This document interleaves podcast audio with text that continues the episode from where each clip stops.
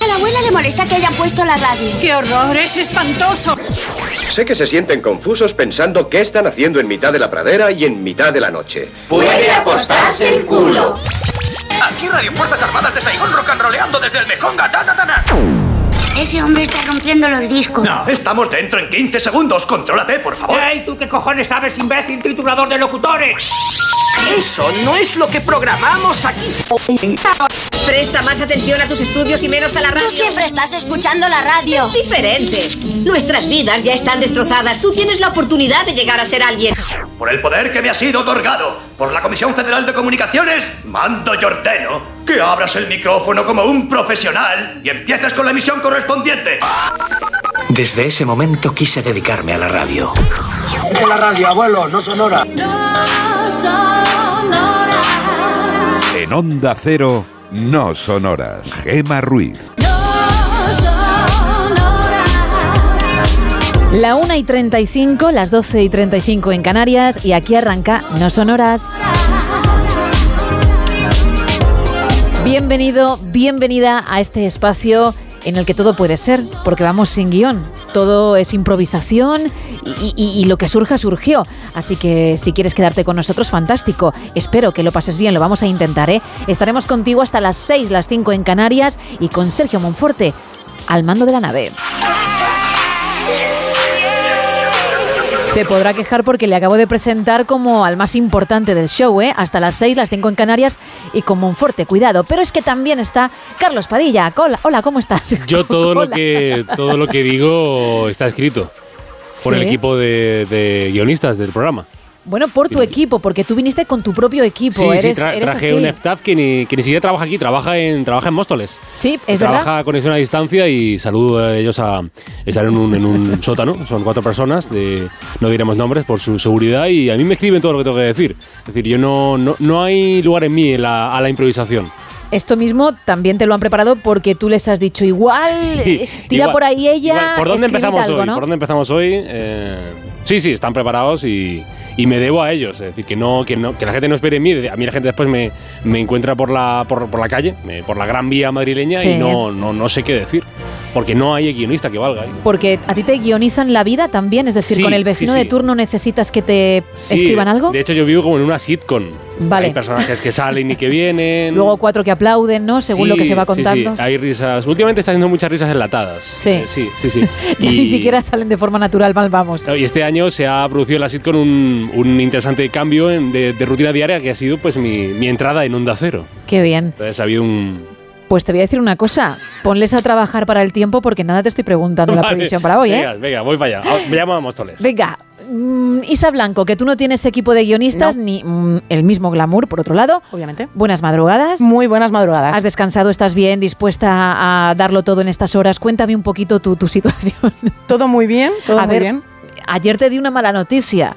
Tom Cruise Sí, quiere una segunda es que oportunidad sí. con Sofía Vergara.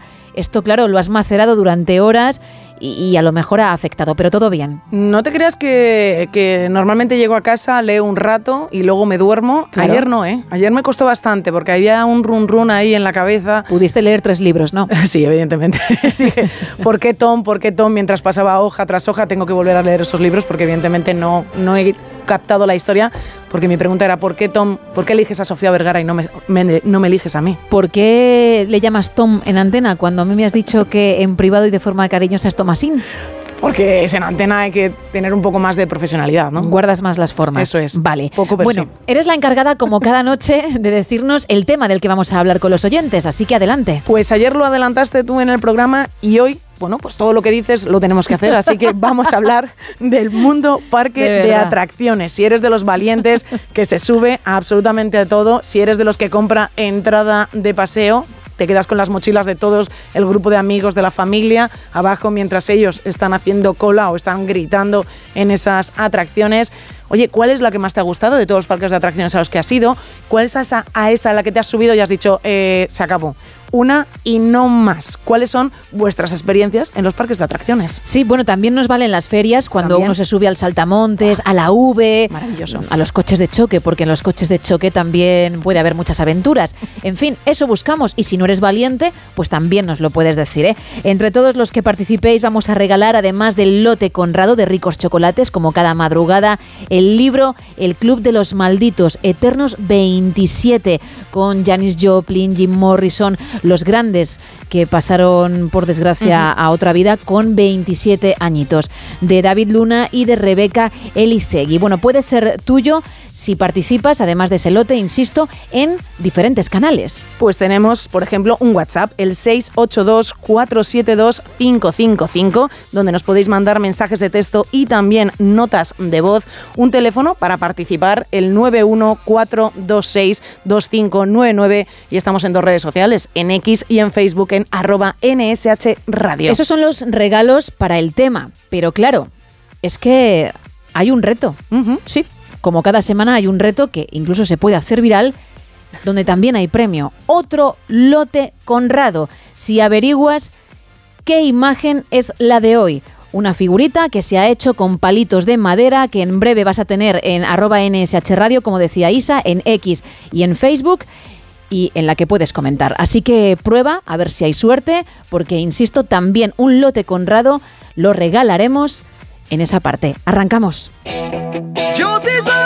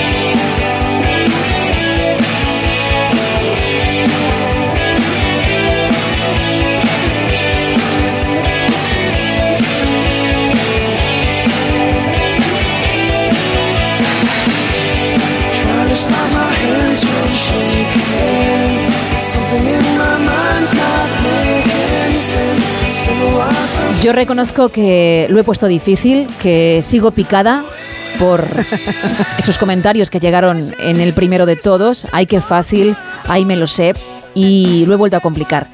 Pero si lo averiguas, igual optas a ese lote. Si lo averiguas, pues entras ya en ese grupete y uno de vosotros se lo va a llevar. Insisto, puede ser tú. Así que ya sabes, 914262599, 682472555 es nuestro WhatsApp y también estamos en X y en Facebook donde lo encontrarás en arroba NSH Radio. Ahora lo que toca es abrir la primera taberna de hoy. Aquí abrimos la taberna de redacción, primera edición. Pues ahora sí creo que está todo redactado, que Sí. puedes contarnos qué día nos espera hoy. Estamos, tenemos por delante, Tenemos Carlos? por delante un frente que azotará la península dejando tiempos propios del otoño, o sea, tiempos inestables. Pues que igual llueve a las 10, que igual a las 5 sí, que a lo mejor después no llueve, que hay el niño que se me moja. Bueno, habrá predominio de los cielos nubosos o cubiertos que van a ir abriéndose claros tras su paso en toda la península. Las precipitaciones, los aguaceros, van a afectar principalmente a la mitad noroeste peninsular, especialmente en el Cantábrico, eh, buena parte de Galicia, y esos paraguas se irán cerrando o sea, no se irán utilizando conforme el frente de lluvias se vaya alejando de esa zona y deje de llover tanto. En el resto de la península, pues cuanto más al sureste esté usted, menos agua se prevé. Excepto en el extremo sureste peninsular, donde allí ya sí que sí, pues no que no. No, no, no que no, que no se espera ni una gota de lluvia. En Canarias habrá cielos nubosos, en el norte de las islas de mayor relieve, con probabilidad baja de alguna lluvia débil, dispersa, y en general va a ser un día nuboso poca, co- poca cosita de lluvia se espera en, Canarias. Temperaturas, pues le digo que las máximas van a descender solo en el área cantábrica, solo en el área cantábrica esas máximas van a ir descendiendo, pero buenas y cálidas noticias van a aumentar en el resto del país y especialmente esas temperaturas van a aumentar de forma eh, más importante en la mitad sureste peninsular. Incluso las mínimas van a aumentar de forma generalizada. La cosa parece que va mejorando de, de- de cara a ese veranillo de San Martín que tenemos este puente y que algunos disfrutarán o disfrutaremos. Eh, le digo unas cuantas temperaturas en Cuenca, 4 de mínima, no pasarán de 14 en Granada, 5 la más baja, 19 la más alta. Huesca tiene 8 grados de mínima, 15 grados la más alta. En Lleida estarán en, en 8 de mínima y máxima de 19. En Palma, en las eh, Baleares, Palma de Mallorca, 11 grados de mínima. Y no llegarán a los 21, se quedan en 20 la máxima. En Pontevedra tienen 10 la mínima, 17 la máxima. En Salamanca son 7 grados la menor temperatura del día y unos, bueno, razonables, razonables 16 grados allí. No está mal. Se espera que sople viento de componente oeste y sur en la mayor parte de la península. Esos vientos, esos vientos serán flojos en la, en la parte suroeste de la península y en el, en el extremo nordeste y más intensos en la mitad norte y en los litorales, llegando a tener vientos fuertes o muy fuertes en las costas de, Galicia, del Cantábrico y de Baleares. Y en Canarias, atención, hay que tener especial cuidado porque se esperan rachas de vientos eh, con intervalos fuertes o muy fuertes. Verá la luz del día este jueves en Barbate, en Cádiz, Barbate, a las 7 y 54 de la mañana se irá este jueves, o al menos el sol de este jueves, a las 16 y 19, o sea, 6 y 19 de la tarde, en la gallega localidad de Cambados. Eso en cuanto al tiempo meteorológico, pero hay otro tiempo, la actualidad, de lo que también vamos a hablar.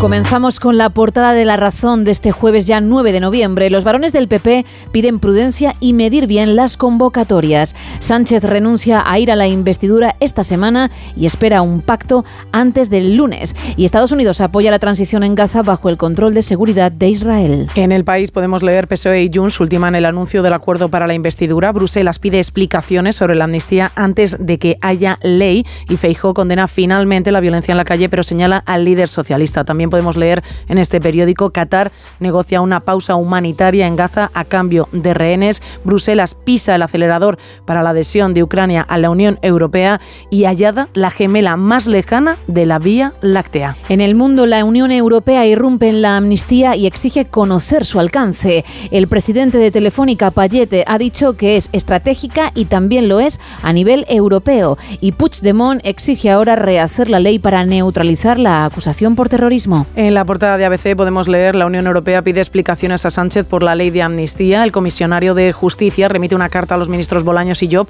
para que aclaren el alcance personal, material y temporal de la norma. Y también en esta eh, portada vemos una foto de archivo de Iván y de su pareja Dafna Garkovic. Y es que Iván Iyarramendi fue asesinado por los terroristas de Hamas en el atentado al kibutz. En la vanguardia, Feijóo señala a Sánchez como responsable principal de los altercados. Bruselas plantea abrir negociaciones para el ingreso de Ucrania y Moldavia.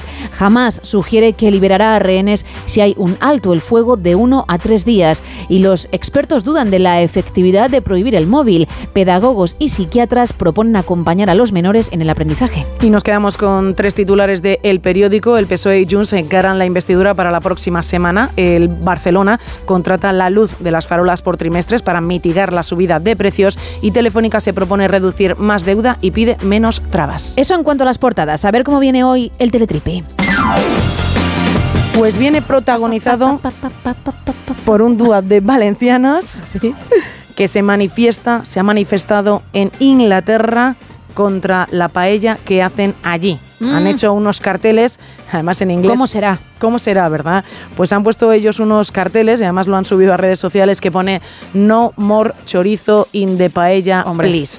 Y entonces se han puesto en algunos de los sitios más transitados, en este caso de Londres, con ese cartel para que la gente los- lo leyera.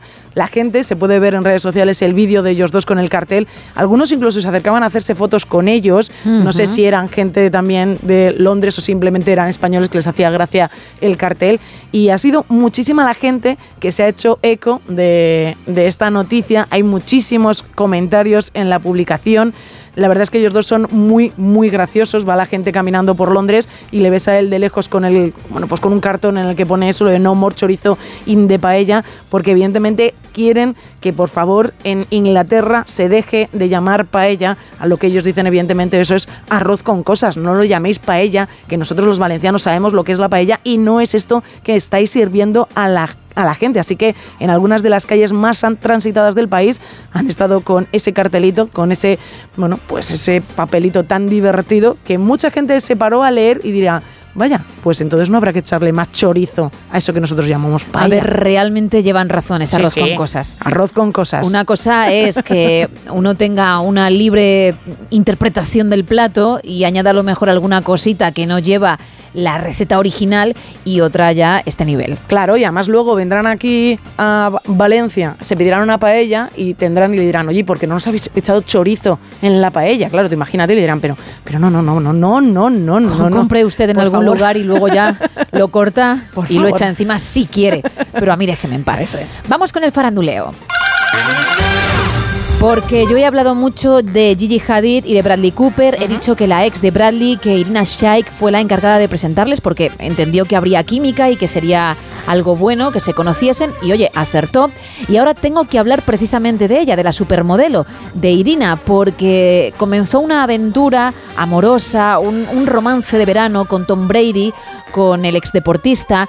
Y el mes pasado los medios estadounidenses decían que había sido breve porque habían roto.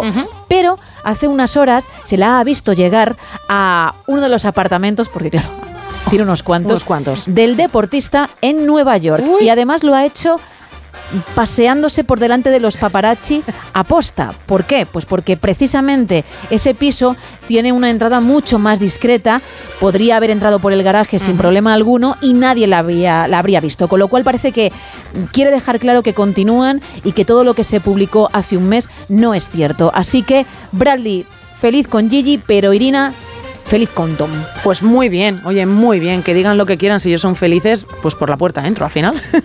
Tom Brady, Tom. Sí, ya sé, Tom Brady. Tom ¿A Brady. tu lista de Toms? No, no, no, ah, no, no. vale, porque Pero nunca nada. le hemos mencionado cuando ha llegado el momento. En absoluto, un grandísimo deportista, grandísimo, pero no en mi lista no Bueno, va a es, estar de los es Toms. todo un sex symbol para muchos y muchas, ¿eh? ¿En serio? ¿Sí? Sí, Oye, sí, sí. pues muy bien, pues que disfrute él también Como ese título. Travis Kelsey, el También. actual novio de Taylor Swift. Te voy a decir una cosa, Travis Dime. Kelsey, que me ha aparecido por redes sociales de repente un vídeo de él, tiene una voz muy bonita, Travis Kelsey. De repente. y baila muy bien porque celebra sus eh, bueno, anotaciones en el fútbol americano bailando. Así que tiene buen movimiento de caderas el amigo. Pues puede enseñar a Taylor. Puede enseñar a Taylor perfectamente. ¿eh? Porque es una gran artista, hace unos shows impresionantes, pero el tema del baile se lo tiene que dejar a sus bailarinas, ¿eh? Pues que le enseñe, porque he visto algún que otro vídeo y no baila se- del todo se, mal. se defiende Sí, bien, sí, ¿no? se defiende, No, se defiende. No se le da mal. Perfecto. Bueno, pues con este apunte, pasando de un Tom, pero sí yendo a otro con T, Ole. que se llama Travis, cerramos el primer faranduleo y también la primera taberna de hoy. I repulse you with my queasy smile? Am I too dirty? Am I too flirty? Do I like what you like? I could be wholesome, I could be loathsome, guess I'm a little bit shy. Why don't you like me? Why don't you like me without making me try? I try to be like Grace Kelly, mm, but all looks were too sad. So I tried a little Freddie. Mm, I've got an entity mind.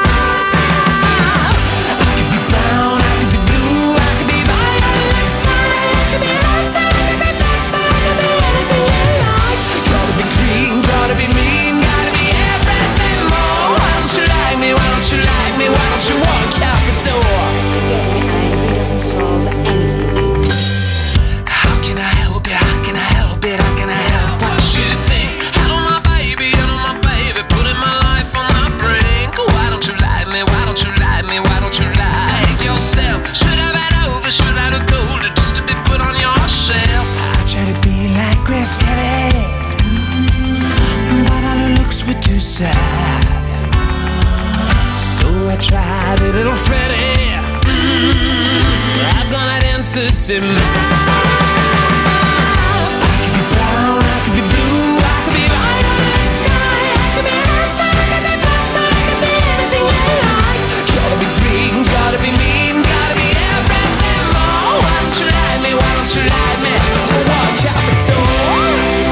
Bueno, hoy queremos tratar el mundo parque de atracciones, también ferias, para que nos cuentes pues esas atracciones en las que te subes, la que te dio más miedo, si eres todo lo contrario, una persona que prefiere estar más bien lejos, saca su entrada de paseo y que no le molesten. Y en cuanto a las ferias, bueno, no solo esos coches de choque o, o ese saltamontes, como decíamos antes, también los puestos en los que te paras mm, con la escopeta y dándole al palillo, que es lo que sueles conseguir o solías conseguir cuando eras más joven. Ibas a por el peluche en cuestión y lo lograbas, ibas a por el mechero, a por el llavero. Mm, ¿Qué te pides en una feria? Las salchipapas de turno, el algodoncito de azúcar. Es que hay un mundo también ahí de posibilidades, porque en el parque de atracciones, hombre, sota, caballo y rey, si comes allí, y si no, pues el bocata de tortilla que te metes en la mochila, ya está. Pero las ferias es otro rollo. Así que tanto en parques como en ferias queremos tu experiencia. Entre todos los que vais a participar, vamos a regalar un lote conrado de ricos chocolates, pero también un libro súper chulo que Isa tiene muy muy buena pinta, de verdad, mm, para que te lo compres. Vale, a ver, obviamente tú no puedes optar a él, pero de verdad que tiene muy buena pinta. Es el Club de los Malditos Eternos 27 de David Luna y de Rebeca Ilecegui. Y puede ser junto con el lote de un oyente si participa en ese tema. En el 914262599 está Carlos, pero también tenemos un WhatsApp, el 682472555 para mensajes de texto y notas de voz y X y Facebook, arroba NSH Radio, que son las redes donde hay un reto como cada semana con unos palitos de madera y nos tienes que decir qué figura ves. Y también entre todos los que averigüéis eso, vamos a regalar otro lote de chocolates. Pues mira, nos eh, preguntan por aquí, mm, ¿puede ser un piolet? no, parece, parece, eh, podría valer, pero no es el caso. También nos preguntan por aquí, ¿un martillo? ¿Un dios egipcio? Oh, eso no lo veo ni yo, pero no. ¿La cabeza cortada del caballo de la película El Padrino? Tampoco. ¿Un pato? Te están yendo lejos, ¿eh? No, aunque muchas de las cosas mm, que se dicen, si tú mm, prestas atención a la figura, insisto, podrían valer, pero para nada. También nos preguntan por aquí, ¿un secador de pelo? No, ¿ves?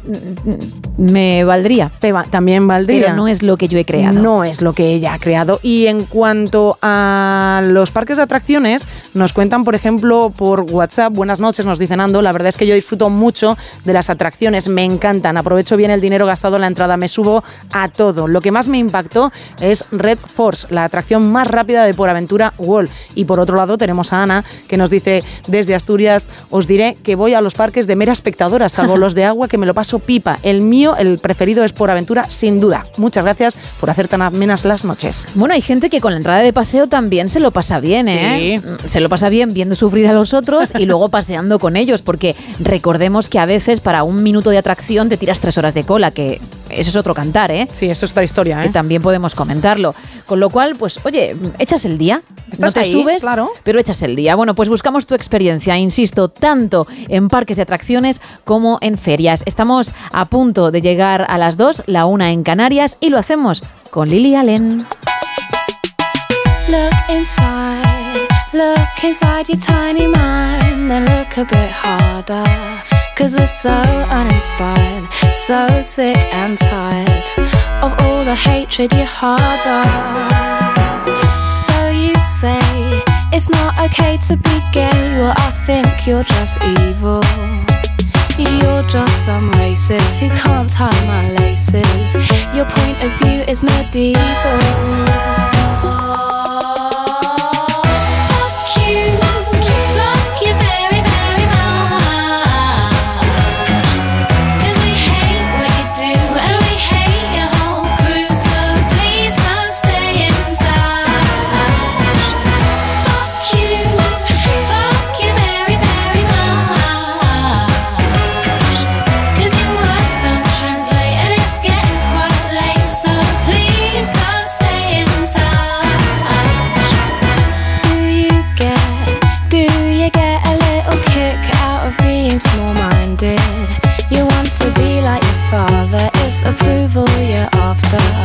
Well, that's not how you find it. Do you, do you really enjoy living a life that's so hateful? Cause there's a hole where your soul should be, you're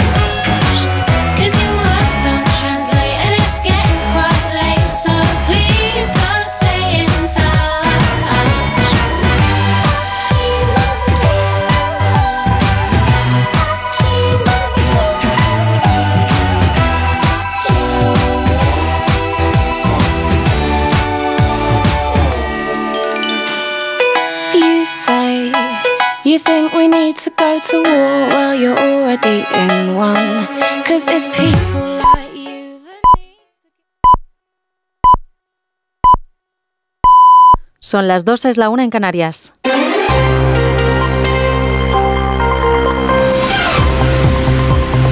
Noticias en Onda Cero.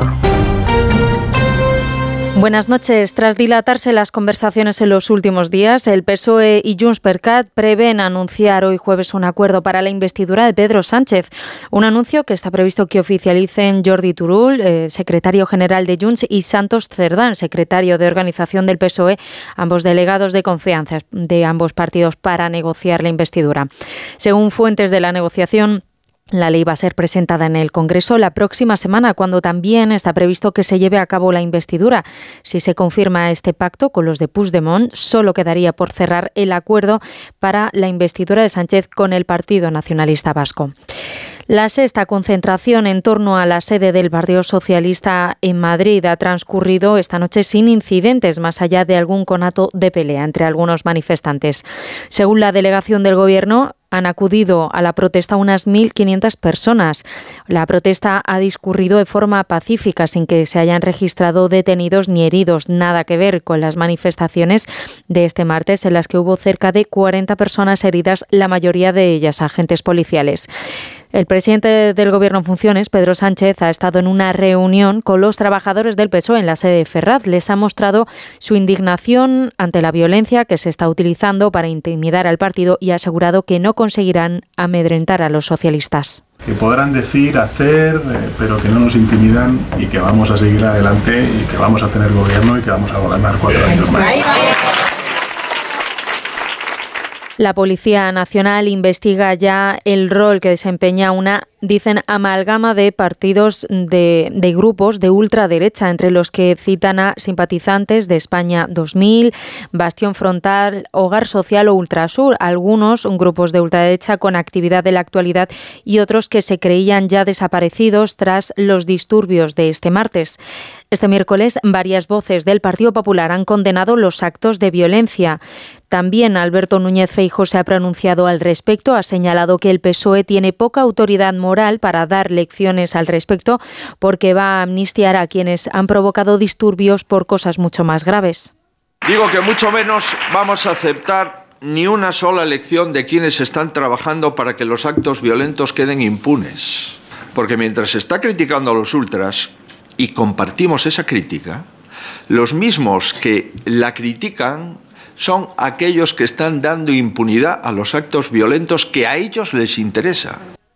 Por otro lado, el comisario de Justicia Europeo, Didier Reinders, ha pedido formalmente al Gobierno de España explicaciones sobre la ley de amnistía. Ha enviado una carta a Félix Bolaños y a Pilar Job, ministros en funciones de Presidencia y de Justicia, y les ha pedido que les facilite información más detallada, en particular sobre el alcance personal, material y temporal de esta ley. Hasta ahora la posición de Bruselas había sido la de esperar a que hubiera al menos un texto definitivo antes de pronunciarse.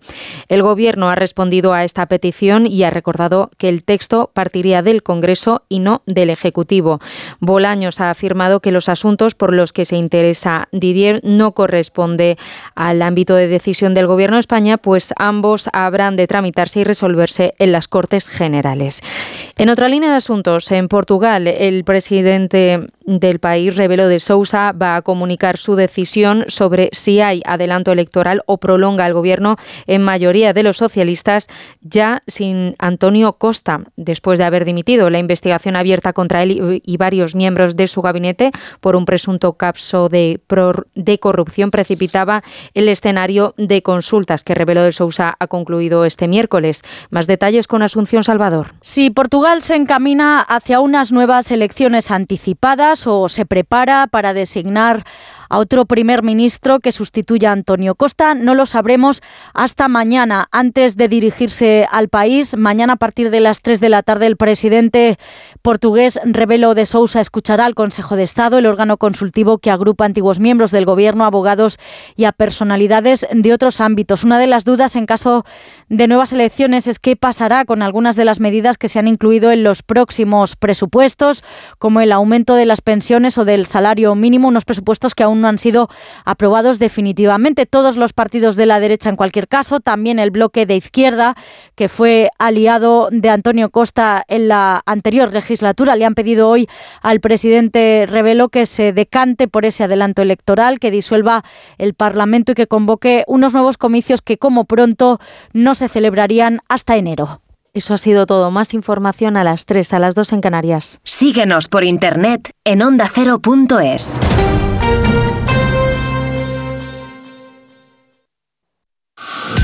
¿Buscas emoción? Únete a OneCasino.es, el casino de mayor crecimiento en España, con los mejores crupieres de casino en vivo. Juega uno de nuestros enormes botes. Solo hay One Casino. Este es un mensaje solo para mayores de 18 años. Juega con responsabilidad.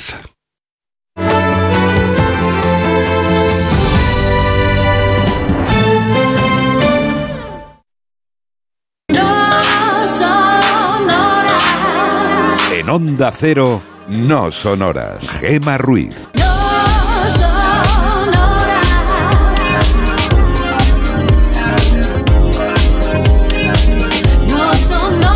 2 y 6 de la madrugada, 1 y 6 en Canarias. Seguimos contigo en directo en No Sonoras, hoy hablando de parques de atracciones, pero también de ferias. Y era un domingo en la tarde, fui a los coches de choque. Porque buscamos eso, ¿eh? No solamente que hables de parques de atracciones, es decir, de esas atracciones que te dan la vida, siendo valiente a las que te subes o disfrutando de las vistas. Si no lo eres tanto y vas a pasear, como de las ferias, Mm, qué comes en ellas, en qué puestos te sueles parar, también las atracciones que montan, porque hay un mundo, hay un mundo ahí y es lo que queremos hablar esta noche. Entre todos los que participéis, en juego está ese lote Conrado, como decía antes, pero también el libro Eternos 27, el Club de los Malditos de David Luna y Rebeca Elisegui, grandes que nos dejaron precisamente a esa edad, a los 27 años. Y luego tenemos un reto viral en redes, que enseguida lo vamos a, a recordar. Digo viral porque, claro, la gente no deja de comentar. Estamos muy agradecidos ¿eh? por la participación cuando tenemos esa figurita ahí subida. Pero em, entre todos los que participen y, y averigüen, también vamos a regalar un lote de chocolates.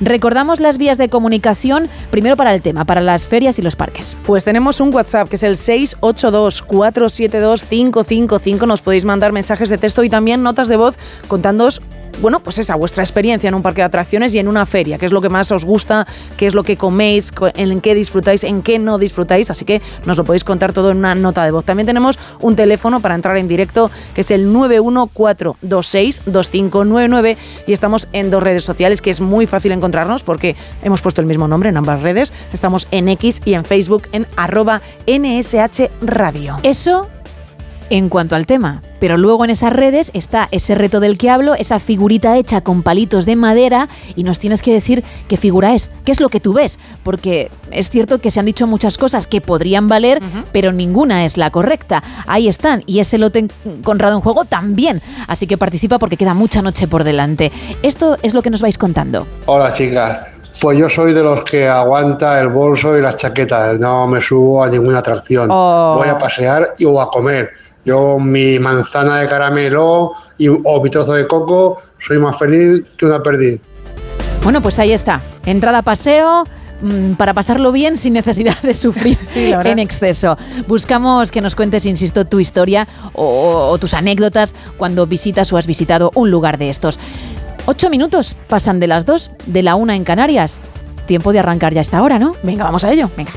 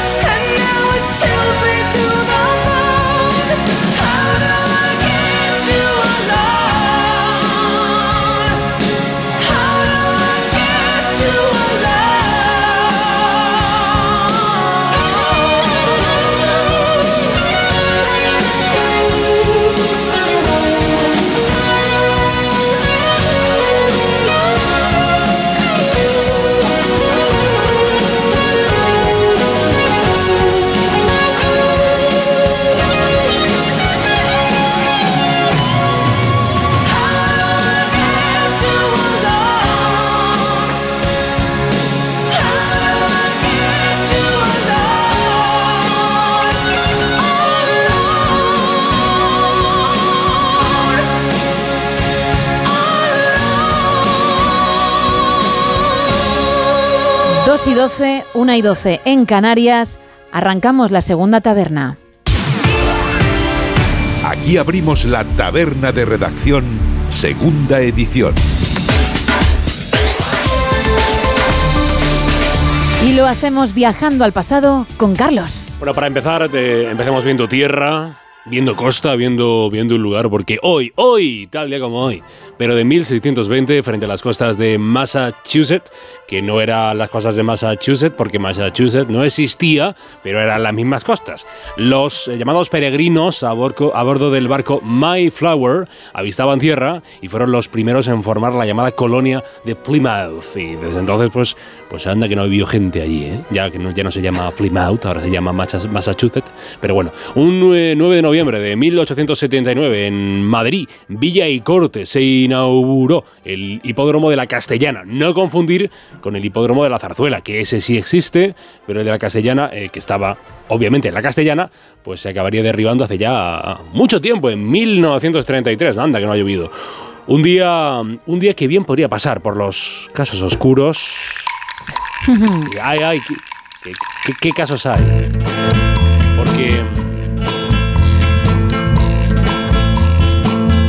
Porque un eh, noveno día del mes de noviembre de 1888 en Whitechapel, en el East End de londinense, una mujer llamada Mary Jane Kelly fue asesinada en su habitación. Fue la quinta y última víctima de ese asesino en serie llamado Jack el Destripador.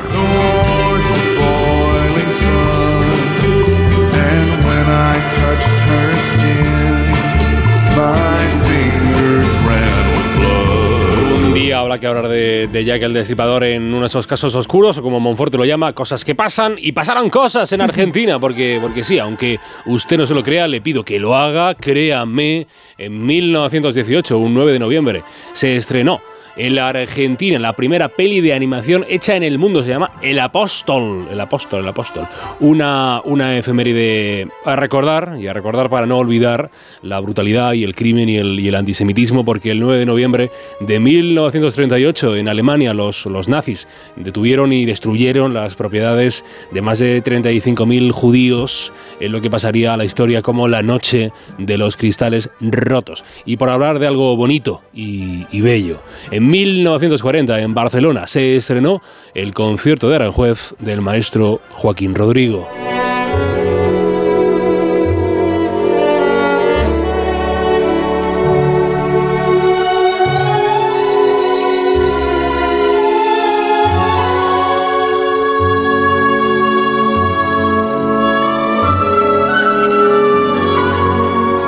Desde los tres años, Rodrigo se quedó ciego y después fue capaz de componer maravillas como esta, que es un concierto para guitarra española y orquesta.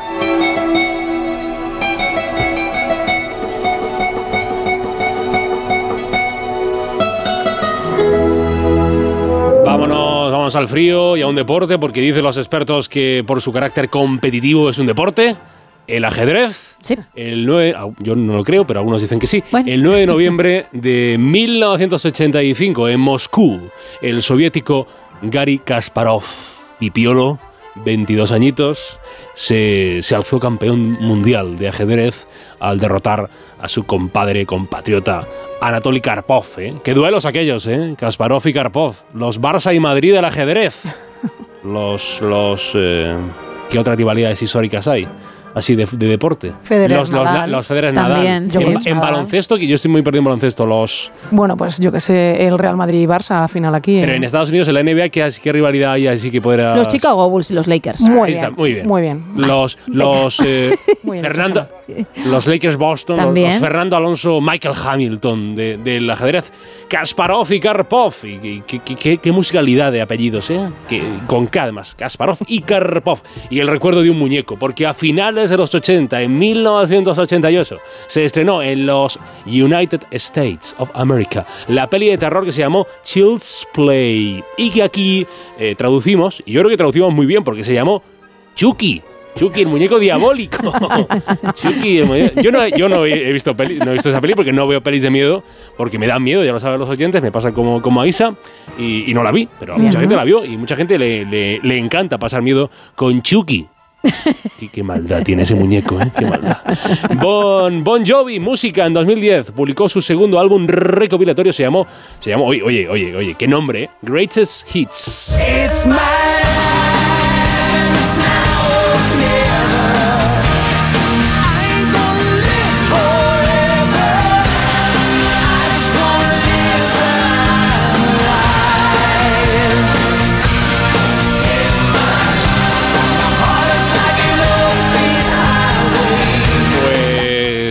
sí, sí, Bon Jovi, Bon Jovi. Grandes, grandes éxitos de Bon Jovi. Hace siete años en los Estados Unidos, Donald Trump ganó las elecciones presidenciales y se proclamó el presidente número 45 de los Estados Unidos. Y ojo, señora, señor, amenaza con volver, Donald Trump, ¿eh? amenaza con volver. En nacimientos, en nacimientos, en 1389, otro día 9 de noviembre, Isabel de Valois, la aristócrata francesa, esposa de Ricardo II de Inglaterra, vino a este mundo, mundo muy diferente a como es hoy, no había Instagram, ni TikTok, ni Nati Peluso, pero ahí estaba Isabel de Valois.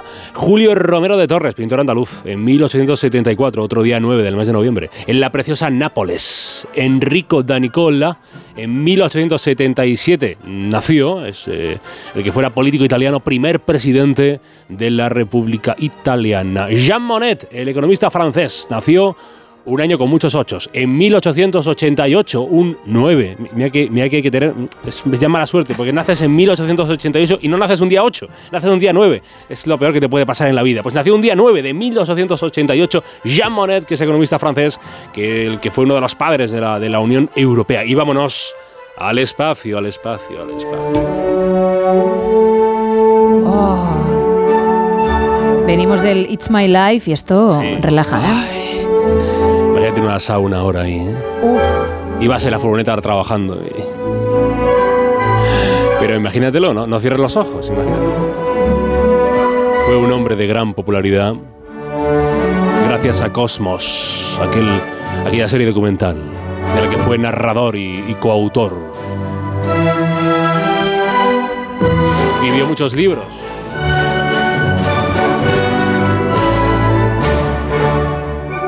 Fue astrónomo, astrofísico, cosmólogo, astrobiólogo, escritor. Hay gente a la que la vida le da para mucho. Y fue un hombre que hizo enganchar a muchas niñas y niñas, niños y niñas, al espacio, mirar arriba, porque se llamaba Carl Sagan, nacido un 9 de noviembre de 1974, el gran Sagan que a tantos nos enseñó y nos sigue enseñando, porque hay muchos vídeos de, de Sagan en YouTube, eh, que, pues, donde aprenden muchísimo del espacio. Un hombre cachondo en 1972, Florentino Fernández. Florentino Fernández, showman español, eh, llega a los 51 años. Y una mujer muy popular y muy graciosa, El hackeo se produce a las 7 y 32 de la tarde desde una antena de teléfono en Alcalá de Henares. Ahí queda eso, ahí queda eso. Es Belén Esteban, Belén Esteban. Son ya 50 años para Belén Esteban. Ay, ¿quién te ha visto y quién te ve? Ahí estamos, 50 años. 1973, el 9 de noviembre, eh, nació la colaboradora de televisión española, de televisión española, de televisión eh, en general, de muchas televisiones y de muchos eh, documentales y de mucha prensa del corazón. Es Día del Inventor. Día Internacional contra el Fascismo y el Antisemitismo, en recuerdo a ese día que les decía antes de la llamada Noche de los Cristales Rotos, y es Día Internacional de los Récord Guinness. Y la persona que debería tener el récord Guinness de ser el tío más amable del mundo, pues ¿quién va a ser? David Bisbal.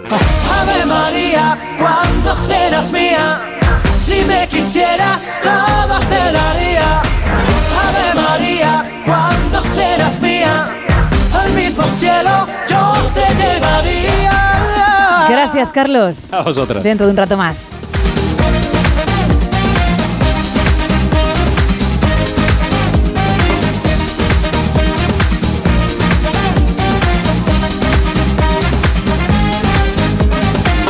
Volvemos al presente, dejamos a Bisbal, que oye también ha llovido, ha llovido. desde que se lanzó este éxito, porque hay que contar más actualidad, así que vamos.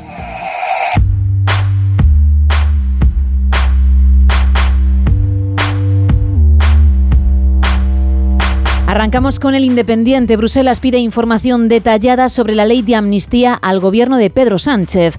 Junts estira el parón y el PSOE ya asume que la investidura es imposible esta semana. Y el nuevo plan estratégico de Telefónica se centra en recuperar clientes, cuidar al accionista y simplificar su negocio. En el Confidencial podemos leer Bruselas recomienda abrir negociaciones de adhesión con Ucrania cuando complete las tareas pendientes. Urcullu pide a Núñez Feijó que desconvoque las protestas contra la ley de amnistía y Alemania y Francia bajo presión para decidir si apoyan a Calviño o Vestager para el Banco Europeo de Inversiones. En el diario.es, Sánchez se dirige a la militancia socialista tras las protestas. Es un ataque dirigido no solo contra el PSOE, sino contra la democracia.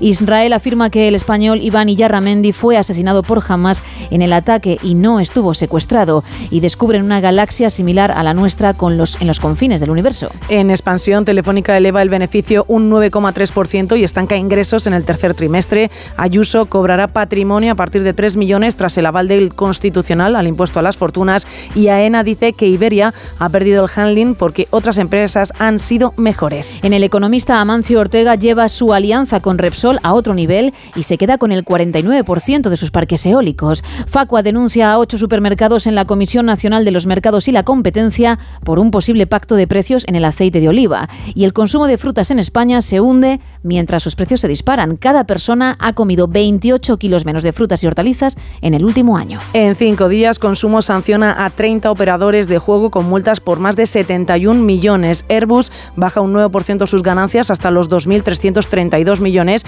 y Meta exigirá que los anunciantes revelen si sus anuncios políticos han sido creados o alterados con inteligencia artificial. Eso en cuanto a las portadas. Ahora nos vamos con un poquito más de Teletripi.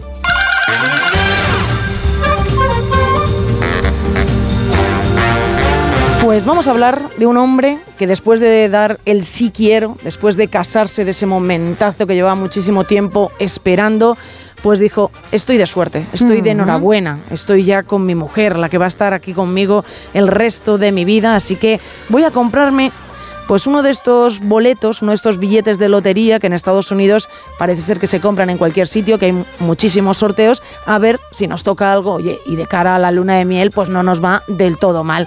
Pues aquí el caballero se acerca para comprar este billete de lotería instantáneo mm, rasca los números que tenía que rascar y oye, pues no les va a ir nada mal en la luna de miel porque les ha tocado un millón de dólares. Oh, pero Nada, vamos, no les va mal. a ir mal en la luna de miel y en los próximos meses barra años. Efectivamente, ¿qué pasa? Bueno, aquí todo tiene un poco de truco, pero tampoco el truco está nada mal. No va a cobrar exactamente un millón de dólares. Al final, cuando fue al- a la sede de la lotería para recoger su premio, le dijeron, oye, que no es un millón, que son 693 mil dólares. O sea, que hay que bajar un poco las expectativas, que en vez de dar la vuelta al, al mundo cuatro veces, solo van a ser tres veces y media. Pero os podéis ir de viaje de luna de miel sin ningún tipo de problema. Él ha dicho que lo va a invertir, claro. Hombre, es un pellizco gordo, ¿eh? pellizco Baja, bastante. baja la cantidad, pero sigue siendo un pellizco gordo. Es toda una, es una manera maravillosa de comenzar una vida juntos, de empezar a tener pues algún que otro viaje, algún que otro caprichito para la nueva casa. Oye, pues empezar con una con dos sonrisas, ¿no? Eh, Después de la boda, pues tienes ya la primera sonrisa de decir el si quiero, de disfrutar de un fiestón y después, oye, pues te compras el billete de lotería, te toca este pedazo de premio y dices, pues voy a seguir sonriendo durante unos años más gracias a este pellizquito que me ha dado la lotería. Menos es nada, ¿eh? Menos es nada, Hay otros que juegan y, y ni un euro. Ni un nada, nada. Con lo cual, suficiente. Sí. Ahora disfrutarlo y ya está. Bueno, a ver, alguna vez podríamos disfrutarlo nosotros también, ¿no? A ver, para contar la historia en primera persona. No, no, si eso se hace cuando se juega, uno lo tiene claro. Sí. ¿De acuerdo? Eso ya se plantea, se pone sobre la mesa. Sí, sí, sí. Pero a lo mejor ese es el fallo. Ah, creo, ¿eh? El pensarlo. El decir, a ver si me toca. Y Ya. encima, como refunfuñando. Ya, Porque sí. ahí la energía positiva se aleja, ¿no? ¿Y cómo habría que hacerlo? Yo qué sé. Simplemente, venga, Es pues que ya no está, creo en lo de la ley de la atracción, ¿no? Es que si piensas algo con muchas ganas y una leche, vamos. Vamos. Igual de grande que un piano. Amén a ello. Ya está. Sí, Vámonos sí. al faranduleo, de verdad. Por favor. Vamos a hablar de Justin Timberlake, porque Britney Spears en sus memorias le ha puesto a caldo. En varias ocasiones le fue infiel, según la cantante. Además, la animó a abortar. Solamente él y la asistente por aquel entonces de Britney conocieron la noticia. Ni siquiera la familia de ella, ni tampoco la de él, se enteró. Se están enterando ahora, porque se ha publicado en el libro. Y bueno, mm, no le deja muy bien parado. También te digo que si lo hizo y ahora ella lo quiere contar, pues está en su derecho. Justin acaba de regresar con su grupo, con NSYNC, con el que mm, adquirió fama a nivel mundial, porque él estuvo en el club de Mickey Mouse en Estados Unidos y sí, se le conocía en el país por ello, pero en Europa y en el resto de continentes no. Fue gracias a NSYNC. Bueno, pues se han vuelto a juntar, tienen una canción, un single que a mí no me parece del todo bueno. Ah, no.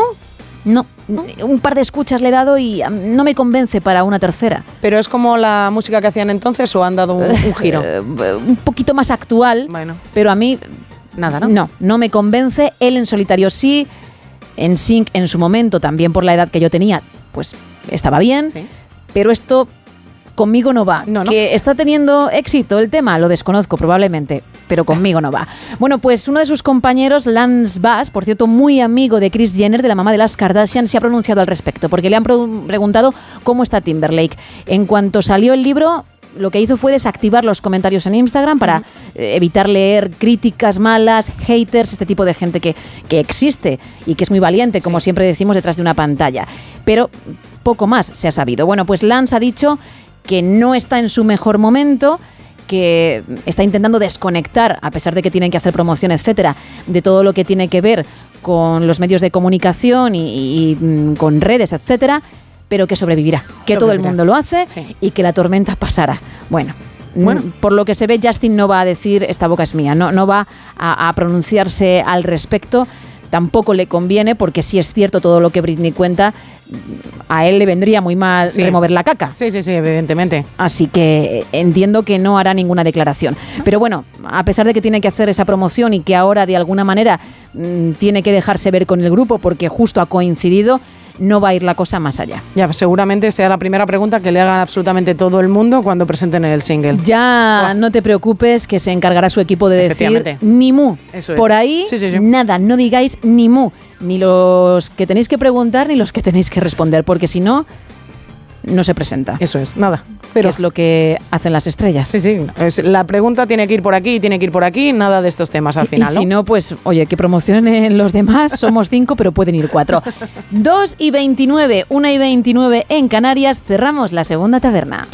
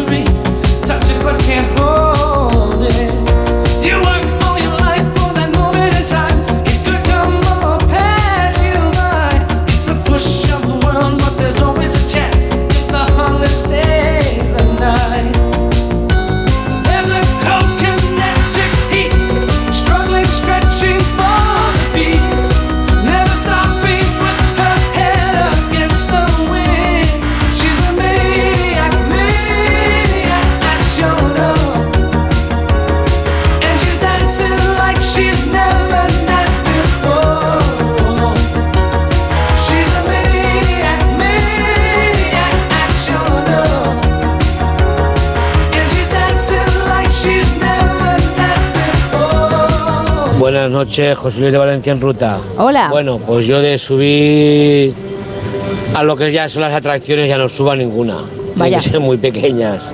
Cuando era joven sí, pero ahora ya no, ahora ya no subo. Y me gustaba más de pequeño la feria, lo que era la feria la típica de los pueblos. Y lo de los palitos a mí me parecía un secador, pero ya habéis dicho antes que no. Ay, no. Pues voy a hacer un extintor. Tampoco. Venga, buenas noches. Buenas noches.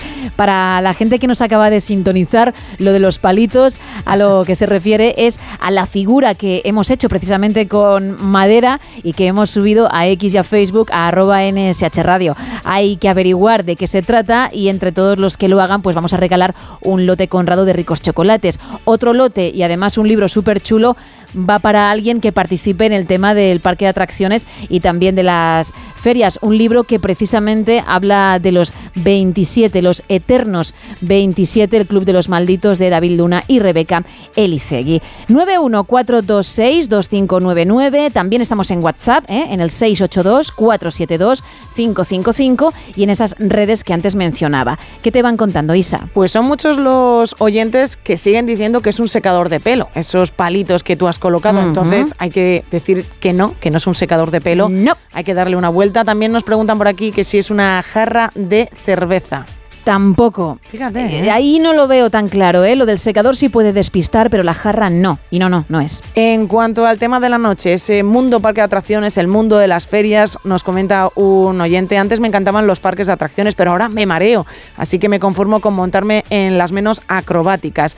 ¿Y la obra de arte Gema podría ser un altavoz? No, tampoco lo he puesto difícil, ¿eh? También, dime. ¿Tú que lo sabes? Sí.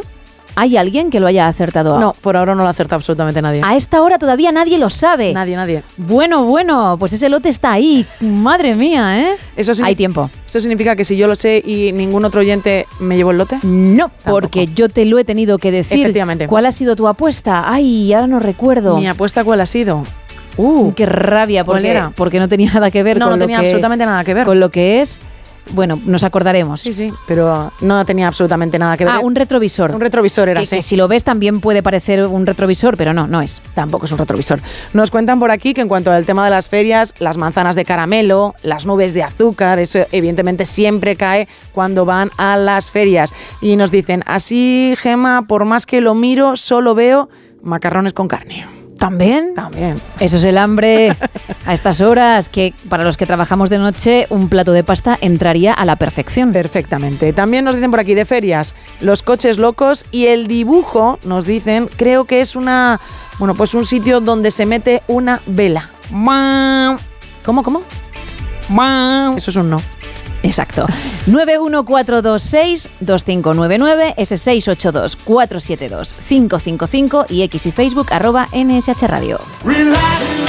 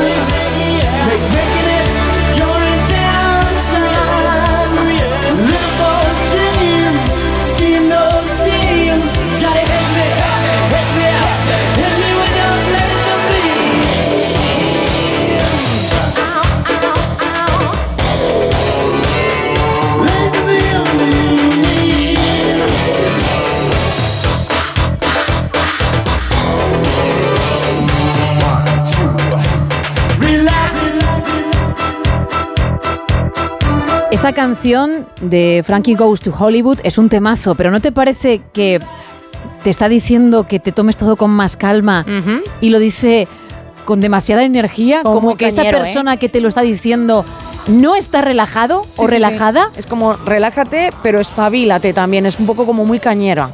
Relax. Eso Digo, es. vale, vale, vale, vale, pero aplícate el cuento. Consejitos vendo, pero para mí no tengo. Efectivamente. Mamma mía. Uh. Bueno, ¿te parece que vayamos al cine? me encanta, nos vamos al cine. Es que como hay tanta noche por delante, ¿se pueden hacer tantos planes? Sí, la verdad es que sí. Pues venga.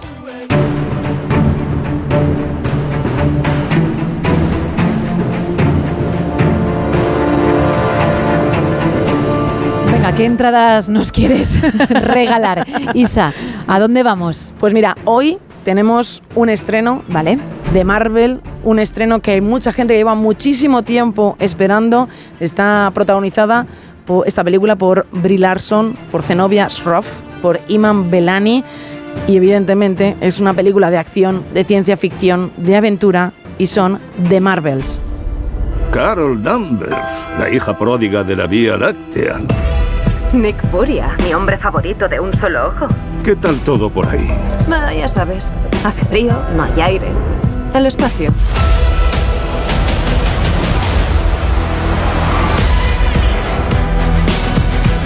Capitana Marvel, la aniquiladora. Me lo quitaste todo.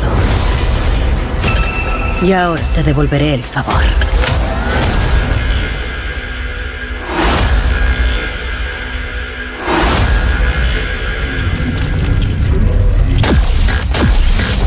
Pues sí, vuelve la capitana Marvel, vuelve Carol Danvers, ha recuperado su identidad de los tiránicos Kree y se ha vengado de la inteligencia suprema.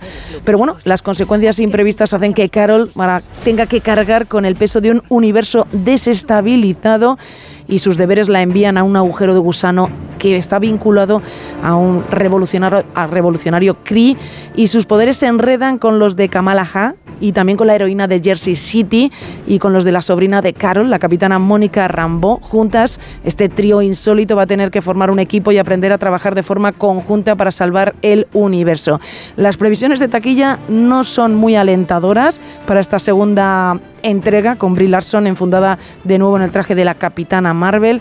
Según estimaciones se recoge que no va a llegar evidentemente al mínimo que ellos quieren y posiblemente podría ser incluso inferior a la que obtuvo Ant-Man y la avispa Quantumania, que la verdad es que fue bastante desastroso en taquilla. A ver si se equivocan y la gente va rápidamente a los cines a ver desde hoy de Marvels. Mañana se estrena una comedia dramática que se llama El favor.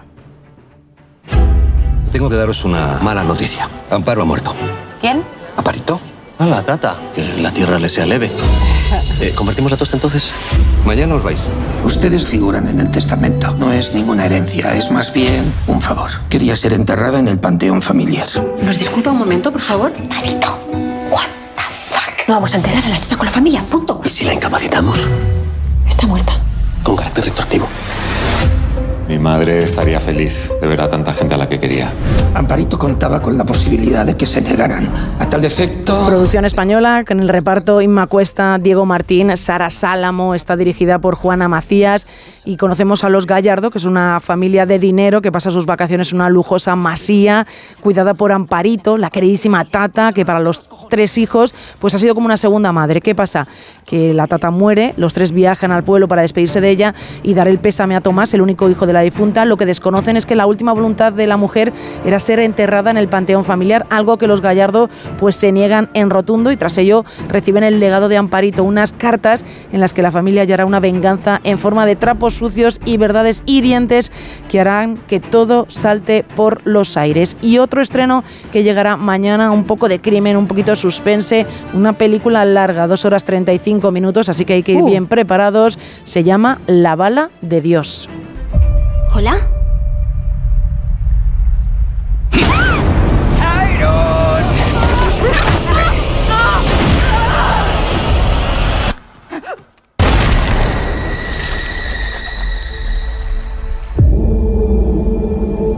Creo que sé quién se llevó a Javi.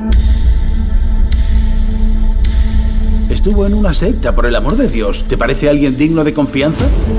He perdido a mi mujer, he perdido a mi hija. Olvídate de recurrir a las autoridades si la quieres de vuelta. Debes buscarla tú mismo. ¿Dónde está mi hija? Estaba viva hace dos semanas. Y ya que estamos hablando, Isa, de actores, de interpretación, una muy buena noticia de hace nada, unas horas. Pues sí, ya podemos decir fin de la huelga de Hollywood. Los actores y los estudios han llegado a un acuerdo que acaba con 118 días de paro. El sindicato SAG-AFTRA y la Asociación de Productores de la Alianza han logrado una salida a la renegociación del contrato colectivo de más de 160.000 actores con mejoras salari- salariales. Madre mía, con la palabra salariales. Van a cobrar más, van han conseguido por fin aumentar ese mínimo y también lo más importante para ellos era llegar a un acuerdo en cuanto a la inteligencia artificial, es decir, que les pidiesen permiso antes de usar un doble eh, suyo creado a través de la inte- inteligencia artificial. Así que ahora ya se acaba por fin esa huelga de actores y dentro de poco seguramente vuelvan ya a encenderse las cámaras y volver los rodajes. Según el LA Times, todavía tiene que ser ratificado, Ratificado. por la Junta Directiva y los miembros del sindicato, pero bueno, en esa reunión por fin parece que han dicho todos sí, que han dado luz verde a, a eso, a lo que, bueno, pues eh, han llegado y, y han puesto sobre la mesa y ya está. Después de, ¿cuántos son 118 días? Cien- Pues cuatro meses y pico, ¿no? 118 días, sí, sí, empezaron, empezaron No, un hace- poquito menos, un po- bueno, cuatro meses. Ah, sí, más o menos cuatro meses. Ah, comentábamos a principio de la semana que la Alianza de Productores había dicho, había puesto sobre la mesa un nueva, una nueva oferta y les habían dicho, esta es la última, ¿eh? esta es la última que vamos a poner. El sindicato de actores había salido contento de aquella reunión, pero decían, vamos a, tenemos que verlo, tenemos que verlo. Y parece ser que, Que lo han visto. Lo han visto y han dicho, Para bien. nos parece perfecto, continuamos ya, por fin, fin a la huelga de actores. Pues nos alegramos por ellos, obviamente, porque es justo y también por nosotros, porque así comenzarán a llegar por fin nuevas producciones y no habrá que esperar tanto, porque ya nos temíamos lo peor. Seguimos en No Sonoras.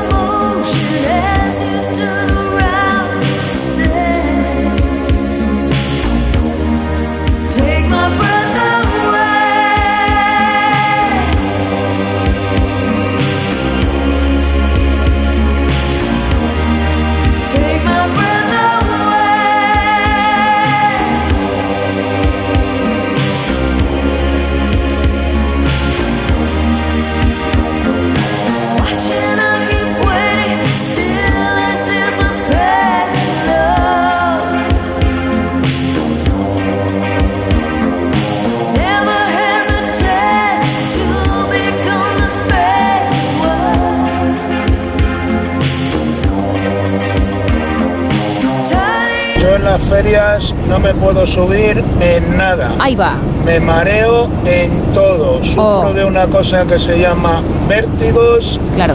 e hipersensibilidad al movimiento. Pues imagínate. Con lo cual, cuando voy a una feria, sea la que sea, un parque de atracciones, yo voy a pasear, a dar vueltecitas, a ver lo bien que se lo pasa a la gente, a sentarme en el parque y dar de comer a las palomas y poco más. Gente, un fuerte abrazo. Otro Antonio para ti. de Madrid. Antonio, gracias. Más audios. Claramente un colador o tamizador. No. Buenas noches y buen programa.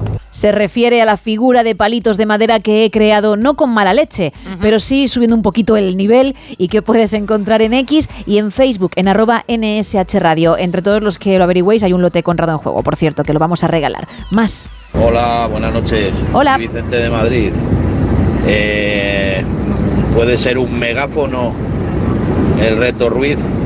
Bueno, si no lo es, pues nada. Muchas gracias por el programa y pasar buena noche. Venga, un saludo.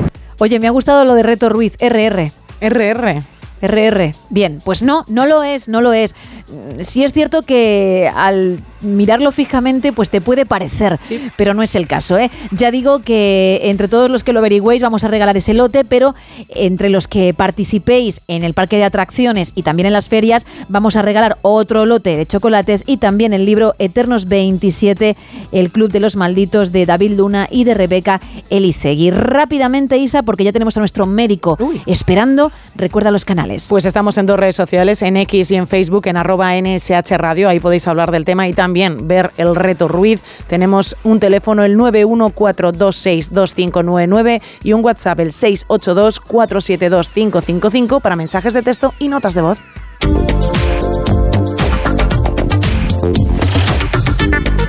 Pues lo dicho, vamos a hablar de medicina con nuestro doctor, con Joaquín Álvarez Gregori. Muy buenas noches. Buenas noches, Gemma. Buenas noches a todos nuestros oyentes o escuchantes.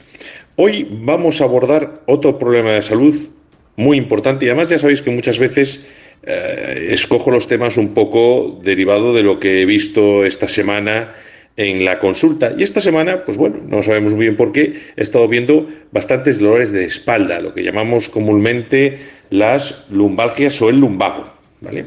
Tenemos que hacer ciertas disquisiciones. Lo primero es que la lumbalgia es un dolor localizado en la parte inferior o baja de la espalda, ¿vale? Y que muchas veces, en la mayoría de las ocasiones, tiene que ver con la estructura musculoesquelética de la columna vertebral y muchas veces con contracturas de los músculos, ¿vale? No siempre tiene por qué, siempre que haya una lumbalgia o un lumbago, tiene que haber alguna lesión en las vértebras, no siempre tiene que haber la famosa y siempre traída en la boca hernia discal. Otra cosa importante que tenemos que tener en cuenta es que no es lo mismo hablar de un lumbago o de una lumbalgia y de una lumbociática o de una lumbociatalgia. Porque la diferencia es que, digamos que la lumbalgia se circunscribe a dolor en la zona solo lumbar y sin embargo la lumbociática ya es un dolor que se suele irradiar hacia las extremidades inferiores porque muchas veces hay un compromiso o una irritación de alguno de los nervios de la zona, generalmente, por supuesto, como hemos dicho, el principal, el nervio ciático. Esto es un problema de salud importante. Importante ¿por qué? porque se calcula que aproximadamente el 80% de la población o ha tenido o tendrá alguna lumbalgia durante toda su vida, incluso en, épocas jóvenes, a partir de los 16 años, ya hay muchos pacientes que han experimentado este tipo de dolores de espalda. Y la pregunta que hace todo el mundo, ¿no? ese típico movimiento que te agachas, hacer un movimiento muy inocente atarse un zapato, recoger algo del suelo, pasar un paño, de repente, ¡plas! Un chasquido fuerte en la espalda, no me puedo enderezar, dolor terrible, a veces incluso que, que prácticamente me obliga a tumbarme inmediatamente, náusea, mucho dolor. Generalmente, generalmente, digo que esto luego todo requiere un estudio, en muchas ocasiones eso se debe a contracturas musculares. Incluso la ciática también puede ser muchas veces derivado de eso, porque la ciática, después de salir de, la zona eh, lumbosacra, pues pasa el nervio ciático por diferentes planos musculares y por las contracturas estos, estos nervios se pueden comprimir y dar este tipo, este tipo de, clínica. Eh, tenemos que tener en cuenta que si le hiciéramos, por ejemplo, un taco, una resonancia magnética a todas las personas, veríamos que podría haber protusiones de, discos asintomáticos en un porcentaje muy importante, incluso un 50 o un 60%. Y, y, hernias discales también en un porcentaje bastante alto, con enfermedad degenerativa de los discos, incluso ya herniados o protuyendo hacia el canal, pues casi en, dependiendo de los estudios, entre un 46 y un 80% de los estudiados. Pero eso no quiere decir que todas las alteraciones de los discos intervertebrales, incluso las protusiones o hernias discales, sean primero sintomáticas o que todos los dolores de espalda, aunque usted sepa que tiene una hernia discal o una discopatía una deshidratación, una cierta protrusión, lleve siempre o conlleve siempre un dolor de espalda o que cualquier dolor de espalda de los que usted tiene sea siempre derivado a ese problema de, de la discopatía que tiene. Por tanto, eh, importante saber diferenciar ciertas cosas. ¿Cómo se ha producido el dolor? ¿Cómo empezó? ¿Había hecho usted algún esfuerzo, algún movimiento? ¿Ha sufrido un traumatismo previo? ¿Esa lumbalgia se acompaña de otros síntomas? ¿Tiene usted fiebre, molestias urinarias, otro tipo de síntomas? Porque a veces lo que identificamos como un dolor lumbar, que nos puede parecer una lumbalgia desde el punto de vista musculoesquelético, puede ser una infección urinaria, una pionefritis, otro problema vascular, una infección por algún tipo de bacteria.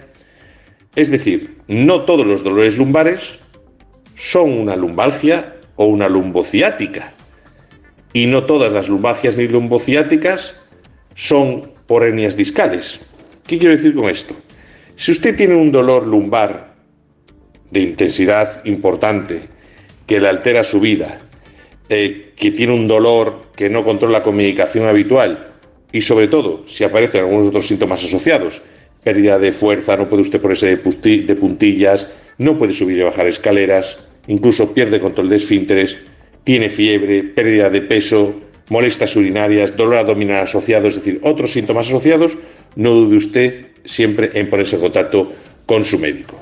Por tanto, tómese las lumbalgias en serio.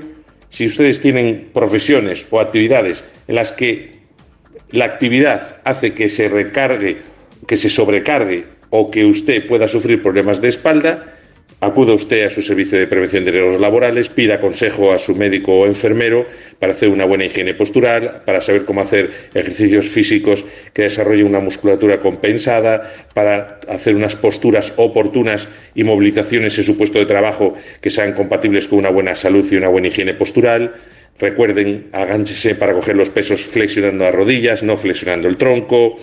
Eh, usen incluso fajas de refuerzo lumbar si van ustedes a coger pesos importantes y intenten descansar bien por las noches con un buen colchón, una buena posición y unas buenas y suficientes horas de sueño. Sin dilatarnos más, como siempre decimos, cuídense mucho, en este caso cuiden también su espalda y tengan precaución. Y si tienen alguno de los síntomas que hemos dicho, busquen atención profesional. Buenas noches a todos. Buenas noches, Joaquín. Muchísimas gracias.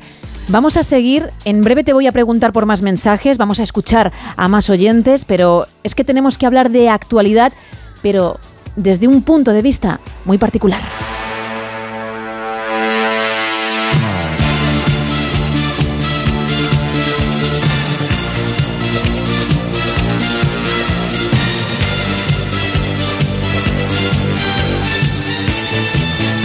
El punto de vista del escritor y economista Álvaro Lodares. Muy buenas. Muy buenas, Gema. Se puede estar en contra de cualquier medida política de un gobierno, pero en democracia eso se debiera mostrar de una forma razonada, serena y sensata, haciendo política. Lo que estamos viendo en estos días del intento de asaltar Ferraz por parte de algunos, de incluso ver como esos que van de gentes de orden intentan pegar a la policía, ver que políticos que presuntamente abogan por la democracia ayudan a que todos estos altercados tengan lugar, incluso hasta llegar a cortar el tráfico en pleno centro de Madrid, es tremendo. A decir verdad, hay determinados políticos que se llevan muy mal con las normas de tráfico. Hemos visto bengalas, lanzar objetos a la policía, por supuesto, gritos y consignas absolutamente antidemocráticos, que me niego a reproducir, pero me indigna que a este tipo de gentes se les llame por parte de algunos constitucionalistas. No pueden estar más fuera de la Constitución y de la democracia. Y de todo lo que estoy viendo en estos días, lo que más me preocupa es que hay un partido que ha gobernado España, que gobierna en muchas comunidades autónomas a día de hoy y que es alternativa de gobierno que pacta con estos. Mi gran pregunta ante todo esto es hasta dónde está dispuesto a llegar el Partido Popular pactando con esta gentuza. Hasta la próxima, Gema. Hasta la próxima, Álvaro, gracias. Pues queda muy poquito para alcanzar las tres, las dos en Canarias, cuatro minutitos y lo vamos a hacer escuchándoos. Hola, buenas noches. Eh, soy Tony de Valencia. Hola, Tony. En ruta, ya llegando a Valencia. Eh, a mí me parece un submarino lo de los palitos, pero bueno, es lo que me parece, yo lo digo. Y el tema de la feria, me gusta todo. Todo lo que te ponga boca abajo, me subo con mis hijas y me lo paso bomba.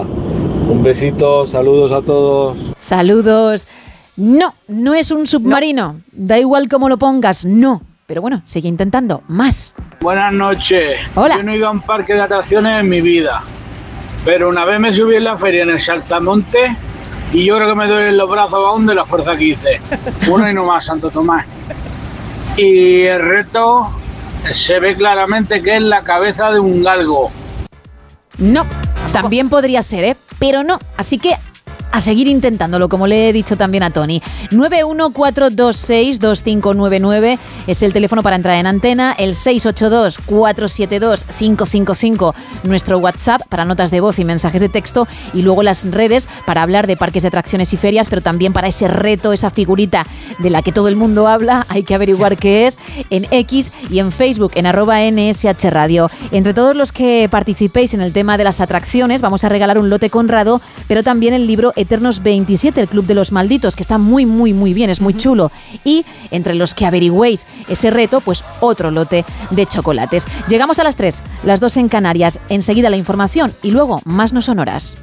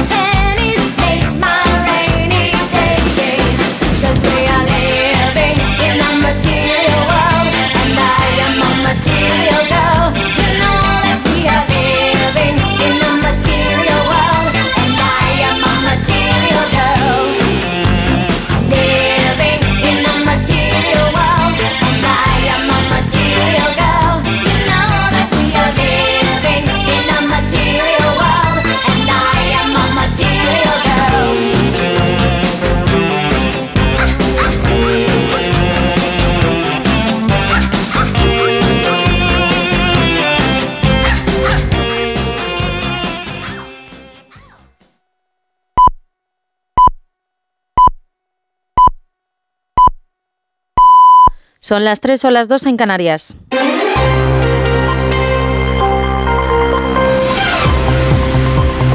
Noticias en Onda Cero. Buenas noches. El presidente de Francia, Emmanuel Macron, organiza hoy jueves en París una conferencia humanitaria para la población civil de Gaza sin la presencia de Israel. La prioridad, han subrayado desde el Elíseo, es dar respuestas concretas a la situación que viven los habitantes de Gaza sometidos a la ofensiva del ejército israelí en respuesta a los ataques de Hamas en su territorio el 7 de octubre. Qatar ha informado este miércoles de que estaría negociando la liberación de al menos 15 rehenes si se produce un alto al fuego humanitario. El primer ministro israelí, Benjamin Netanyahu, ha reiterado su negativa aceptar un alto el fuego en la guerra contra Hamas en la franja hasta que el grupo islamista libera a los rehenes que capturó en Israel. No habrá alto el fuego sin la liberación de nuestros rehenes. Todo lo demás es inútil. En este intercambio no va a estar el español Iván Villarramendi ni su esposa, que se pensaba que estaban secuestrados y que se ha confirmado que fueron asesinados por Hamas en el ataque a un kibutz el pasado 7 de octubre.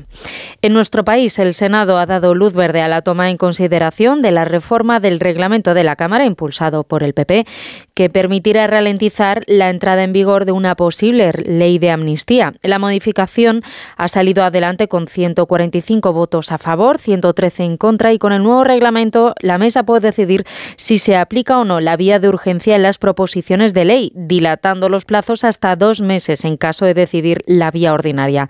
En defensa de la reforma del PP, el senador Eloy Suárez ha asegurado que la propuesta busca aumentar la potestad y autonomía del Senado y mejorar la calidad legislativa.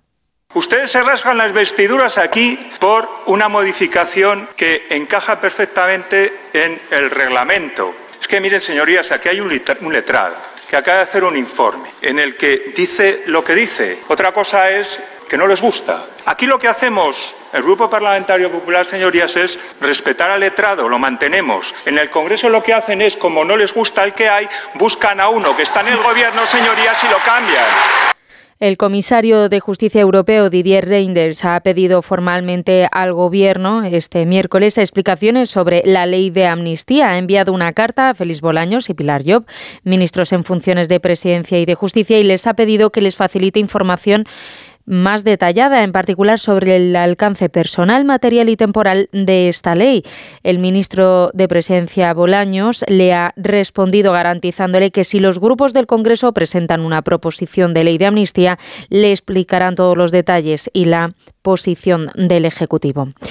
Este miércoles se ha confirmado que el asesinato por violencia de género sufrido el pasado día 4 constituye el nuevo asesinato de violencia de género ya que han sufrido ya casi 5 millones de mujeres en Europa, bien física, psicológica o sexual. En nuestro país, casi un tercio de las mujeres han sido víctimas de este tipo de agresión, como detalla un informe de la Oficina Estadística de la Unión Europea. Belén Gómez del Pino. La encuesta da muestra de la magnitud de la violencia sobre las mujeres dentro de la pareja, donde el porcentaje de víctimas es del 29%, como fuera de ella, donde ese dato baja al 20%, incluyendo solo ataques físicos y sexuales. El dato rotundo es que casi 5 millones de mujeres residentes en España han sido víctimas de algún tipo de violencia por sus parejas o exparejas y más de 3 millones y medio la han sufrido alguna vez en su vida por parte sobre todo de varones conocidos. El detalle estremece aún más. A más de 700.000 mujeres las han encerrado o les han hecho pedir permiso para salir de casa. A casi medio millón las han prohibido trabajar. Otro medio millón de mujeres han sido violadas. La violencia en ámbito laboral o por desconocidos también está presente en la encuesta. El 20% de las mujeres ha sufrido acoso reiterado en algún momento de su vida. El 29% acoso en el trabajo, sobre todo miradas insistentes o lascivas que les han hecho sentirse incómodas. Y en la actualidad deportiva en fútbol, el Real Madrid ha sellado su billete a los octavos de final de la Liga de Campeones tras vencer 3-0 al Sporting de Braga portugués. El Sevilla ha perdido 2-0 en su visita al Arsenal inglés y la Real Sociedad ha vencido 3-1 al Benfica, dando así a los Donostiarras un paso definitivo hacia los octavos de final. Eso ha sido todo por ahora. Más información a las 4, a las 3 en Canarias. Síguenos por internet en ondacero.es.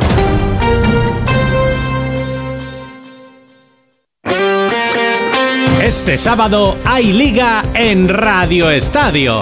Con la primera plaza de la liga en juego, el Real Madrid recibe al Valencia y el sorprendente Girona visita al Rayo. En la zona de peligro llegan las urgencias para los equipos locales. Almería Real Sociedad y Granada Getafe. Completa la jornada del sábado desde el Sadar Osasuna Las Palmas. Con las paradas habituales en los estadios de Segunda División, la Liga ACB de baloncesto y desde Sevilla las semifinales de la Copa Federación de Tenis. Este sábado desde las 3 y media de la tarde, todo el deporte te espera en Radio Estadio con Edu García. Te mereces esta radio. Onda Cero, tu radio.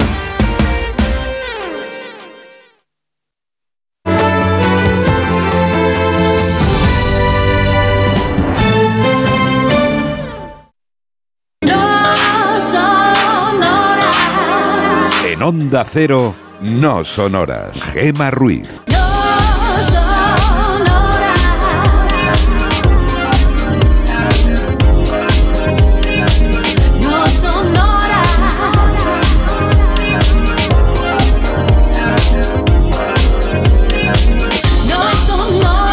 Son las 3 y 6 de la madrugada, las 2 y 6 en Canarias. A nosotros se nos pasa el tiempo volando en No Sonoras y espero que a ti también. Es decir, que te lo estés pasando en grande con nosotros. Hoy estamos hablando de, parque de parques de atracciones y también de ferias. Eso es. Y era un domingo en la tarde, fui a los coches de choque.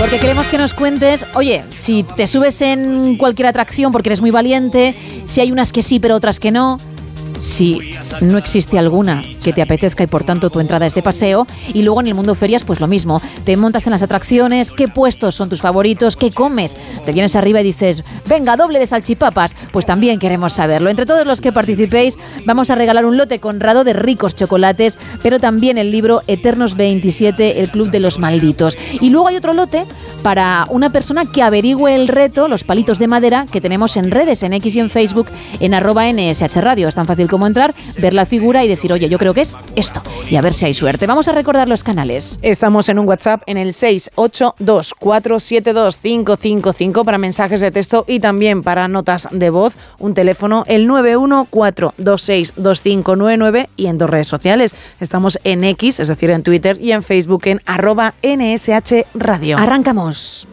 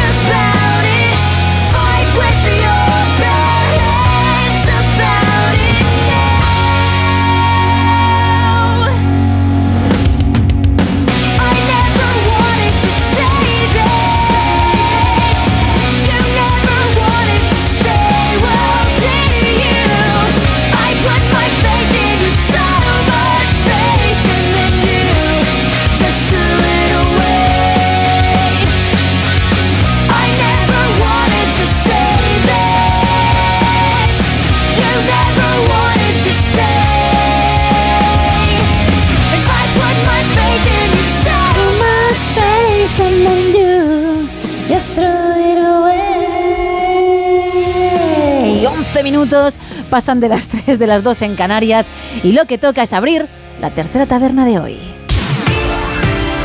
Aquí abrimos la taberna de redacción, tercera edición.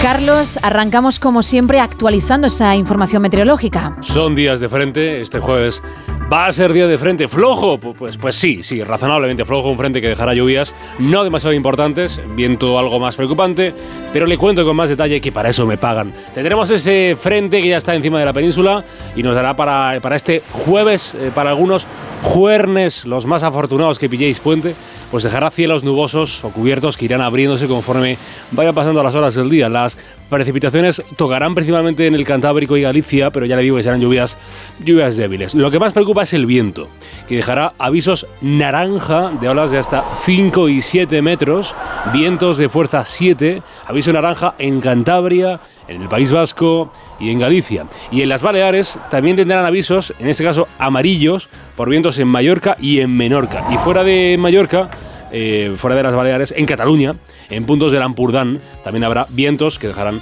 esos niveles amarillos. Las temperaturas, si tú, querido oyente, querida oyente, estás en un, estás en un curro, estás en un curro y has tenido tiempo de ir y, de venir a la oficina, o estás en la fábrica, o, o ya, si, ya si estás trabajando en la calle, ni te digo, pues notarás que han subido las mínimas, que ya no pasamos tanto frío durante las madrugadas como hemos pasado estos días atrás.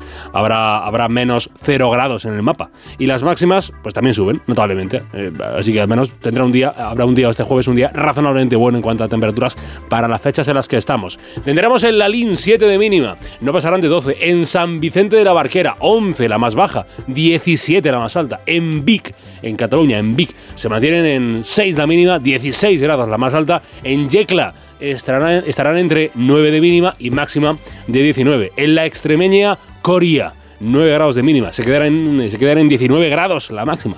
En Ronda, qué bonita Ronda, ¿eh? Sí, sí.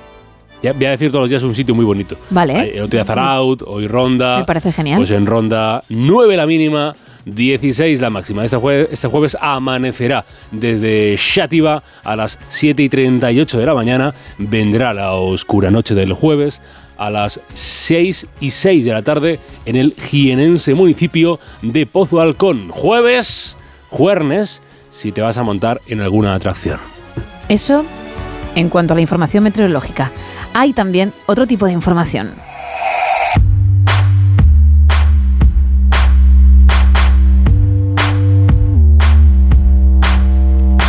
Arrancamos con el diario de Cádiz, fin de la pesadilla para la tripulación del Marella Explorer 2 tras el incendio sufrido durante la tarde de ayer en Cádiz. Todos pudieron volver a bordo del crucero después de que el fuego fuera extinguido sobre las 5 de la tarde. El fiscal pide tres años de prisión para la viuda de la duquesa de Medina Sidonia. La acusación pública considera que tras la muerte de Luisa Isabel Álvarez de Toledo y Maura, Lilian Dalman se quedó con una suma de dinero adjudicada en la herencia a uno de los hijos de la conocida como Duquesa Roja.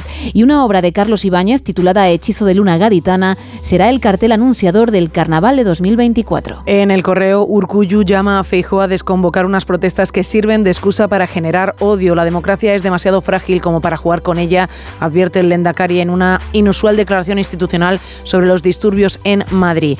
El español Iván Iyarramendi y su mujer fueron asesinados en el ataque inicial de Hamas y Euskadi pagará la extensión a 18 semanas del permiso de paternidad en la empresa privada. En las provincias de Valencia, el jefe de gabinete de Oltra tardó cuatro días en actuar desde que conoció el caso de los abusos.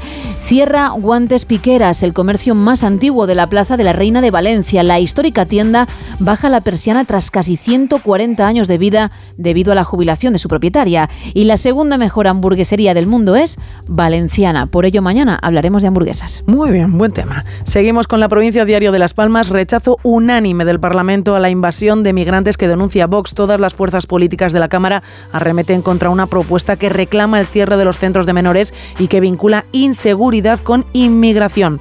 Dos hermanos heridos tras una pelea con cuchillos en montaña, Los Vélez, y casi uno de cada diez canarios espera por una cirugía, una consulta médica o una prueba. La defensora del paciente tilda de delito la gestión de las listas de espera. En el Faro de Vigo, lágrimas de la primogénita de los charlines al finalizar el juicio al clan por blanqueo de capitales derivado del narcotráfico. Air Nostrum regala billetes a los 95 afectados por el vuelo de Vigo cedido a los jugadores del Sevilla para que bueno, pudieran regresar a Andalucía tras su partido contra el Celta. Y hallan el cadáver de un hombre en el desalojo forzoso de las pensiones clandestinas del centro de Vigo. En la opinión de Murcia, nuevo régimen sancionador para espectáculos antes de Navidad. La Asamblea pide al Gobierno regional que solucione el vacío legal existente cuando se incumple la normativa vigente en la región. La tercera protesta en la sede del PSOE de Murcia pincha. Apenas dos decenas de manifestantes han acudido ayer martes a la sede del PSOE en Murcia para seguir mostrando su rechazo a las negociaciones de Pedro Sánchez con los independentistas. Y la OTAN se entrena en la costa de la región. En el comercio diario de Asturias, Barbón compromete mil millones de euros para inversiones en el presupuesto del próximo año. Medio millar de personas se concentran ante la sede del PSOE en Gijón en una tensa protesta y activado el protocolo por sarna al aflorar nuevos casos en las escuelas e institutos de Asturias. En el diario Montañés, unas 4.000 personas se manifiestan en Santander contra la amnistía de Sánchez. Susto en el aeropuerto Sebe Ballesteros por culpa del viento sur. El vuelo de Winter procedente de Tenerife logra aterrizar a la segunda tras un primer intento frustrado en el que el aparato llegó a tocar el suelo y condenado a 14 años de cárcel por abusar sexualmente de sus dos hermanas. Uf, en el Heraldo de Aragón, violenta pelea con dos heridos en pleno centro de Zaragoza. La riña se ha producido a las puertas de un bar en el cruce de Conde de Aranda y César Augusto. Incendio en Zaragoza sofocado el fuego en una vivienda de protección oficial en construcción en Narcosur. Y un cura admite haber coaccionado a un hombre con vídeos sexuales y le pide perdón tras ser denunciado en Zaragoza. En Huelva Información, Cherokee, el cabecilla de ETA que abandonó un coche cargado de explosivos en Ayamonte, será juzgado en España. El Aspiazo Rubina, que se encuentra entre rejas desde que fue detenido en 2008 en Francia, tiene numerosas cuentas pendientes con la justicia española y la senda ciclopeatonal que unirá Huelva, Aljaraque y Gibraleón estará operativa antes del verano. En la nueva crónica de León, la procuradora leonesa Nuria Rubio acusa al vicepresidente de la Junta de hacerle un gesto de felación. La Guardia Civil investiga a un vecino de Villablino por un delito de maltrato de animales domésticos e inversión de 36.000 euros en aceras para la carretera Madrid-Coruña. Seguimos con hoy Extremadura. Economía empieza a pagar las ayudas de tarifa cero para los autónomos extremeños. La Consejería resuelve 404 expedientes por 3,7 millones de euros con una subvención añadida de 960 euros por cada beneficiario. El IBI bajará en Cáceres con una media de 7 a 10 euros por recibo y tres heridos en un choque entre dos vehículos cerca de Solana de los Barros. Vamos terminando, lo hacemos con el diario de Mallorca. Sergio Rodríguez deja de ser el secretario general de Vox en Baleares. Los impulsores del movimiento Adolescencia sin móvil en Mallorca dicen que dar un móvil a un niño es como darle un Ferrari, no está listo. Y dos años de cárcel por arrollar a un motorista al que tuvieron que amputar un pie y darse luego a la fuga en Saranenal.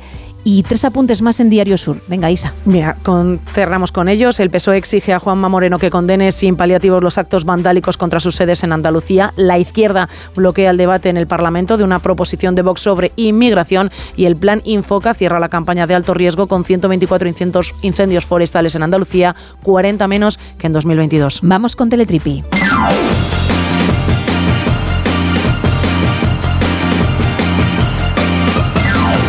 Pues tú dirás. Pues un, un, mensaje en una botella, de estas cosas tan bonitas oh, que de vez en cuando nos sí. encontramos en, en, este espacio. Sí, sí. Es el mensaje de un estudiante de Massachusetts en una botella que ha sido encontrada en Francia 26 años después. Ha sido un francés, el que estaba limpiando la basura en una playa, quien encontró esta botella, que había sido escrito pues hace 26 años por un estudiante, yo diría que de quinto de primaria, es lo que sería más o menos eh, la equivalencia de lo que nos cuentan en esta noticia escribe este mensaje y simplemente lo hace como parte de una tarea que le había mandado un profesor de ciencias que se llama Frederick J. Emila. Esto evidentemente lo conocemos porque aparece en la nota y lo escribió desde la escuela Forestdale en octubre de 1927. Los mensajes, todos los mensajes escritos por la clase fueron insertados en botellas, arrojados al océano, con la idea de, bueno, pues algún momento, en algún momento de esta vida, uh -huh. llegará a manos de alguien y esa persona lo leerá.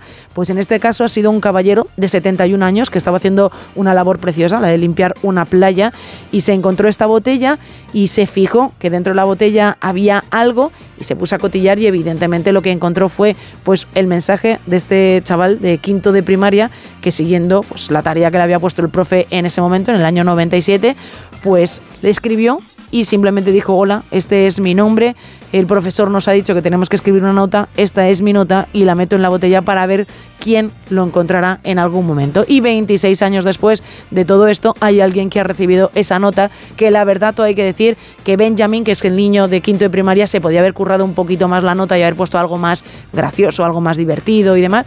Pero oye, él cumplió la tarea, le pusieron buena nota su- seguramente en ese momento y ahora hay alguien que 26 años más tarde pues ha encontrado su botellita y su mensaje. Bueno, muy bien, ¿eh? Sí, está bien. Fíjate que hay casos en los que hay que esperar mucho más. Bastante más. Por lo menos 50 años. Yo creo Oh. que has hablado de algo así y no hace mucho, ¿A ¿eh? ti te gustaría encontrar un- una botella con un mensaje dentro? ¿Por qué no?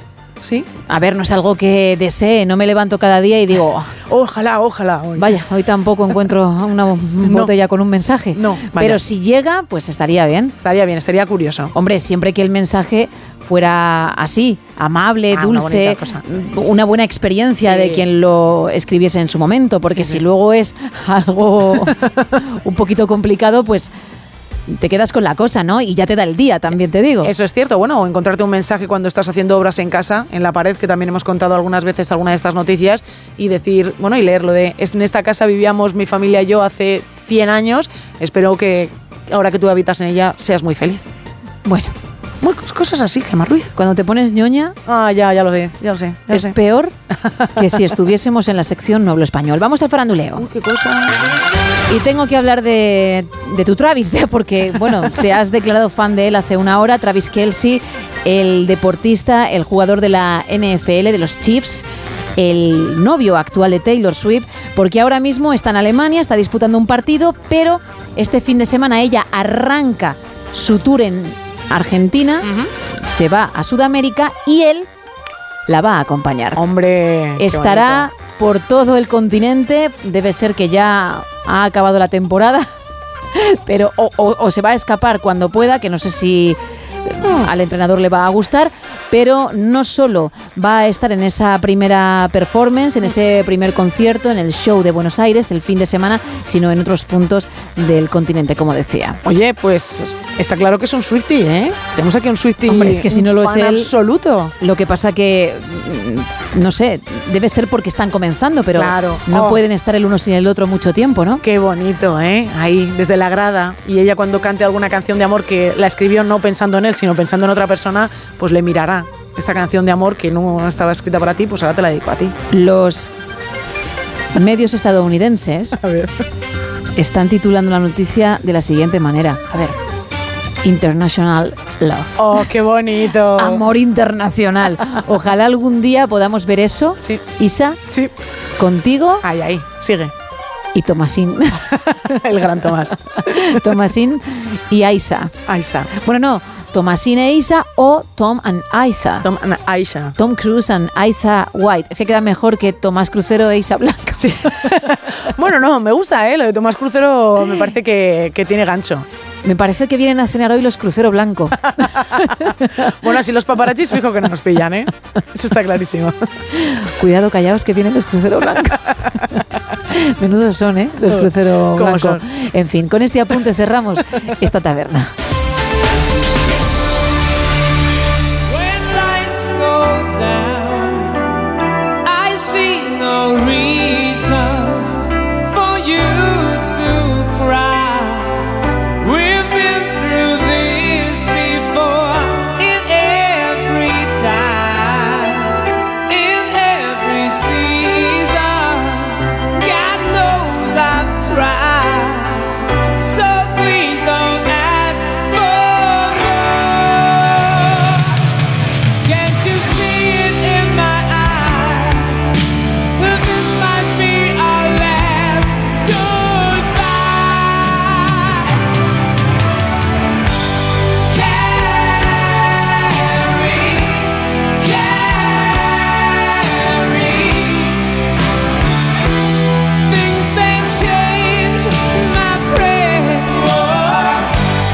José, muy buenas madrugadas. Buenas. ¿Qué tal? ¿Desde Podría dónde? ser mejores, que no puedo dormir. Ay, vaya, bueno, pero mm, por lo menos estás bien escuchándonos en horas o tampoco. Sí, estoy muy contento de poder eh, compartir el, el programa. Perfecto. ¿Nos quieres hablar de las ferias, de los parques de atracciones, como estamos comentando esta noche? Sí, Vale, venga, pues dime. Pues cuando era joven, que no sé si tendría 40 años, que ahora tengo 77, ¿Sí? en Marguera de Mar me ocurrió, bueno, no ocurrió nada, pero casi. Me subí a un car ¿Sí? que no, como no tenía carne de conducir, Mm. pues eh, de- en vez de pisar el freno, en una curva pisé el acelerador y casi me mato. Ay, y ya Entonces, no volviste a montar ni en esa atracción ni en ninguna otra. es- bueno, en ningún car no, pero en, en alguna otra sí, porque eh,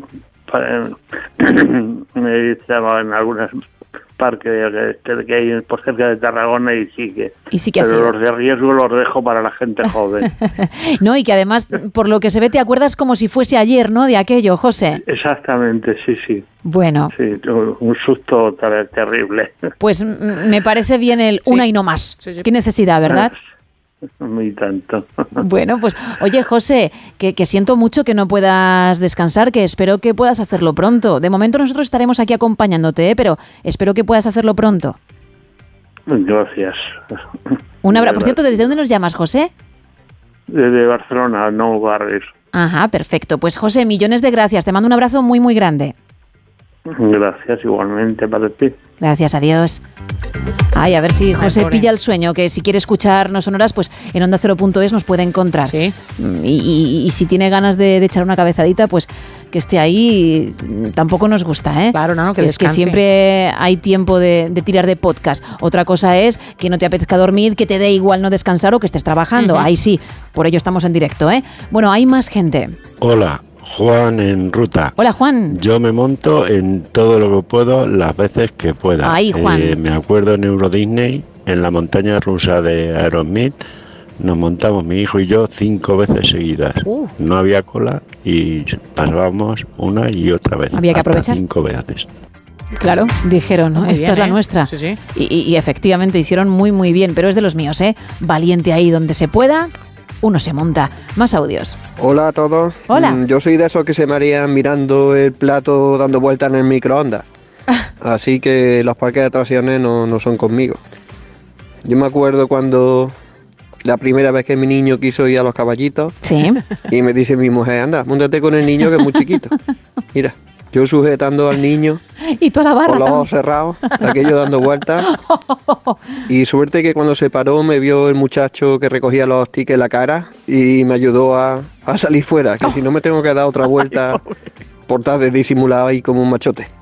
Qué barbaridad. Bueno, hay gente que, por ejemplo, en el parque de atracciones de Madrid, la mina, que vas al final en un vagón muy despacito y vas viendo más o menos cómo sería una mina por dentro, tienen miedo y consideran que, que alguna que otra curva pues se toma a una velocidad considerable. ¿En serio? Sí, sí, sí. Madre mía. Yo conozco alguna que, que hace eso, que lo dice y yo, pero por favor. Pero bueno. Así que me creo lo del tío vivo en este Qué caso. bueno. ¿eh? Bueno, tenemos ese tema. Entre todos los que participéis en él, vamos a regalar un lote conrado, pero también el libro Eternos 27, el Club de los Malditos, los grandes que nos dejaron con 27 años. Y luego hay otro lote para una persona que averigüe cuál es la figura que tenemos en X y en Facebook, en arroba NSH Radio, una figura que está hecha con palitos de madera. Pues preguntan por aquí, ¿es un taladro? No. ¿Es una banderola? No. ¿La cabeza de un pato? Tampoco. ¿Un martillo? ¿Un satisfyer? tampoco. ¿Un megáfono? Podría ser, pero no. ¿La cola de un avión? Ah, ya me gustaría, pero tampoco. ¿Una manga de señal de aire de pista de aterrizaje? No se me habría ocurrido tanto. Si fuera un caballo, le faltan las orejas, un secador de pelo podría ser. Me inclino por una obra maestra de Gaudí e incluso un Picasso en su época abstracta. No tengo ni idea, hoy me falla la imaginación, que contigo hay que echarle mucha, Gema Ruiz. Bien, podría ser de cualquiera de esos artistas, estoy completamente de acuerdo, pero ha querido la vida que sea mía. Y tranquilos, porque en media horita lo vamos a contar. Después de ver el vaso roto de hace dos semanas, ¿esto puede ser la última cena de Da Vinci? No. Ay, no puedo con Gema, nos dicen por aquí, no pueden con tus obras, Gema, no, no O terminan. conmigo, lo cual también, Claro, eh, no, no, no, también es- podría ser y no pasa No, no, absolutamente es no- nada. ¿eh? no pueden con este arte realmente. No, pero habrá quien tampoco pueda conmigo, ¿eh? no creo. Sí, hombre, y no pasa nada.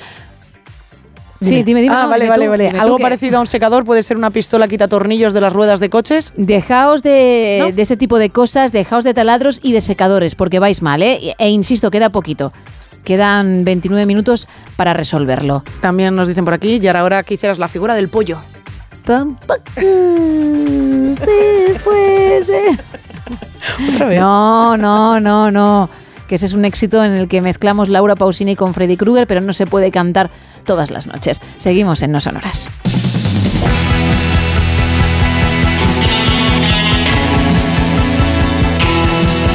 Vamos a cruzar una semana más el océano contigo, Carlos. Aquí estamos otro jueves más con este menú que gusta, que gusta a cualquiera. Sí. A, a Danny DeVito, por ejemplo. Vale, y a, sí. Y a Donald Trump también.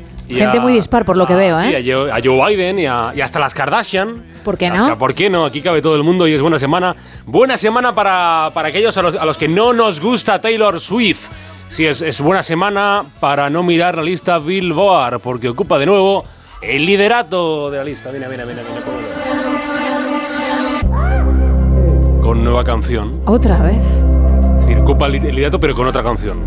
Esta se llama It's It Over Now. Ojalá se acabara ahora todo.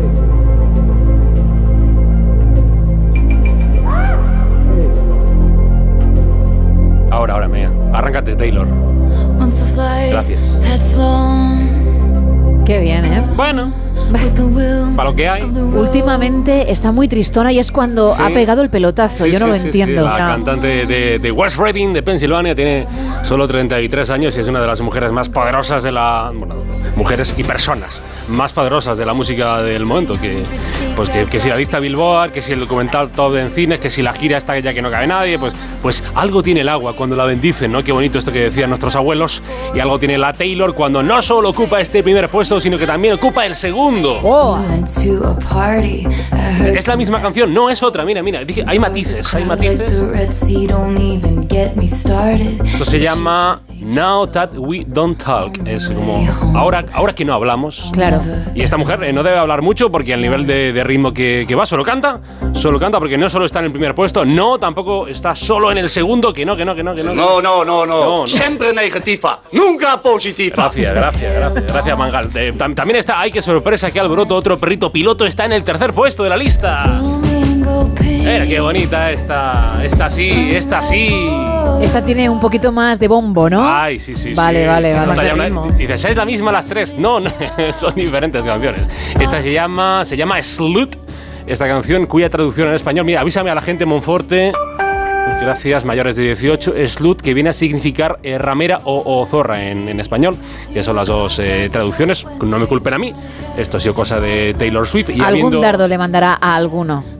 Sobre todo de la industria Sí. musical, porque lo suele hacer, ¿eh? Cuando se pone tan dura en los títulos. Esta mujer ha tenido peleas, ¿no? Con Exacto. grandes peleas, ¿no? Con el. ¿Cómo, es, cómo era la historia esta de que regrabó todas sus canciones? Exacto, porque su ex-manager se quedó con los derechos de los primeros temas que fueron un éxito rotundo, especialmente en América, y dijo que no me los vendes, no te digo que no me los des, no me los vendes, regrabo y empiezo a ganar dinero por otro lado. Esto es como si George Lucas, el productor ejecutivo, coge los derechos de la Guerra de las Galaxias y dice George Lucas, pues voy a volver a grabar Harrison Ford, vente para una tarde, que tengo ahí un ratillo, vamos a grabar dos tomas, hacemos lo mismo. Tal cual. Pues lo mismo, pero mucho mejor resultado que hace Taylor Swift. Y si hemos tenido ya bastante eh, música para los Swifties, eh, vámonos a Nueva York. ¡Wow! Esto sí es música, ¿eh? Sí. Esto sí, esto sí. Y no esa muchacha. Bueno, tampoco te pases. No, no, es broma, es broma. O sea, es que me- somos Swifties. a mí me gusta, me gusta- no, a mí no me disgusta, digo, no soy Swifty, pero mire, yo soy más de, Vas entrando. más de este hombre. También, hombre, si me los comparas, Ay. me voy a tu bando. Bueno, hay una historia guapísima sobre, sobre música en Nueva York, que pónganse en situación, a finales de los años 70, un apartamento en el edificio Dakota de Nueva York. Allí vive y vivía, apenas 30 años tenía, un tipo talentoso y especial llamado John Lennon, junto a su pareja Yoko Ono.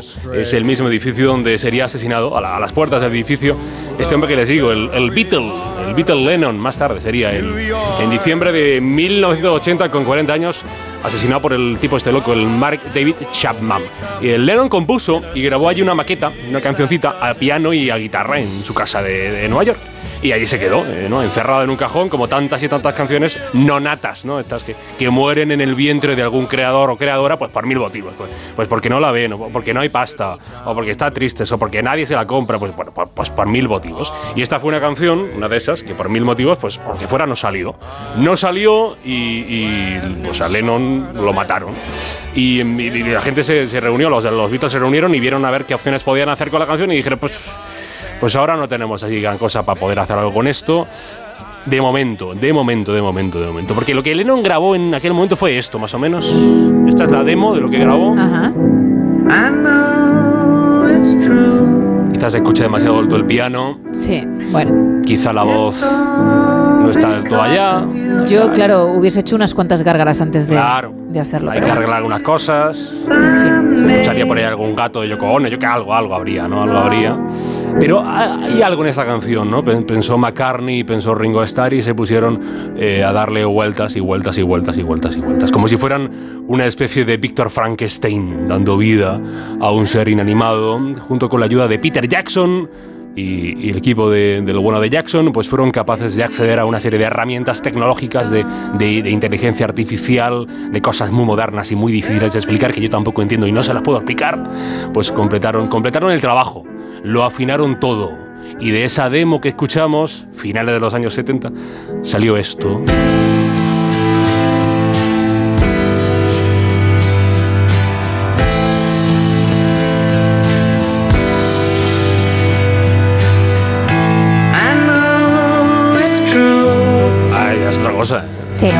Mejora bastante.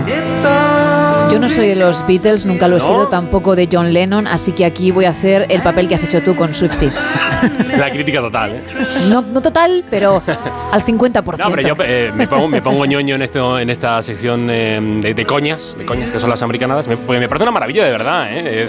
Es darle vida otra vez a una canción y a una persona y debe ser muy emocionante, sobre todo siendo pues McCartney, siendo Ringo Eso Starr, sí. eh, que volviera este hombre a cantar, eh, llevando muerto 43 años. Y ha salido esta canción que a los eh, gente de la, a los, a los Beatle maníacos pues les ha gustado más o menos, ¿eh? y tiene algo bonito. Yo también, yo, bueno, yo soy más de los Beatles que de los Rolling, he de decir. Eh, y a mí esta canción pues me parece, me parece un canto a la vida, ¿no? Volver, volver, volver, volver, volver. Y si decíamos que la Taylor dominaba las listas musicales, vamos ahora con las listas de cine, las taquillas. Hola, soy Mike. Sí, le sonará, le sonará Mike. Hombre. Porque fue el de la semana pasada. Mike Smith, ¿no? Sí, Como lo recuerdo. Porque aún eh, viven los restos de Halloween, porque sigue dominando la taquilla norteamericana esta peli llamada Five Nights at Freddy, que está basada en una grandísima saga de videojuegos, eh, esa historia de la pizzería que en su día tuvo éxito. Pero desde que empezó a morir gente allí, pues la gente, por lo que sea, pues dejó de tomar pizza allí. La, gente tiene unas cosas de verdad. y pues le, le fue peor, le fue peor la pizzería. Y, y nada, pues eso, que sigue en taquilla. Si la, la quieren ver, también está en taquilla en España. Número uno, esta película, Five Nights at Freddy. Y de cosas que dan miedo a cosas que dan envidia.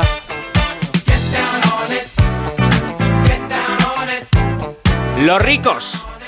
Los Ay. ricos. Señora. La pasta. El cash. El money. La lista Forbes. La lista Forbes que ha salido esta semana en España. Amancio, Amancio, Amancio. Las personas más ricas de nuestro país. Seguramente, pues ni tú, querido oyente, ni yo estemos en ella. Yo aspiro, yo aspiro, pero tú también, seguramente. Pero, pero ninguno de momento estamos ahí. Estamos, estamos trabajando en ello, como diría José María Aznar. Al menos tenemos salud, ¿no? Que es como la riqueza de los pobres. Tengo salud. Bueno, bueno, Claro, bueno. Tampoco es una cosa que decir. Tengo dos piernas, vale, vale. También te digo que como no la tengas y, y llegues a la fortuna de Elon Musk, estás fastidiado, vamos a decirlo así. Bueno, ya que han salido los ricos, los ricos de España, vamos a los ricos de Estados Unidos, que son esos pues muy ricos. Mira, en el número uno está Elon Musk. Vaya. Elon Musk, 251 mil millones de dólares. Pues eh, que si Tesla, que si ahora X, bueno, X no le da muchos beneficios, pero la, la empresa está de SpaceX SpaceX, de mandar cohetes, cohetes para arriba, esto que dice Yolanda Díaz de que Elon Musk quiere irse, pues, pues sí, esta empresa, esta empresa. En el número dos está Está este hombre que a mí siempre me ha sorprendido, esto es una tontería mía, ¿eh? y me ha sorprendido que es calvo, pero que se pueda poner pelo. Se podía, Sí, poner, se podía sí. poner muchísimo pelo, de hecho, Jeff Bezos. Sí, porque además El hombre de Amazon. Eres calvo y no te pones pelo. él se cuida mucho, el Sí, cuerpo sí. está muy fuerte Muy para la edad que eso tiene sí, está muy, eh, y muy marcadito. mazao, y ¿eh? claro, pues hay un tupé no, no vendría mal, ¿no? Para el look, pero no, no lo desea, Pues se es puede- un Vin Diesel. Se puede comprar eh, a tu pez, a tu pez se puede comprar 161.000 o 160 y no sé cuántos. 161 mil millones de dólares tiene. Tú me que daría eso para tu pez. Voy a poner ahí un gato muerto encima y que no pasaría Qué barbaridad. Gente, Es además, increíble. Riquísimo. En el número 3 está un hombre que se llama Larry Ellison. ¿Que ¿Quién es este hombre? ¿Quién es este hombre? Pues tiene una, mm, una empresa de, de inteligencia artificial que, que, que- que contratan empresas de software. La empresa se llama Oracle. Y este hombre tiene 158 mil millones de dólares. El número 4 está Warren Buffett, tiene 93 tacos. Eh, podía repartir un poco ya. Un poquito. Poco Warren. Warren, 121 mil millones de dólares, 93 años. Tiene una empresa, una empresa que a su vez tiene grandes acciones, otras grandes empresas. Todo es una, un reconcom. En el número 5 está Larry Page, Larry Page, que es el eh, cofundador y exdirector general de Google. Tiene 114 mil millones de dólares. Por ponerlo un poco en contexto, Amancio Ortega tiene 81.800 millones de dólares, de dólares eh, según Forbes. Y es el más rico de España. Pues el quinto más rico de Estados Unidos tiene 114 mil millones de dólares. ¡Ja!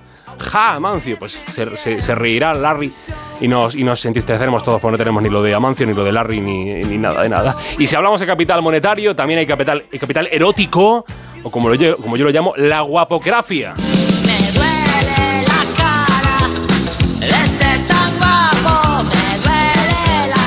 Tú dices lo de la calvicie de Jeff Bezos. Sí, Y yo siempre he pensado, muy bien, sí, tú puedes decir, porque eres X publicación, sí, sí.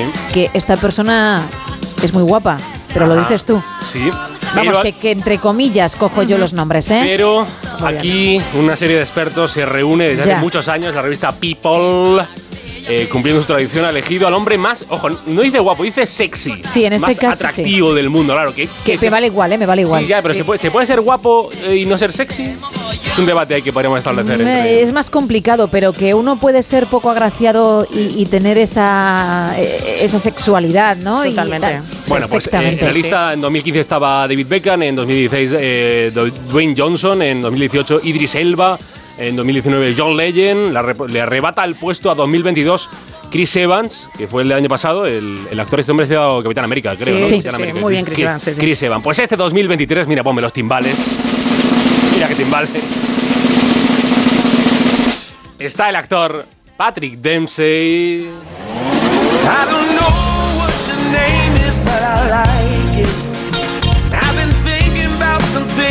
Tiene 57 años. Ha tardado, ¿eh? Ha en tardado, aparecer. ha tardado, ha muy tardado. sexy, muy sexy. Yo ahí también, no, no, que diga, aquí la gente opine libremente.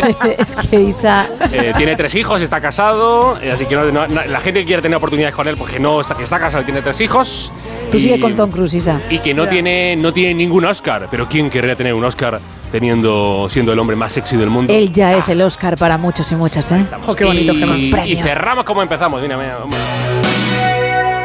Rápidamente con el Bruce, con, con, con el Bruce, con Boss, con el Boss, o sea, con el Bruce también, con la Taylor y con el Bruce, con Bruce Springsteen, porque ha anunciado esta semana tercer día, tercer día de conciertos en la, en la Villa y Corte, tercer concierto, ya tenía dos, el 12 y el 14 de junio 12 y 14 de junio de 2024. eh, vendió cerca de 100.000 entradas en apenas una hora. Eso dicen. Yo no me lo creo, pero eso dicen. Es más complicado ir a un concierto de, de sprinting que pillar cita para la ITV del coche. O, o- o para renovarte el DNI también, Para sí. el DNI, eh, pues anunció hace apenas unos días que tendrá otra cita con los madrileños y con los no madrileños que quieran acercarse a Madrid, al Civitas Metropolitano, el estadio del Atleti, al eh, 17 de, 17 de junio del próximo año. Así que solamente me queda decir para acabar, ¡corre! Que se acaban.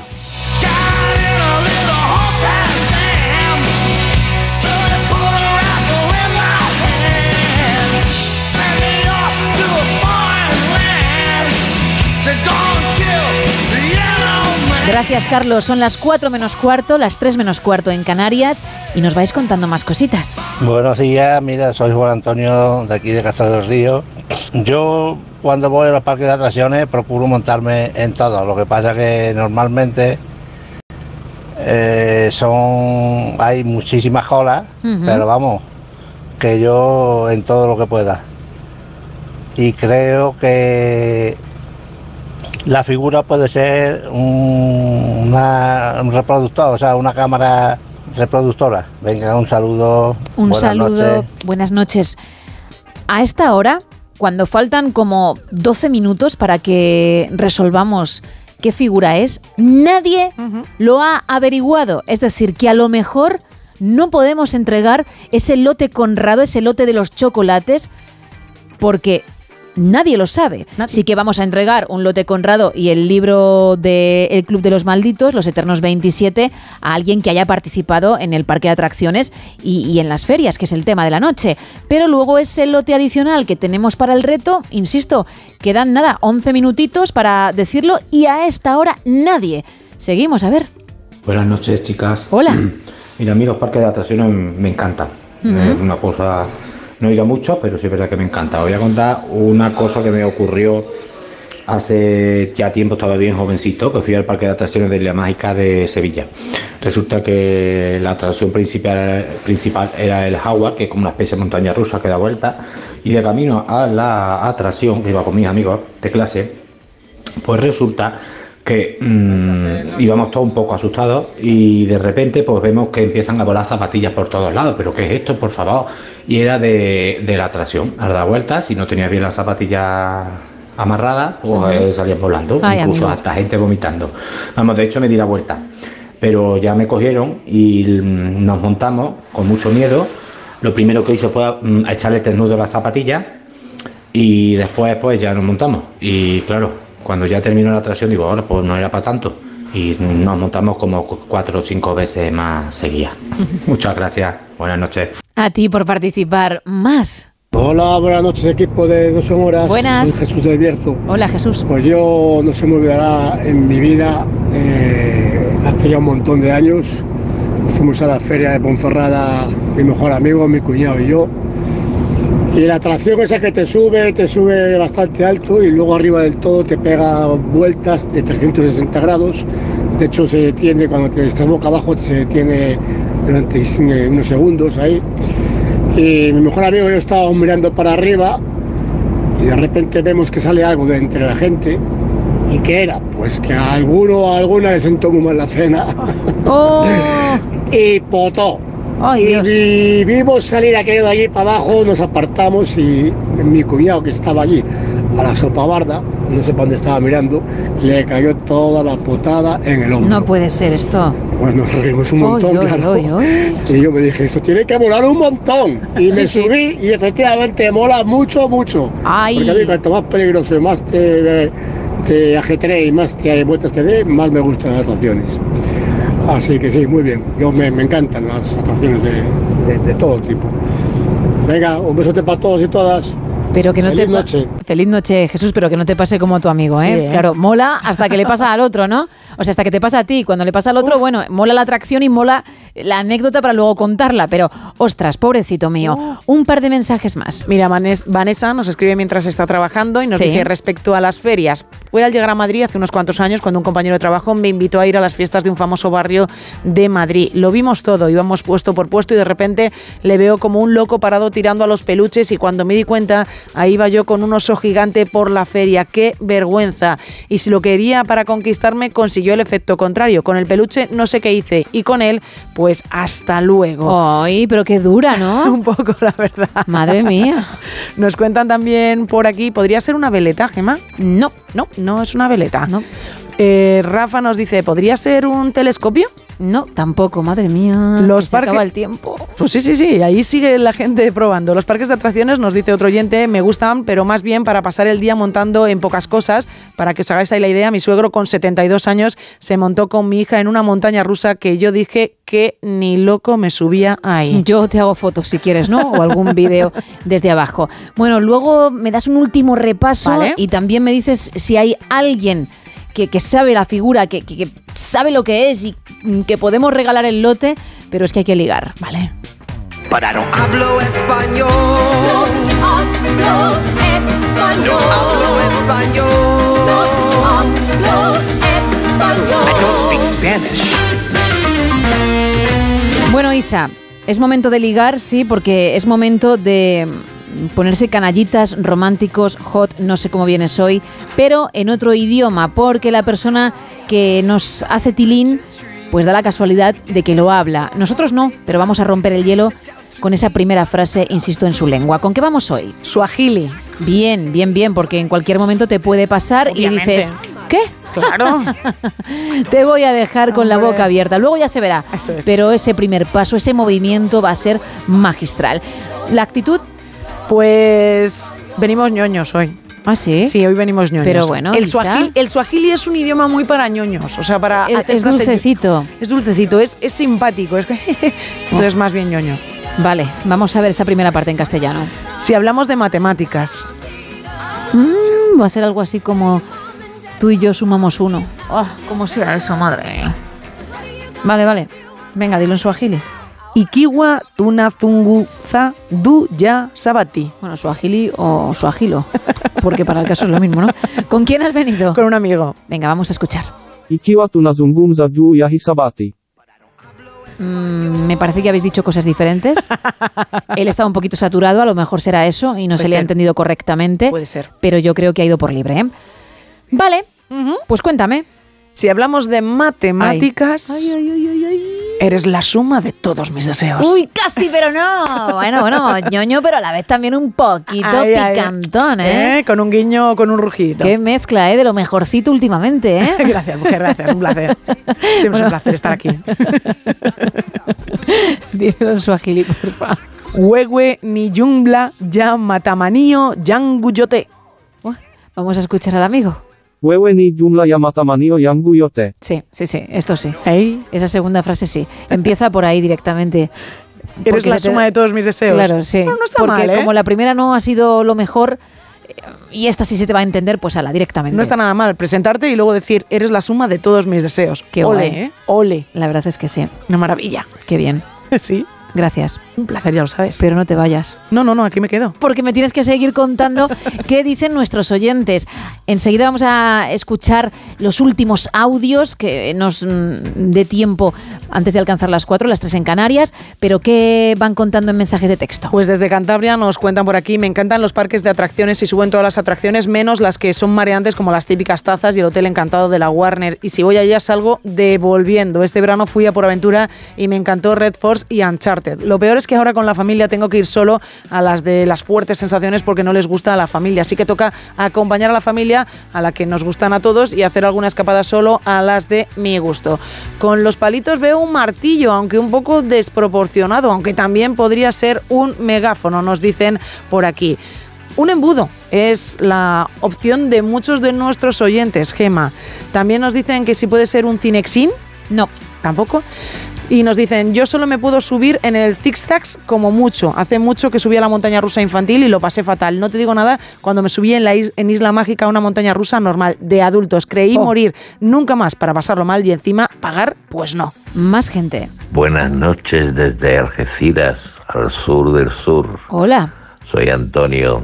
A mí me parece que lo que ha querido hoy hacer con esa preciosa obra de arte, Emma, es un secador de pelo, ¿no? Por lo menos yo he puesto el secador mío de pelo encima, yo lo he ampliado y, y por lo menos tiene el mismo contorno. Yo no sé si me habré equivocado, pero yo creo que sí. Y, y en cuanto a los cacharros de la feria, ni uno, así que ya a mí me da miedo hasta de subirme en una silla. Venga, buenas noches, un abrazo. Buenas noches. Pues no, no es un secador. Podría ser mini, ¿eh? De los de viaje. Pero tampoco. Más. Buenas noches. Creo que puede ser un secador de pelo. ¡Ay! Tiene pinta de ser un secador de pelo. Y los parques de atracciones, pues me encantan muchísimo. Así que a disfrutar. Buenas noches. Buenas noches y gracias eh, por participar. Uf, estoy a punto de decirlo y me da mucha lástima porque a esta hora nadie... Nadie. Estoy actualizando redes sociales y absolutamente nadie ha dicho a esta hora lo que es. O sea, no vamos a poder dar un segundo lote Conrado hoy. Fíjate que es la primera vez que nos pasa, porque semanas anteriores siempre, siempre ha habido alguien que lo ha averiguado. Aunque fuese una persona o diez, pero lo averiguaban. Wow, bueno. Venga, un par de mensajes más sobre las ferias y los parques de atracciones, porque me he quedado así como eh, helada. Eh, Lola, por, por cierto, nos dice que ella también cree que es un secador, que ya hemos dejado claro, Mm. y nos pide que mandemos un saludo a su marido, que es panadero y que está escuchando el programa No Son Horas. Pues un saludo y, y gracias por mm, darlo todo, porque gracias a eso nosotros podemos mm, comer un pan en condiciones. Efectivamente. Y anda que no es sacrificado el, el empezar a trabajar tan temprano. Nos cuentan también por aquí, me gustan bastante los parques de, atracciones, aunque es muy pesado las esperas en las colas como no tengas el pase rápido. Lo que más me gustan son las montañas rusas, me vuelven loco experimentar las velocidades, las alturas, las curvas, las bajadas y el looping es demasiado y merece pagar la entrada. En las ferias lo que más me gusta es comprar buen pan, chorizo, cecina y queso. No está mal, ¿eh? No está mal. Bien elegido el menú. Bueno, a las 4, las 3 en Canarias, después de la información, vamos a escuchar un cinerama muy chulo, la banda sonora Contra todo riesgo de la película Contra todo riesgo de 1984, que en su día preparó José Luis Salas. Quédate porque está muy, muy interesante y además luego a partir de las 5, las 4 en el archipiélago, arrancaremos la edición Buenos Días con toda la actualidad, también con Esteban Álvarez hablándonos de curiosidades del deporte, con nuestra nutricionista, con Lara Marín, con Juan Gómez para pasar miedo y con muchas cosas más. Pero ya que mucha gente nos pregunta por José Luis Salas, aprovecho para decir que sigue malito, que se está recuperando de un problema de salud y que nosotros pues seguimos al frente del fuerte hasta que él se ponga bueno y de momento pues podemos escucharle así en esos cinerama que, que, que es espectacular cada uno de ellos, que están de lujo y en este pues vas a disfrutar porque no va a ser menos y será eso después de la información. Pero ahora hay que decir, por un lado, quién se lleva el lote Conrado y también el libro el, del Club de los Malditos Eternos 27 porque ha participado en el tema de las atracciones. Pues se va a las manos de Mario Torre. Mario, enhorabuena, vas a disfrutar de ambas cosas. Y como nadie, ¿verdad? Nadie ha averiguado la figurita, no hay un lote Conrado extra. Me duele mucho tener que verme en la obligación de decir eso y de anunciar que no es un secador, que no es una taladradora, que no es la cabeza de un perro o de un caballo, ni un retrovisor. Es un zapato de tacón. Ole. Ahora lo miraréis y diréis, jo, Pues claro. si es que se me tenía que haber ocurrido. Está clarísimo. No pasa nada, porque la semana que viene habrá otra figurita y por tanto otro lote extra. Y ahí pues se podrá probar suerte otra vez. Sí, sí, sí. Alcanzamos las 4, las 3 en Canarias con Abril Lavín y seguimos.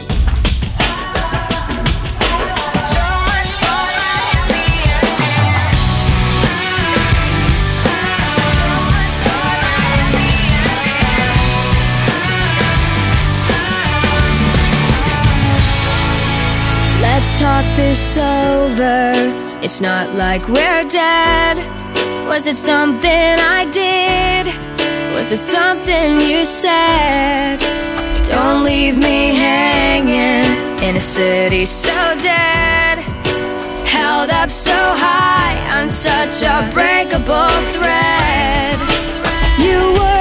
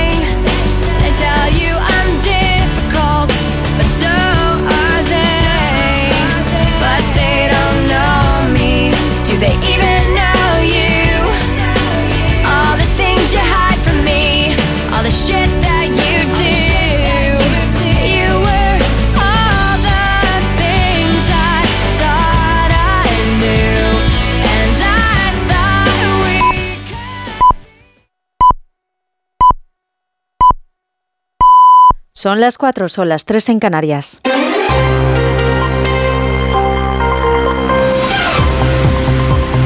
Noticias en Onda Cero.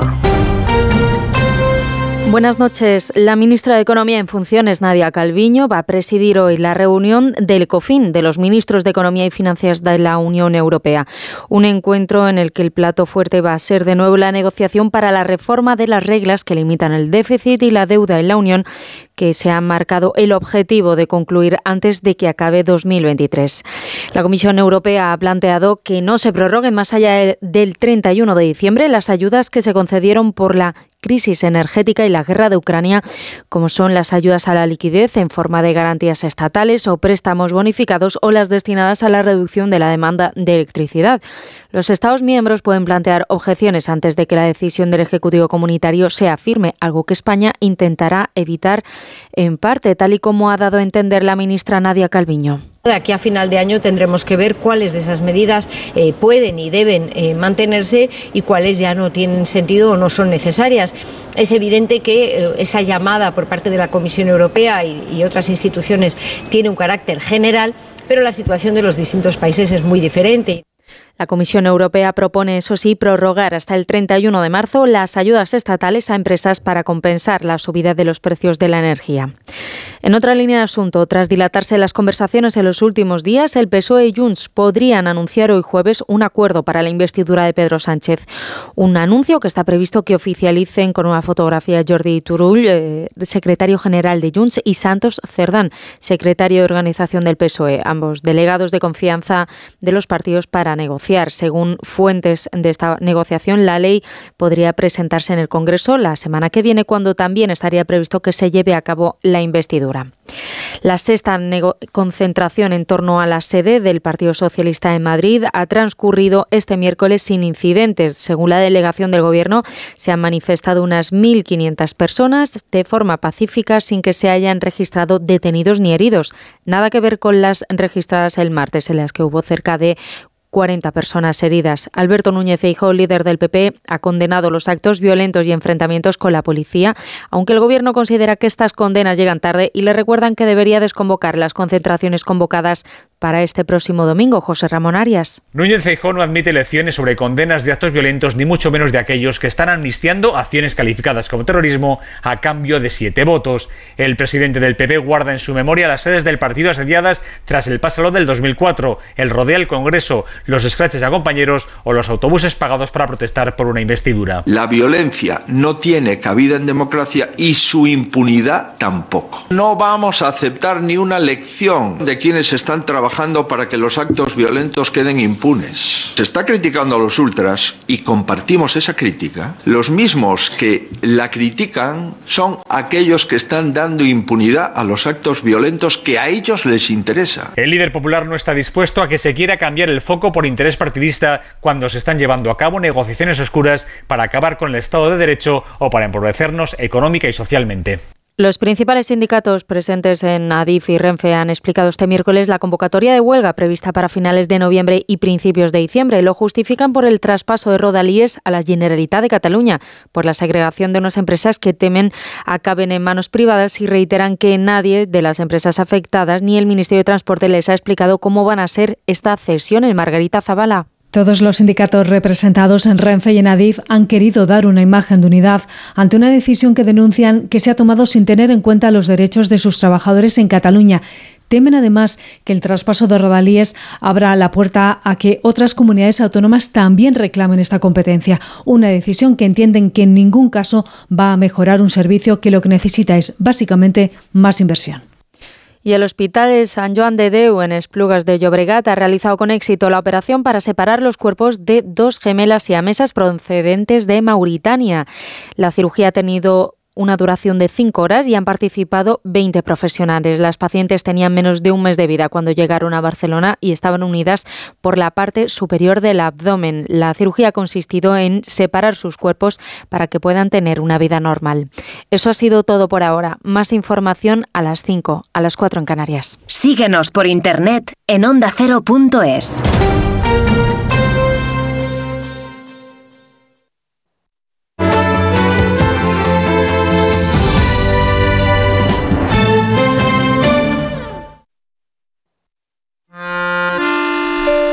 Si eres de los que se duermen con las noticias, aquí eso de despertar interés se nos da bien.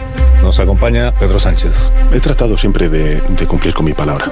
¿Y por qué nos ha mentido tanto entonces, presidente? Señor Núñez Feijóo, buenos días. ¿Está usted insinuando que la dirección de correos ha tenido algún interés en que no se repartieran a tiempo los votos por correo? Pocos se atreven a preguntar lo que todos queremos saber, pero en Onda Cero contamos con más de uno. Si escuchar lo mismo de siempre te cansa, despiértate con Alsina. Más de uno con Carlos Alsina. De lunes a viernes desde las 6 y siempre que quieras en la web y en la app. Onda Cero, tu radio. Este sábado hay liga en Radio Estadio. Con la primera plaza de la liga en juego, el Real Madrid recibe al Valencia y el sorprendente Girona visita al Rayo. En la zona de peligro llegan las urgencias para los equipos locales. Almería Real Sociedad y Granada Getafe. Completa la jornada del sábado desde el Sadar Osasuna Las Palmas. Con las paradas habituales en los estadios de Segunda División, la Liga ACB de baloncesto y desde Sevilla las semifinales de la Copa Federación de Tenis. Este sábado desde las 3 y media de la tarde todo el deporte te espera en Radio Estadio con Edu García. Te mereces esta radio. Onda Cero, tu radio.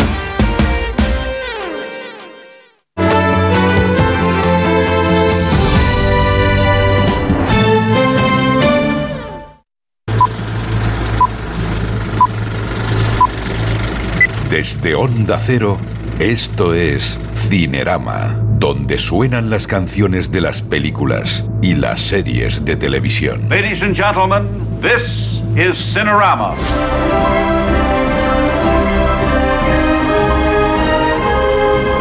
Bienvenidas y bienvenidos a Esto es Cinerama. Así es como suenan las películas, las series de televisión y los programas de televisión aquí en el No Son Horas de Onda Cero, en la radio, en tu radio. Esto es Cinerama. Y ahora viajamos a través del tiempo y el espacio. Nos vamos hasta 1984. Hoy proyectamos en nuestro genuino y particular cine contra todo riesgo. Cine negro con muchas intrigas y eso sí, una banda sonora a prueba de todo lo que le eches. Against All Odds, una película de 1984 que no tuvo todo el éxito esperado, especialmente por su director, Taylor Hackford, pero que musicalmente hablando, su banda sonora sí que estuvo bien. Contra todo riesgo, hoy en el Esto es Cinerama de Onda Cero. Y empezamos con algo potente. Kid Creole and the Coconuts, más ochentero imposible, gran, gran música tropical, tremendamente bailable y alegre. My Male Curiosity es mi curiosidad de macho.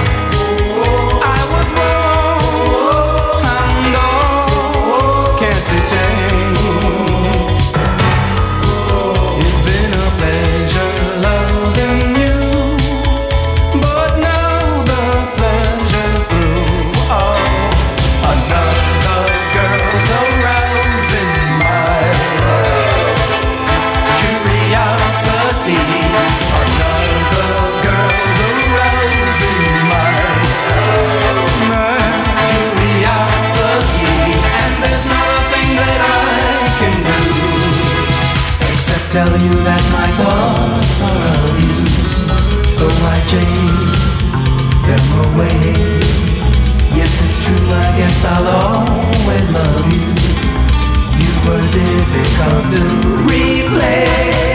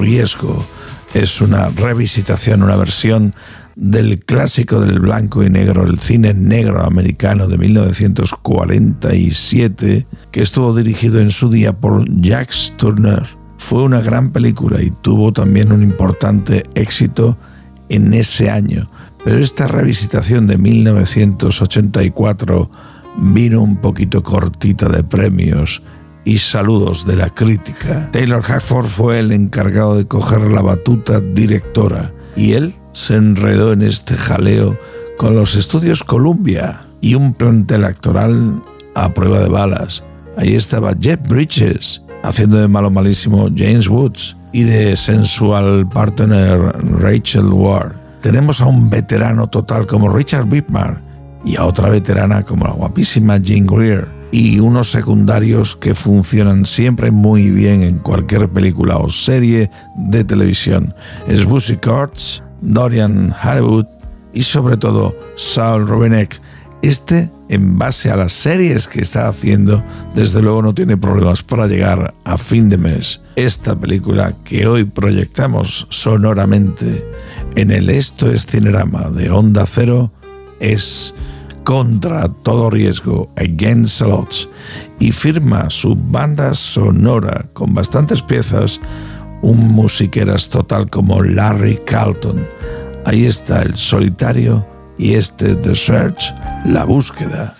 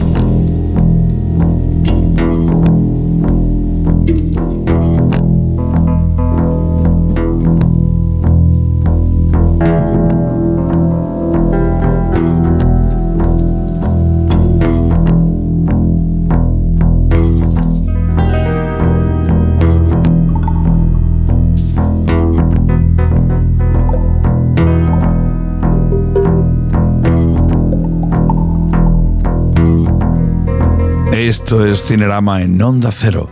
Hoy contra todo riesgo de 1984, un clásico del cine negro americano. Que además, todo hay que, todo hay que decirlo, el plantel actoral, el concepto de película del 84 y su banda sonora están francamente bien. Pero en el cine no terminó de funcionar. El dinerito lo hicieron con el Oscar la canción de Phil Collins y el disco de sus canciones a nivel global. Larry Carlton estaba de fondo, quien firmase buena parte de la banda sonora. Murder of a Friend, el asesinato de un amigo y por supuesto The Race, cuya sintonía nos enloquece porque nos ponen literalmente las pilas. Esto es Cinerama, más sonido de cine en la radio.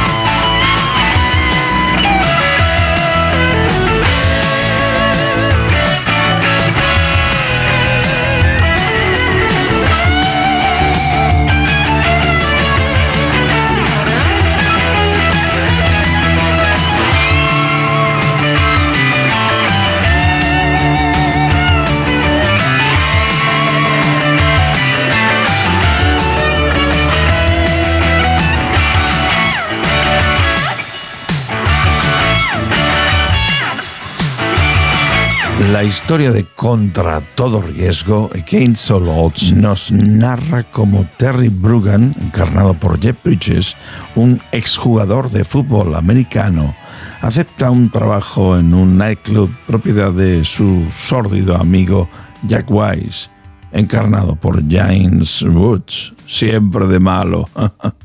un día Jesse, Rachel Ward, la atractiva novia del malo, Wise, escapa de la ciudad con una gran cantidad de dinero.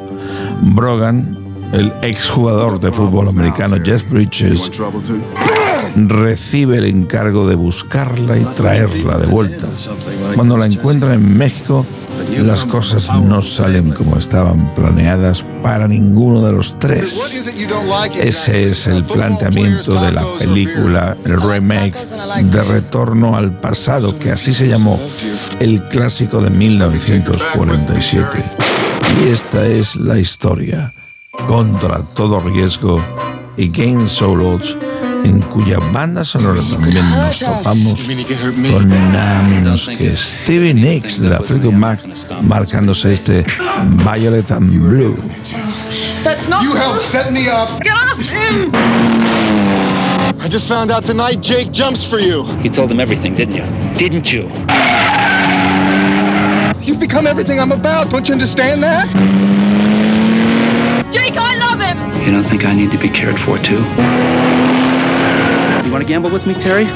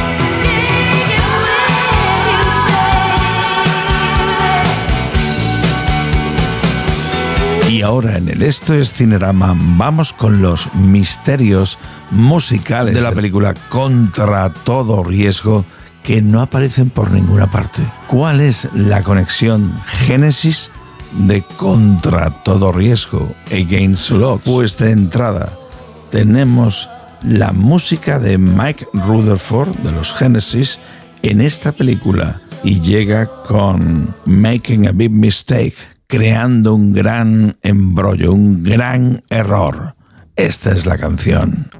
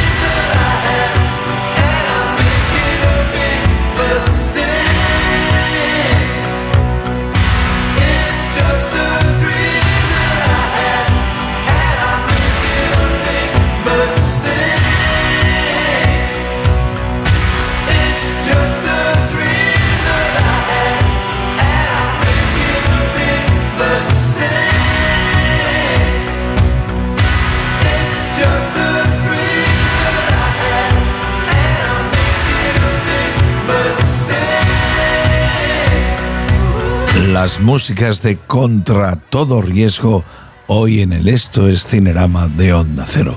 Así es como suenan las películas en la radio, en esta radio.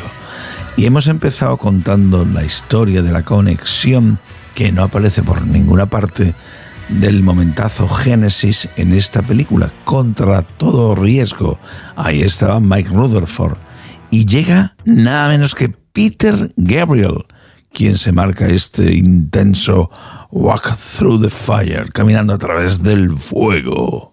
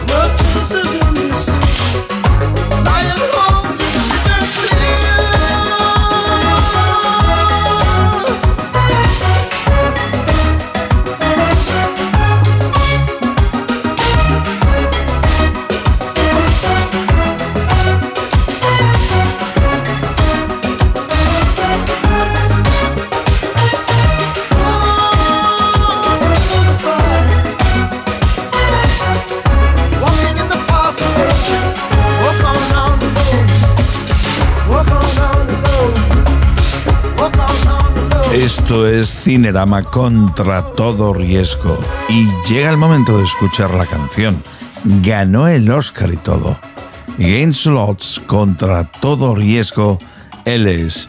En este detallito que estamos dedicando al Génesis que no aparece, pero que ahí están Mike Rutherford, Peter Gabriel y por supuesto Phil Collins.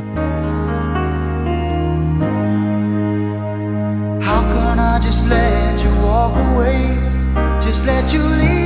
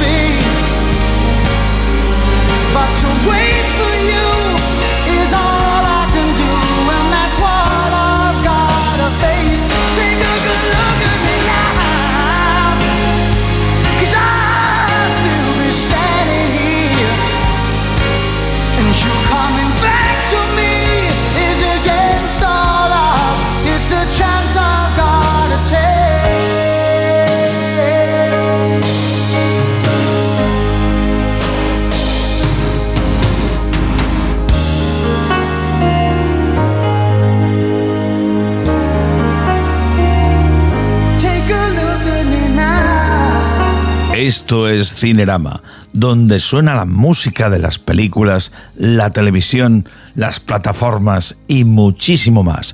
Hoy estamos repasando Against the Odds, la película de Taylor Hackford de 1984 con la flamante banda sonora que estamos escuchando, incluido el Oscar para esta canción que ya se va, sí, sí, Against the contra todo riesgo, cantada por Phil Collins. Y una más, otro típico grupo británico de los años 80, como son ni más ni menos que los Big Country, y este es su Balcony.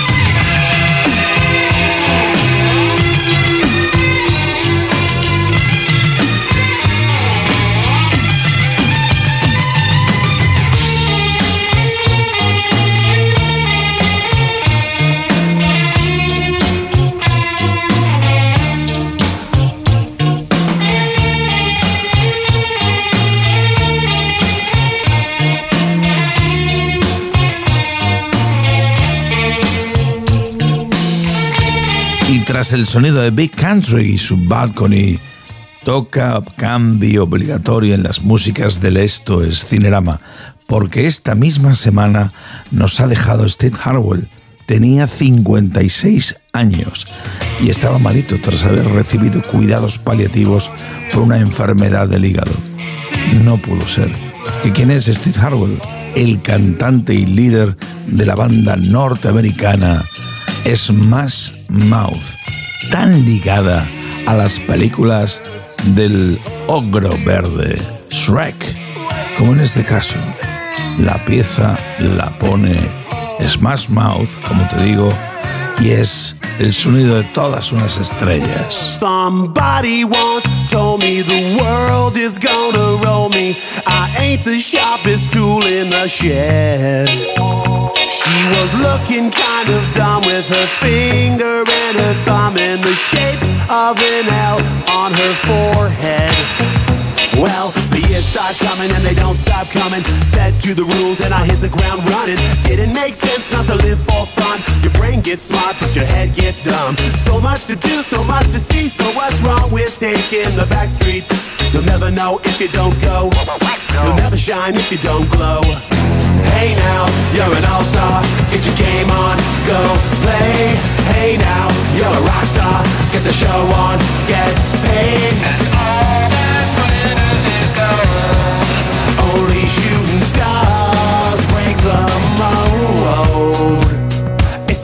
And they say it gets colder. You're bundled up now, wait till you get older. But the media men beg to differ, judging by the hole in the satellite picture. The ice we skate is getting pretty thin. The water's getting warm, so you might as well swim. My world's on fire, how about yours? That's the way I like it, and I'll never get bored. Hey now, you're an all-star. Get your game on, go play. Hey now, you're a rock star. Get the show on, get paid.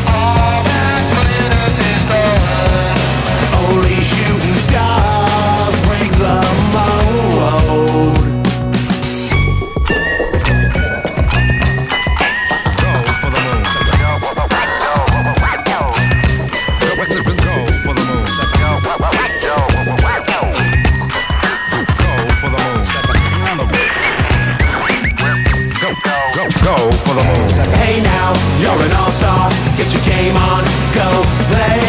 Hey now, you're a rock star. Get the show on, get paid.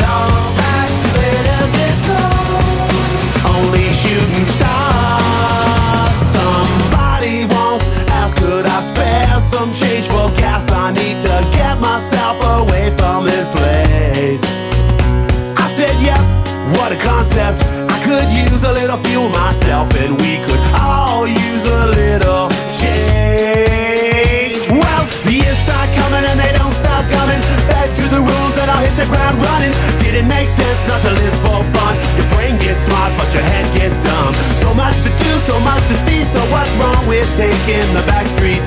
You'll never know if you don't go. No, you'll never shine if you don't glow. Hey now, you're an all-star. Get your game on, go play. Hey now, you're a rock star. Get the show on, get paid. And all that glitters is gold. Only shooting stars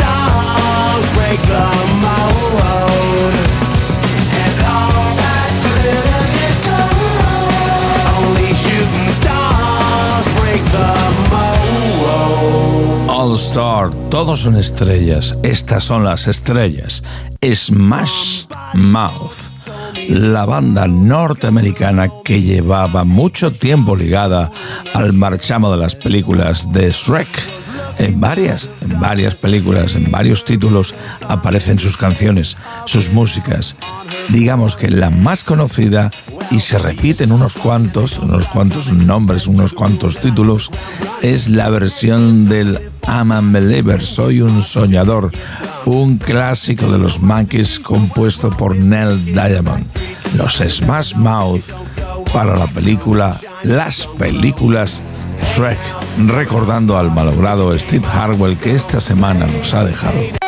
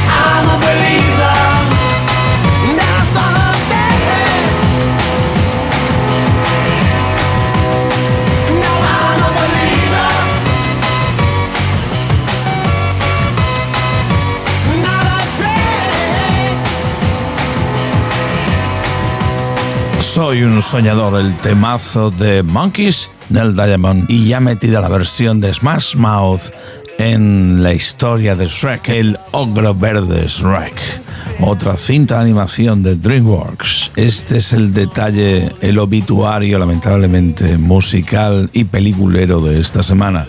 Steve Harwell, el cantante de los Smash Mouth, nos ha dejado después de estar tan ligado a la tira de películas de DreamWorks.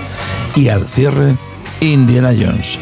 Nos trasladamos al pasado. La última película, ya contamos aquí que en el tráiler aparecían los Rolling Stones, el Simpatía por el Demonio. Era la canción que sonaba cuando Indiana Jones despertaba en la mañana en su apartamento de Nueva York. Un día al que podría cambiar. Pero la historia ha cambiado. ¿Por qué buscas Ahora no son los Stones los que suenan en la película. Son ni más ni menos que los Beatles y su mítico Magical Mystery Tour. Lo siento. Y de remate, cuando le indican qué día era el que se vivía en la película, la llegada del hombre que estuvo en la luna y su consiguiente desfile por las principales calles de Manhattan, la canción que sonaba de fondo era la Odisea Espacial de David Bowie. Himnos totales. Esas son las correcciones que el tiempo permite a responsables musicales de algunas películas. Y con ello cerramos esta semana esta edición de Esto es Cinerama. Dentro de siete días mucho más. Y ahora Vuelo a la información van a dar las noticias de las 5, 4 en Canarias, tras de las cuales vuelve Lady Gema Ruiz en la edición Buenos días del No Son Horas. Saludos del Salas y entre las películas y la radio tenemos el entretenimiento, acompañamiento y la información asegurados. Lo dicho, a seguir disfrutando de la radio.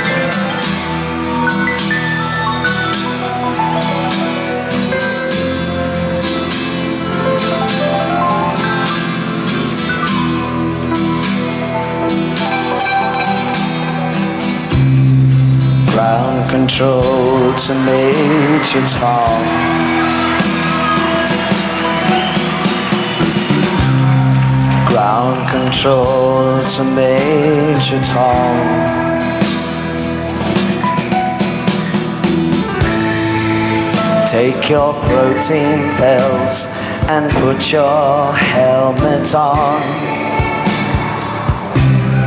Ground control to Major Tom.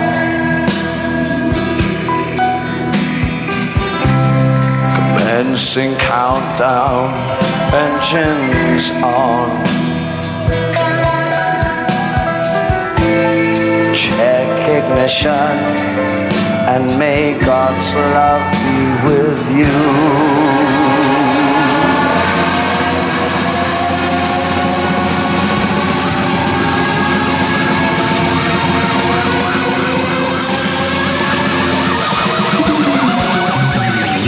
This is ground control to Major Tom. You've really made the. And the papers want to know whose shirts you wear. Now it's time to leave the capsule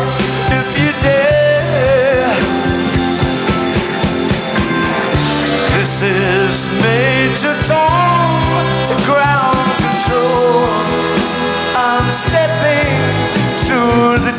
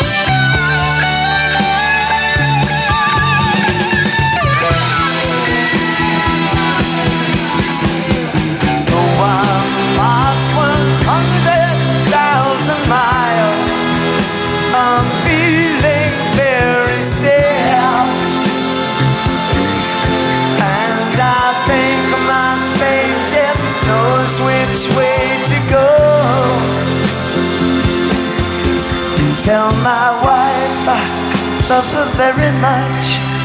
She knows. Ground control to Major Tom. Your circuit's dead. There's something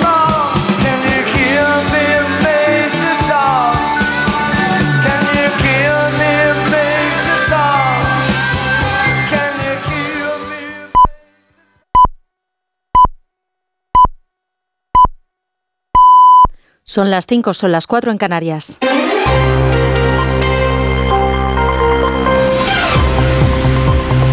Noticias en Onda Cero.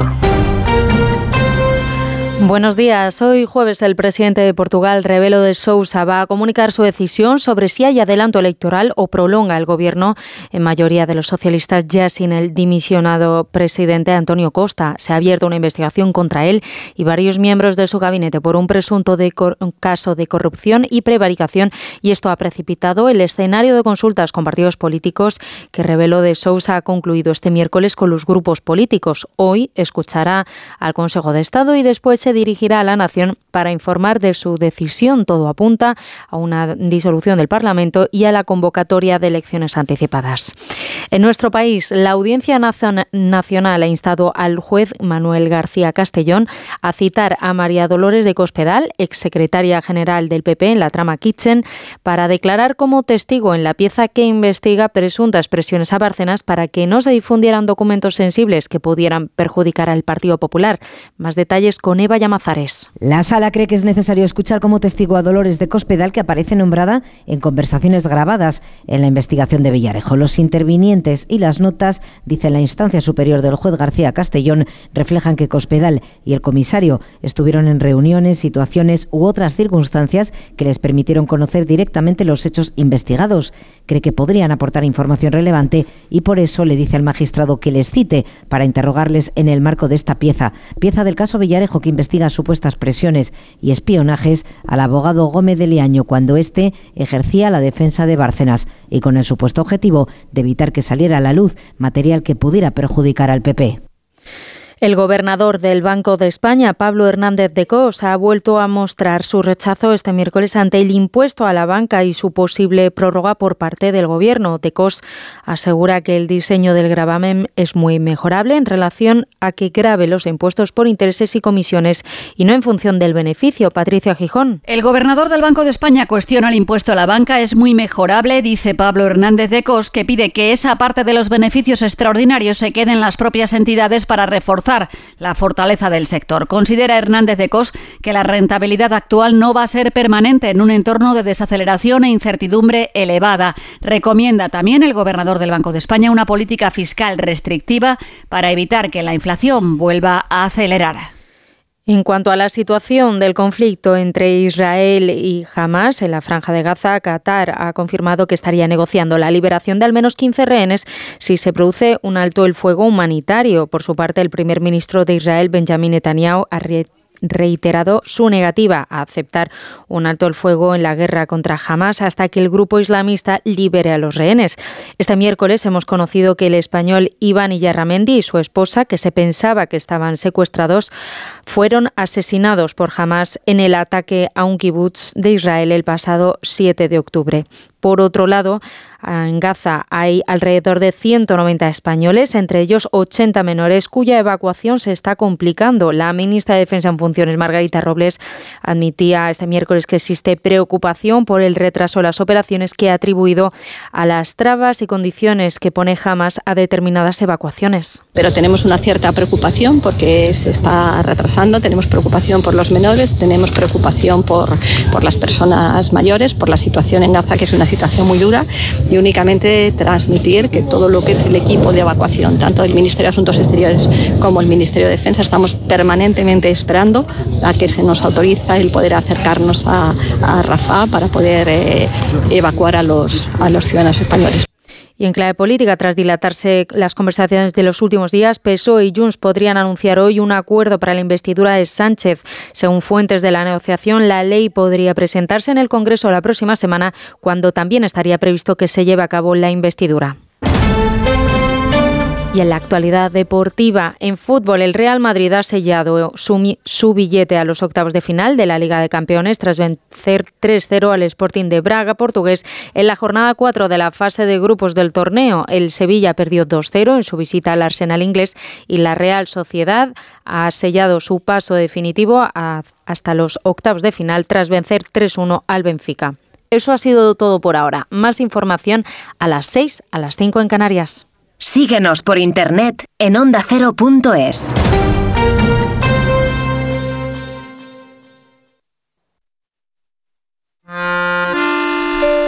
Si eres de los que se duermen con las noticias, aquí eso de despertar interés se nos da bien.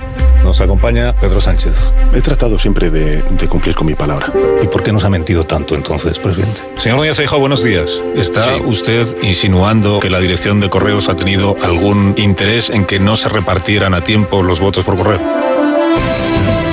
Pocos se atreven a preguntar lo que todos queremos saber, pero en Onda Cero contamos con más de uno. Si escuchar lo mismo de siempre te cansa, despiértate con Alsina. Más de uno con Carlos Alsina. De lunes a viernes desde las 6 y siempre que quieras en la web y en la app. Onda Cero, tu radio.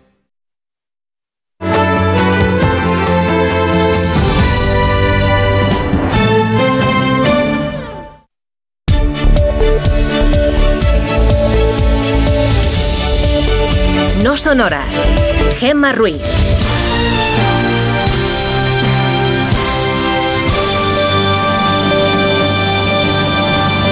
Son las 5 y 6 de la mañana, las 4 y 6 en Canarias. Buenos días.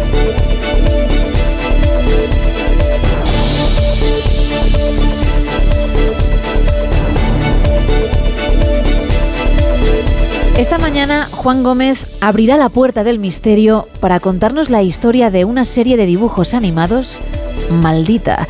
Esteban Álvarez nos hablará de tenis y nuestra nutricionista Lara Marín nos contará qué es la inflamación de bajo grado y qué podemos hacer para evitarla.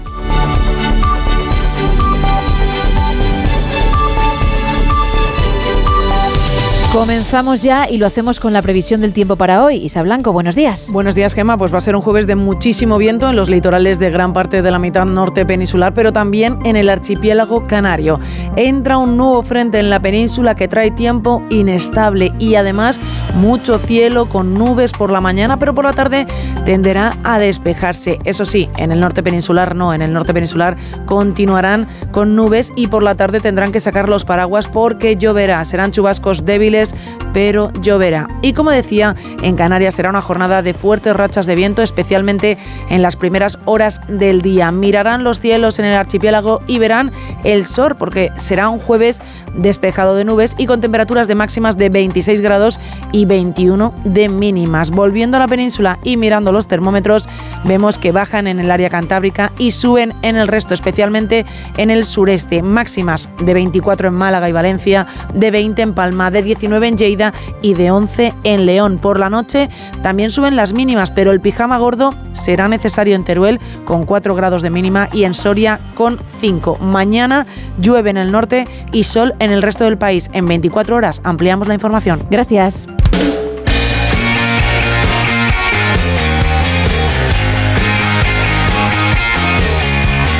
¿Y qué me cuentas en deportes hoy, Paco Reyes? Buenos días. ¿Qué tal? Muy buenos días, Gema. La jornada de Champions ha terminado con tres victorias, Atlético de Madrid, Real Sociedad y Real Madrid, y dos derrotas, Barcelona y Sevilla. La mejor noticia es que el Real Madrid y la Real han logrado la clasificación matemática para los octavos de final y en el caso de los blancos casi como primeros de grupo a falta de dos jornadas, ya que le sacan cinco al Nápoles. Empezó mal el partido para el Real Madrid porque se lesionó en el calentamiento Kepa y era sustituido por Lunin, que entraba en un equipo con bastantes cambios. En el 4 de la primera parte, Lucas hace penalti y Lunin lo detiene. Luego el malagueño Brahim, que fue titular, marcó el 1-0 y ya en la segunda parte remataron los dos brasileños, Vinicius Rodrigo Goes. La Real Sociedad goleó al Benfica 3-1 en una primera parte fantástica, todo hay que decirlo, donde anotaron los tres goles en los primeros 21 minutos e incluso pudieron anotar un cuarto si no fuera porque Bryce Méndez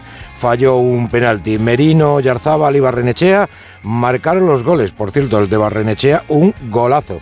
Lo más lamentable de este partido fueron los incidentes protagonizados por los aficionados del Benfica, tanto fuera como dentro del campo, donde llegaron a introducir bengalas y tirarla a los aficionados de la Real Sociedad. Hay que vigilar estas cosas un poquito más, eh, hay que decírselo no solamente a los clubes, sino a la UEFA, que tiene que tomar medidas y duras medidas contra este tipo de gente, que lo único que hace es manchar el fútbol. El Sevilla lo tiene muy complicado para estar en octavos tras una nueva derrota en Londres por 2-0 ante el Arsenal, que es líder del grupo. Los hispalenses se quedan últimos a tres puntos de la segunda plaza. De momento, Diego Alonso no le van demasiado bien las cosas en el Sevilla. Y del resto de la jornada, te cuento que el Bayern y el Inter se han clasificados, el Inter en el grupo de la Real, y que el United se ha complicado su pase a octavos tras perder 4-3 en Copenhague. Gracias Paco, 5 y 10, 4 y 10 en Canarias y seguimos con más actualidad.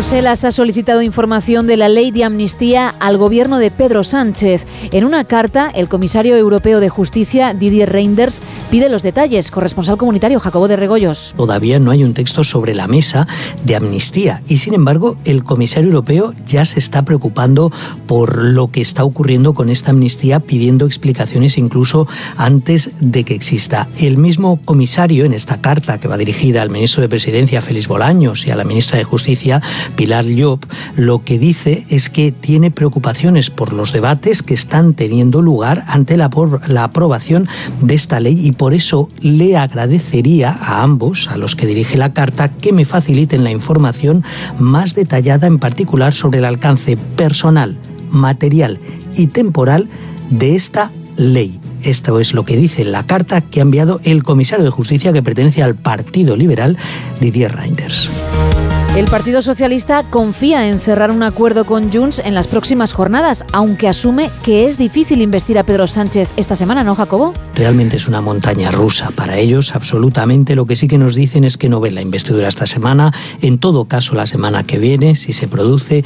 Lo que yo creo que abre la puerta a que haya no solo problemas técnico-jurídicos respecto a la amnistía, que posiblemente o seguro que existen, sino que también hay algo más detrás. Eh, fuentes de la negociación dejaron caer claramente hace solo día y medio que había problemas con el acuerdo político.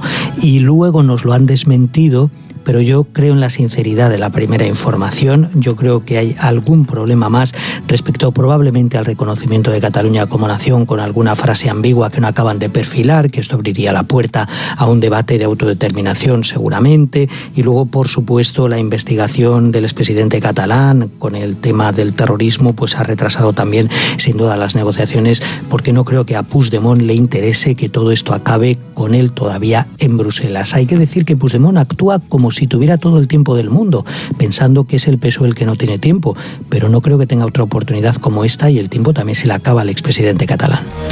Por su parte, el presidente del Partido Popular, Alberto Núñez Feijó, asegura que la violencia no tiene cabida en la democracia. José Ramón Arias. El presidente del PP ha denunciado las dos caras de aquellos que exigen condenas de violencia, pero al mismo tiempo dejan impunes y amnistían conductas mucho más graves. Feijó ha mostrado su rechazo expreso a todas ellas frente a los que tienen una percepción mucho más selectiva. La violencia no tiene cabida en democracia y su impunidad tampoco. No vamos a aceptar ni una lección de quienes están trabajando para que los actos violentos queden impunes. Núñez Feijóo ha pedido a los españoles que no desvíen el foco de lo importante, como algunos pretenden, de unas negociaciones opacas que tratan de acabar con el Estado de Derecho, con la igualdad y que nos van a empobrecer económica y socialmente. Esta amnistía es una aberración democrática desde el punto de vista político, es una indecencia desde el punto de vista moral y es ilegal desde el punto de vista jurídico. Declaraciones del líder popular en un acto en el que han participado varios catedráticos de Derecho que han asegurado que la Constitución española no puede recoger una amnistía para aquellos que han querido acabar con ella. Ayer el Ministerio de Exteriores confirmó la muerte de Iván Yarramendi, el español que se pensaba que había sido secuestrado por Hamas el 7 de octubre en Israel, fue asesinado ese mismo día por el grupo terrorista Diana Rodríguez. Tanto Iván Yarramendi como su mujer desaparecieron hace un mes cuando los terroristas entraron en el kibutz donde vivían. Es el segundo español asesinado por Hamas después de la joven Maya Villalobo, que se encontraba cumpliendo el servicio militar. Desde Copenhague, el ministro Álvarez no ha mencionado el asunto y eso que su comparecencia se producía pocos minutos antes de la confirmación de exteriores, pero sí se ha referido a la evacuación de los españoles en Gaza. Quedan hasta 190 compatriotas, 80 de ellos menores y ancianos. Evacuación complicada, reconocía que sigue en el aire. Esta es una evacuación especialmente compleja, porque eh, se va a tener que realizar en medio de movimientos militares de gran amplitud y porque es necesario el acuerdo de dos países para ello, Israel y Egipto. Y desde el G7 en Tokio, llamamiento unánime a una pausa humanitaria. Además, el jefe de la diplomacia norteamericana asegura que no habrá reocupación de Gaza ni reducción del territorio y tampoco bloqueo. No descarta Blinken, eso sí, un periodo de transición. El primer ministro israelí Benjamin Netanyahu insiste, no habrá un alto el fuego si jamás no libera a los rehenes. Corresponsal en Israel, Hanna Beris. Israel es terminante, no habrá alto el fuego mientras haya secuestrados en manos de Hamas. El primer ministro Netanyahu lo reiteró, calificando de falsos rumores las informaciones sobre una supuesta aceptación de los pedidos internacionales en este sentido. No habrá alto el fuego sin la liberación de nuestros secuestrados, recalcó. Todo el resto es falso. También el portavoz del ejército lo dijo en su parte de guerra, seguimos adelante, recalcó Daniel Lagari, contando sobre la última jornada de combates y el avance de las tropas tierra dentro de la ciudad de Gaza. En otro orden de cosas, el primer ministro Netanyahu condenó varios casos que se han registrado últimamente de habitantes de asentamientos israelíes en Cisjordania que atacaron palestinos no involucrados en terrorismo como venganza por la masacre de Hamas. Es un puñado de gente que no representa a la población judía de la zona, dijo Netanyahu. No es aceptable que tomen la ley en sus manos. No estamos dispuestos a tolerarlo y actuaremos contra ello. Tras la dimisión del primer ministro de Portugal, Antonio Costa, al verse envuelto en un caso de corrupción, la derecha sigue pidiendo elecciones anticipadas en el país. Asun Salvador. Todos los partidos de la derecha en Portugal y también el bloque de izquierda, que fue socio de Costa, le han pedido al presidente Rebelo de Sousa que disuelva el Parlamento y que convoque elecciones que no se celebrarían como pronto hasta enero. Los detractores de esa opción, que es la que parece que va cobrando más fuerza y por la que se decantaría el propio Rebelo, aunque él públicamente guarda silencio, critican que el adelanto retrasaría la aprobación de los próximos presupuestos. Una de las dudas, en caso de adelanto electoral, es qué pasará con algunas medidas incluidas en los próximos presupuestos, como el aumento del salario mínimo, el de las pensiones o el del sueldo de algunos trabajadores públicos, como los sanitarios. Por lo pronto, el sindicato de enfermería está de huelga y han convocado un paro nacional para el 20 de este mes.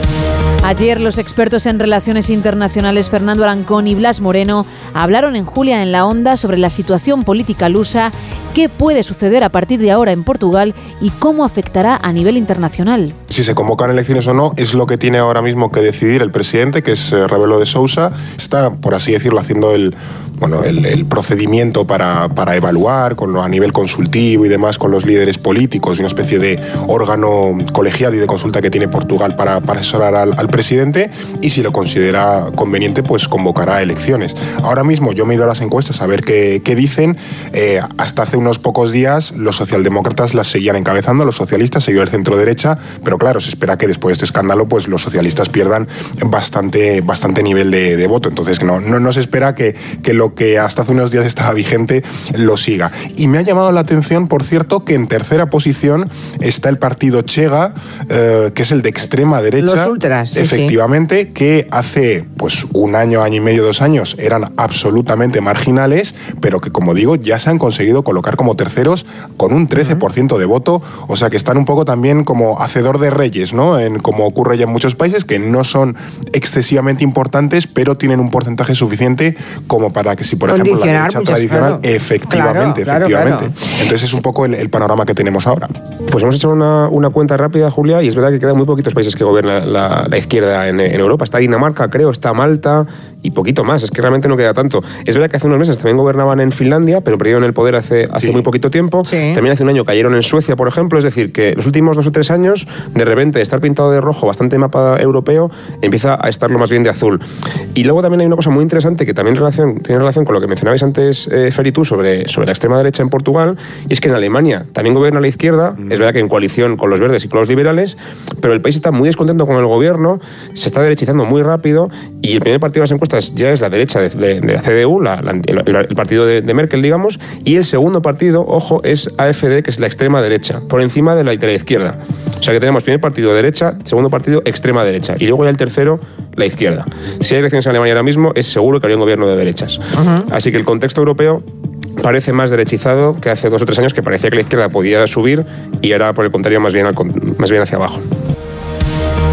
La Unión Europea ha acordado obligar a todos los bancos a ofrecer servicios de pago instantáneo como Bizum, transferencias en apenas segundos todos los días del año durante las 24 horas del día. Jacobo de Regoyos. Si su banco todavía no ofrece este tipo de pagos instantáneos, lo que hace esta normativa es ofrecerle un periodo de transición de entre un año y tres años y medio, que será más rápido en la zona euro que el resto de países de la Unión Europea, porque tienen que hacer más trabajo de adaptación. Pero después todos los bancos estarán obligados a ofrecer este tipo de pagos instantáneos tipo Bizum de esos que llega el dinero en apenas 10 segundos, al mismo precio que nos están cobrando ya entre países de la zona euro, aunque algunos Estados miembros están cobrando hasta 30 euros. En cualquier caso, el objetivo es siempre que al final sean todas gratis a coste cero.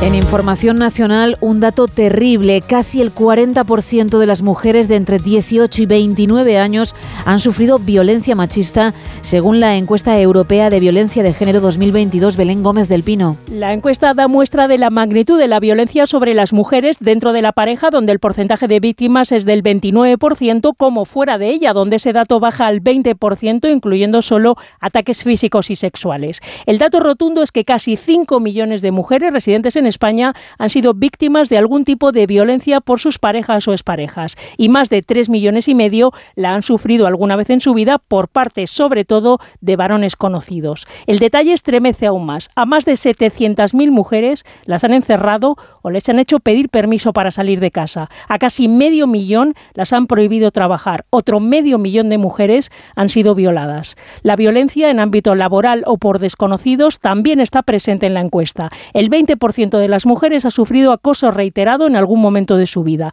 El 29% acoso en el trabajo, sobre todo miradas insistentes o lascivas que les han hecho sentirse incómodas. Cuatro de cada diez usuarios de videoconsolas reconocen que jugar les quita tiempo de sueño, según un informe de la OCU. El 57% de los encuestados juega nueve horas o más a la semana, mientras que el 20% confiesa hacerlo más de 17 semanales. Los sindicatos de Renfe y Adif comparecieron ayer para mostrar su unidad ante una decisión que consideran que se ha tomado bajo criterios políticos, el traspaso de Rodalíes firmado en el acuerdo entre el PSOE y Esquerra y que perjudica gravemente, dicen, los derechos de los trabajadores. Culpan también al Ejecutivo de no haberles informado convenientemente, Margarita Zavala.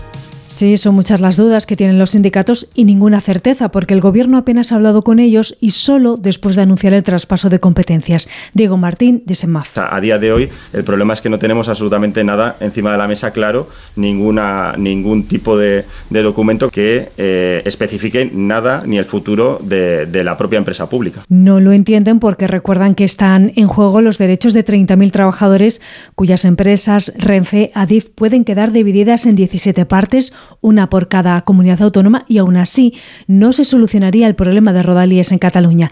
Rafael Escudero, del sindicato ferroviario, insiste en que es una cuestión de invertir más en el servicio. No solo lo soluciona poner que la titularidad eh, es de Pere Aragonés en lugar de Pedro Sánchez, sino que la soluciona el atender, el vigilar y el mirar y solucionar el por qué se producen las incidencias. Los sindicatos confían en que el Gobierno se sienta a negociar antes del primer día de huelga, que es el 24 de noviembre.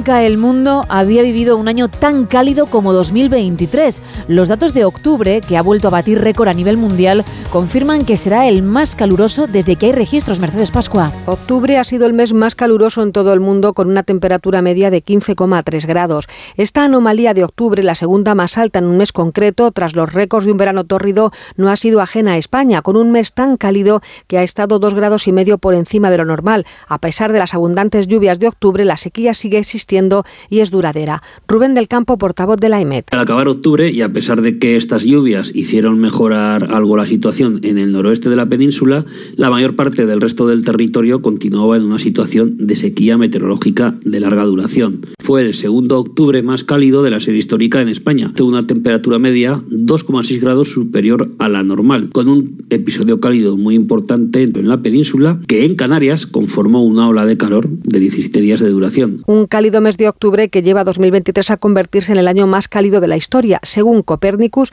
la temperatura media del mar en este mes ha sido de casi 21 grados. Dos hermanas siamesas han sido separadas con éxito en el Hospital San Joan de Deu de Barcelona. Las dos bebés, procedentes de Mauritania, nacieron el 8 de octubre, unidas por la parte superior del abdomen, con un cordón umbilical único y un peso conjunto de 5,2 kilos. A finales del pasado mes viajaron a Barcelona en un avión medicalizado del ejército, acompañadas por familiares, médicos militares y personal sanitario de San Joan de Deu para ser operadas en ese centro barcelonés. También en Barcelona, pero en el Hospital San Pau, han realizado la primera reconstrucción total de abdomen del mundo. Onda Cero en la ciudad condal, Albert Postils. El Hospital de San Pau de Barcelona reconstruye el abdomen de pacientes con cáncer o traumatismos y consigue que recuperen su funcionalidad. El conseller de Sanidad, Manel Balcells, destaca que es una intervención pionera. L'Hospital de Sant Pau un lloc de referencia. El Hospital de San Pau es un lugar de referencia, en este caso mundial, en una intervención que mejora mucho la calidad de vida posterior a la cirugía de los pacientes que la han recibido. als quals han estat sotmesos. Esta intervención es una opción para personas que no se pueden operar o que tendrían grandes secuelas con la cirugía tradicional. Cuatro de los cinco pacientes operados hasta ahora en San Pau han recuperado por completo la funcionalidad del abdomen.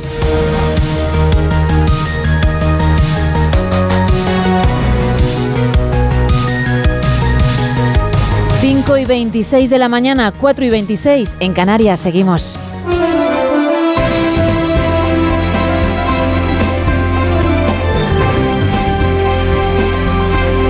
Miguel Ondarreta, muy buenos días. Hola Gema, ¿qué tal? ¿Cómo lo llevas? Pues muy bien, ¿y tú qué? Pues muy bien, a pesar de que aquí en nuestro ecosistema madrileño hoy es día de fiesta, es ¿Sí? el día de la almudena, pero bueno, informativamente esto ya sabes que no para. Exacto, y por eso estamos aquí para que, para que nos lo cuentes además. Y además hay quien igual eh, pues madruga un poquito menos, pero bueno, eh, aquel que nos esté escuchando hoy se va a despertar con algunos medios de comunicación en alguna portada de diario hablando de que esto del acuerdo que venimos anunciando entre Junts y el Partido Socialista, pues que quizás hoy sí que sea una realidad. Hoy parece que en las últimas horas las cosas se han acelerado y digamos que la prensa más afín a algunas de estas formaciones, al PSOE y al mundo independentista, a Junts ya dan por hecho que hoy quizás sí, y lo ponemos todo en condicional, pues se pueda firmar ese acuerdo, ese pacto en Bruselas, que la semana que viene se registre la ley de amnistía en el Congreso y que también la próxima semana pues veamos ya ese debate de investidura. Previamente, claro, la presidenta del Congreso, Francina Armengol, tendrá que poner fecha para el debate. La verdad es que detalles del texto no conocemos. Eh, desde el Partido Socialista eran más prudentes, aunque sí que reconocían en las últimas horas que se estaban produciendo avances y desde el entorno de Junts, Puigdemont y compañía, lo que venían a decir es que parecía que la cosa estaba hecha, salvo que se tuerza algo. Ya hemos visto que en la última semana algo sí que se torció porque hace justo una semana estaba incluso preparado el atril en un hotel de Bruselas para las comparecencias, para dar por hecho el acuerdo y no. algo pasó por ahí. Algo en la redacción de- del texto para ver hasta dónde llegaba la amnistía, para blindarla también ante previsibles recursos de, por parte de la justicia, pues tenga algún revés. Así que bueno, veremos hoy qué es lo que pasa en Bruselas. Lo que hemos visto en las últimas horas es eh, que ha habido, digamos, eh, ciertos episodios epistolares, cartas que van y cartas que vienen. Una carta que envió ayer el comisario de Justicia Reinders, eh, que aquí le conocemos mucho porque está siempre preocupado por esa no renovación del Consejo General del Poder Sí. Judicial, aunque ayer su principal preocupación era otra, tenía que ver precisamente con esa ley de amnistía, reconocía que están llegando consultas, preocupación de ciudadanos y ayer lo que le pidió directamente al gobierno fueron eh, pues aclaraciones e información algo más concreta sobre el alcance de esta medida. Es verdad que lo ha hecho cuando todavía no hay un texto sobre la mesa y esto es, digamos, lo que se quería subrayar ayer desde Moncloa. Veían este gesto del comisario como algo insólito, pero hubo respuesta también por parte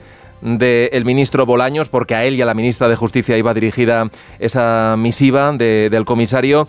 Y lo que dicen, resumiéndolo mucho todo, es que bueno, agradecen el interés de- del comisario europeo, pero mm, básicamente dicen que, que a ellos no les toca responder porque esto, esta iniciativa de la amnistía, no es cosa del gobierno, sino es cosa de los grupos parlamentarios. Así que una forma, digamos, de, de despejar ese balón. Tenemos eh, ruido político también a cuenta de las movilizaciones, las protestas en frente de las sedes del Partido Socialista. Ayer la delegación del Gobierno contabilizó a muchos menos manifestantes. Acuérdate que hace dos días hablamos de casi 7.000 personas, además de disturbios. Eh, al frente de ellos estuvieron eh, bueno, grupos muy conocidos de la extrema derecha, eh, del mundo fascista, nazis, en fin, muy reconocidos por las fuerzas de seguridad. Ayer no hubo disturbios, cosa que hay que agradecer. Y hubo unas 1.500 personas en Madrid. Hubo en otras ciudades también, como el caso de, de Santander o de Sevilla, alguna concentración, pero poca cosa. Pero ayer hubo reproches, porque ayer sí que escuchamos a Feijó de forma más clara condenar todo tipo de violencia, hablar del descontento social, eso sí que responsabilizó al presidente del gobierno, a Pedro Sánchez, pero desde el gobierno dicen que, en fin, que esto ha llegado tarde, porque otra presidenta, la madrileña Ayuso, lo había condenado antes, decían que iba un poco a rebufo esas declaraciones y además decía Bolaños que lo hacía con la boca pequeña. Así que bueno, lío político tenemos, reacciones de, de, todo tipo, de ello hablaremos y de cierta actividad que va a haber hoy en el Parlamento de Cataluña, donde los anticapitalistas de la CUP van a llevar una iniciativa para pisar otra vez el acelerador de la vía unilateral. Quieren impulsar una futura ley para que se pueda debatir y aprobar una ley de autodeterminación, para que se vote un referéndum. Y esto incomoda a Junts y a Esquerra porque ahora mismo, en este punto concreto de las negociaciones, digamos que esto no toca. Así que bueno, un debate intenso e interesante que veremos esta mañana en el Parlamento y del que hablaremos hoy en, en Más de Uno, Gema. Así es, mañana interesante en general. Pues a partir de las 6, las 5 en Canarias, que es cuando arrancará Más de Uno con Miguel Ondarreta al frente de esa primera hora. Gracias, Miguel. Bueno, que tengas buen día. Igualmente, ¿eh? Venga, hasta luego. Chao, chao. Seguimos con más información, pero de otro tipo. ¡Paren las rotativas! Vale, ya pueden arrancar. Para, para, para, para, para, para, para, para. Te lo hago poco en esta hora, ¿eh? Te canto demasiado poco cuando ya son los buenos días, porque Sí. por la noche ya tienes suficiente, ¿no? Encantada. Bueno, cuéntame de qué va hoy esta sección como para parar rotativas. Pues hoy 9 de noviembre es Día Internacional del Inventor, así que me he puesto a buscar algunos de los inventos más raros que hay en el mundo y que la gente necesita empezar su día conociéndolos. Por ejemplo, ¿quién no le gustaría tener en casa unos electrodomésticos transparentes? Ah, bueno, mira. Pues aquí hay una empresa en Japón que los comercializa y cuidado que hay mucha gente que los compra porque piensan que tener una nevera transparente es muy útil para saber cuántos huevos te quedan, si hay leche para preparar la cena, exactamente cuál es el tupper que has dejado ahí el día anterior sin tener que abrir la puerta. Ojo que hace muchísimos años, te hablo de, de 20 o más, se pusieron de moda los Macintosh transparentes, es Sí. decir, los ordenadores con sus torres donde se veía absolutamente todo. Así que por ahí, ¿eh? más Sí, o sí. menos va la cosa. También hay lavadoras transparentes Por para eso. ver exactamente cómo el calcetín da vueltas una y otra vez, cómo los pantalones se van moviendo una y otra vez. ¿Cómo Oye, funciona al final, verdad? ¿Cómo funciona al final la lavadora? Bueno, pues una lavadora transparente hay, es un invento que ya está en funcionamiento y que hay mucha gente en Japón que tienen. También tenemos, oye, a mí esto me parece muy curioso, la cama en la que nunca te quitan tu mitad. Porque a lo mejor, oye, pues vives con una persona que es muy de invadir tu lado de la cama, pues existe una cama con un sistema muy parecido al que hay en muchos coches, un asistente de mantenimiento de carril, pues aquí es exactamente lo mismo, cada uno tiene su lado y cuando invades el del la- el lado contrario, pues como que te dice, no, no, no, se mueve el colchón para corregirte, para ¿no? corregirte. Para el otro. Eso es, en vez de tirar de codo del- de la persona que está durmiendo contigo, es como, no, no, la cama directamente hace, fu, se gira y tú te vas a tu lado. Pues es muy interesante, ¿Mucho? además es curioso mm, y también divertido, Eso incluso. Divertido cuando lo cuentas. Si tienes que sufrir que alguien intente invadir todo el rato tu lado, cuando quieres descansar, pues igual no tanto. No lo es, no. Pero a pesar de ser eso divertido, cuando charlamos de ello, en este programa hacemos así, ¡pum! y cambiamos completamente. Pues cambiemos. A ti el miedo te va a regular. Bastante mal, sí lo Pero cuando lo cuenta Juan Gómez, Oh, ya te parece otra cosa.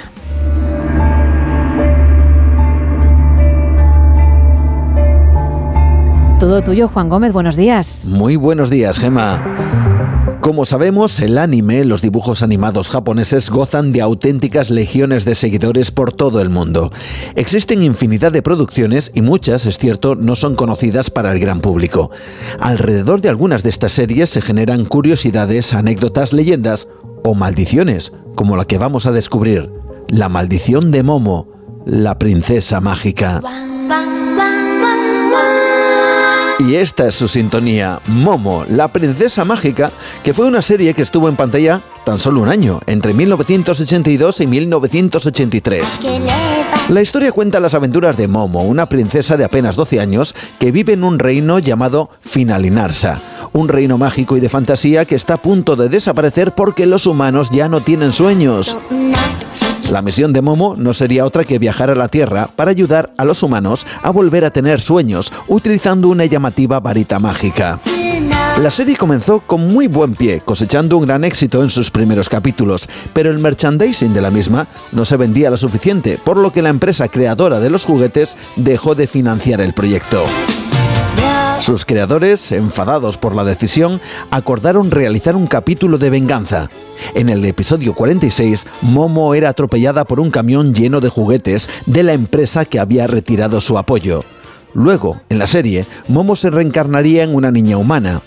Fue al finalizar el capítulo cuando algo sucedió. Nada más acabar ese episodio 46, la televisión japonesa emitió un comunicado de alerta por terremoto. Nada más y nada menos que cuatro seísmos habían golpeado duramente zonas de la ciudad de Kobe y la ciudad de Osaka. Bueno, fijaos, los japoneses elucubraron que el atropello de Momo y su reencarnación en niña humana había sido tan traumático que produjo una suerte de energía negativa que provocó los terremotos. A pesar de eso, la serie continuó hasta que llegó el último episodio con el que acabarían definitivamente la serie, el capítulo 63. Este se estrenó el 26 de mayo de 1983. Justo tras su emisión, un tremendo terremoto azotó todo el país, dejando un saldo de 104 muertos y más de 300 heridos. Las autoridades estimaron que en tan solo cinco minutos Japón fue golpeada por cinco terremotos diferentes, justo en el momento de finalizar dicho capítulo. Pero aquí no acabaría esta historia. El 15 de enero de 1995 se decidió reponer ese capítulo final. Bueno, pues atentos, porque justo después de su emisión, la ciudad de Kobe sufrió uno de los mayores terremotos de su historia. El seísmo dejó la friolera de más de 6.000 muertos y más de 40.000 personas sin hogar. Muchos se preguntaron entonces, ¿qué posibilidades a nivel estadístico había para que tras la emisión de un capítulo de una serie concreta, sucedieran en diferentes intervalos y en diferentes puntos 10 terremotos? Desde ese momento la gente comenzó a plantearse esta pregunta. ¿Era casualidad? Se propagó entonces la idea de que la serie de Momo era una serie maldita y que los terremotos, fijaos bien, fueron causados por el alma de esta princesa que se liberó de la serie haciendo que pasaran cosas terribles como venganza después de que, en la serie, muriera atropellada.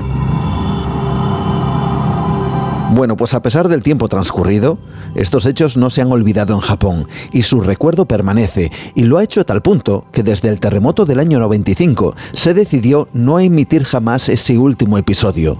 Incluso, según se afirma, se intentó destruir las copias que existían, aunque sabemos que eso nunca se consiguió. Hoy en día la serie tiene auténticas legiones de fans en el país, aunque ninguno se atreve a tentar a la suerte y pedir a alguna cadena de televisión que la reponga, porque quizá, si lo hacen, el espíritu de Momo se vengue de nuevo. Buenos días. Wow, buenos días Juan. Madre mía, son las 5 y 38, las 4 y 38 en Canarias.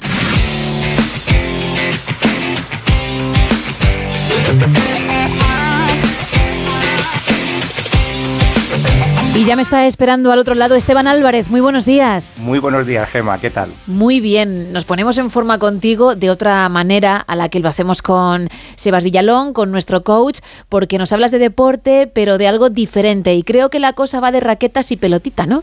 Pues mira, va precisamente de raquetas porque este domingo finalizó el Master Series de tenis de París es el penúltimo torneo de importancia del circuito masculino del año y ha dejado abierto el dilema al que va a tener que hacer frente a la generación de veinteañeros que aspira a gobernar en no mucho tiempo el deporte de la raqueta. Las sensaciones son preocupantes por lo que respecta a Carlitos Alcaraz. Una temporada extenuante, no exenta de lesiones, ha provocado que el murciano llegue al final de la temporada con los plomos fundidos y la confianza por los suelos. Su última derrota en 16avos de final contra el ruso Roman Safiulin, 45 del mundo, así lo atestigua. Sus compañeros de generación, el italiano Yannick Sinner y el danés Holger Rune, también se han enfrentado a circunstancias adversas, pero de distinto signo. Mientras Sinner se vio obligado a abandonar en París al finalizar su partido de octavos de final más allá de las 2 de la mañana, la noche del miércoles al jueves, la pésima organización tuvo bastante que ver eh, en ello, ya que los partidos de la pista central provocaron un retraso y la falta de descanso motivó que el tenista transalpino decidiera retirarse.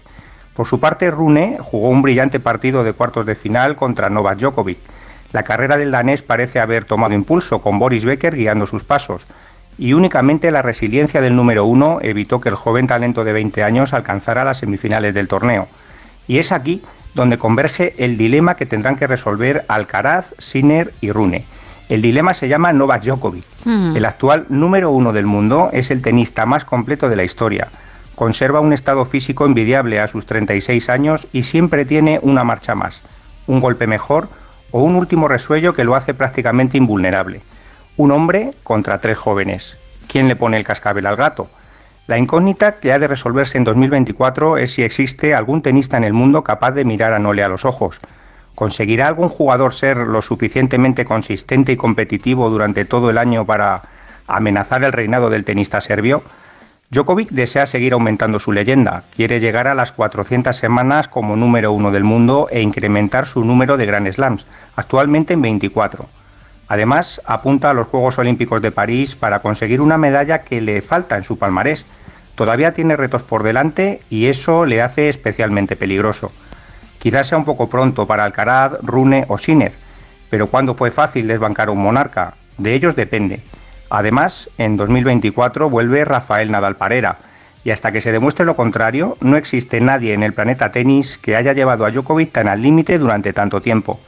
Y si algo hemos aprendido en las dos últimas décadas, Gema, es que nunca debemos dudar de Rafa. Bueno, ¿cómo ves, Esteban, el final de la temporada? ¿Crees que, bueno, con lo que has dicho, imagino que sí, que Djokovic tiene fuerza aún para seguir ganando torneos? Más que evidente, ¿no? Sí, sí, de hecho ahora en una semana, el domingo precisamente, comienza el torneo de maestros, que es donde juegan los ocho mejores del mundo entre sí. Se forman dos grupos de cuatro jugadores cada uno y luego los dos mejores de cada grupo juegan semifinales y la final correspondiente. Eh, él sigue siendo el máximo favorito, dado que es el jugador, mm, para mí, bajo mi punto de vista, más completo y que hay jugadores que es verdad que han llegado al final de temporada bastante castigados, como es el caso que hemos comentado de Carlos Alcaraz. Sí, sí, sí. Son, en el fondo, a ver, la nueva generación es la que está llamada la generación de 20 años, es que tienen 20, 21 años, tanto Claro. Sinner como Alcaraz, como Rune. Pero claro, es que estamos hablando de que se enfrentan pues eh, chicos muy jóvenes contra un hombre hecho y derecho, con familia y que ha pegado muchos tiros en el tenis y que aparte pues es un, es un jugador pues probablemente, probablemente es el mejor de la historia. Entonces, en deporte nunca se sabe lo que puede pasar, pero desde luego hasta que no se demuestre lo contrario, Novak sigue siendo, Novak Djokovic sigue siendo el gran favorito y el hombre a batir, sí. Bueno, pues esperaremos, como tú dices, porque no queda otra y a ver si podemos contar buenas noticias sobre nuestro Carlitos. Ojalá, ojalá que Carlos dé un paso adelante en el, en el trofeo de maestros y, y, oye, lo pueda hacer muy bien y por qué no, oye, ganar el título, nunca se sabe. Claro que sí. Pues Esteban, muchísimas gracias y dentro de unos días más, ¿vale? Gracias a ti, Gema, un saludo. Otro para ti. Son las 5 y 43 de la mañana, las 4 y 43 en Canarias y lo que tenemos que hacer ahora es echarle un vistazo a Internet.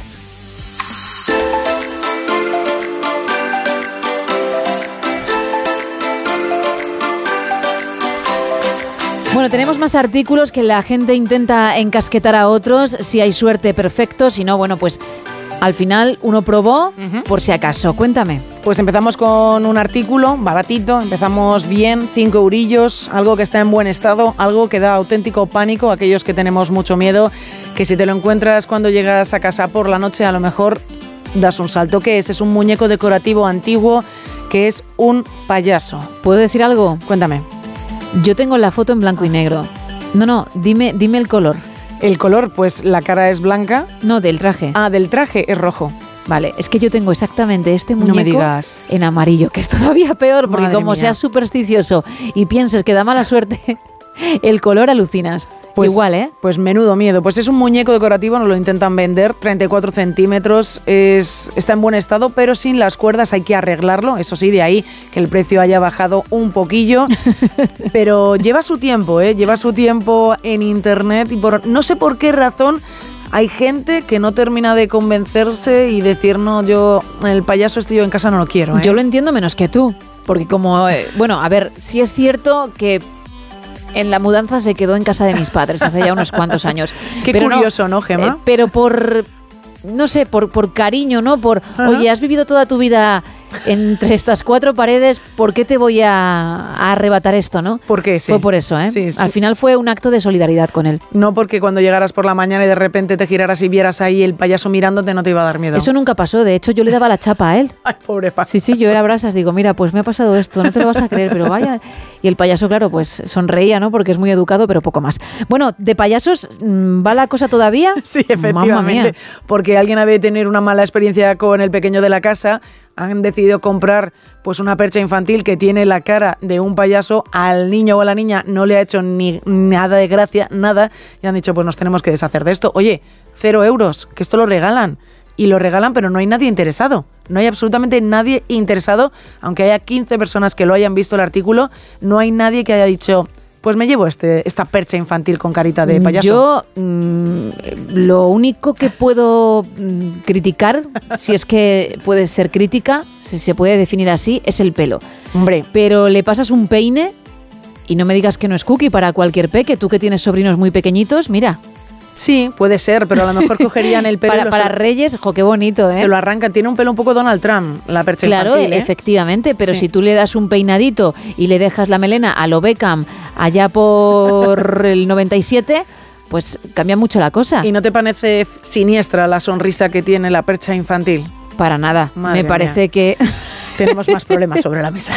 me parece que, te está, como mi payaso, escuchando con educación y con amabilidad, porque es lo que a ti te apetece cuando vas a contarle algo a alguien, ¿no? Que te esté escuchando, que te preste atención y que lo haga de la forma pues eh, más amable posible. Y es lo que pasa con el payaso. ¿Quieres que te lo regale yo a ti? No. Déjate de sobrinos. No, no, no, fíjate que estoy pensando que tu cumpleaños está muy cerca. Sí, tanto. Y cuidado que la percha infantil, Gema, puede caerte porque he visto que estás entusiasmada con ella. ¿Sabes qué ocurre? Que ya sé lo que cuesta, que es nada.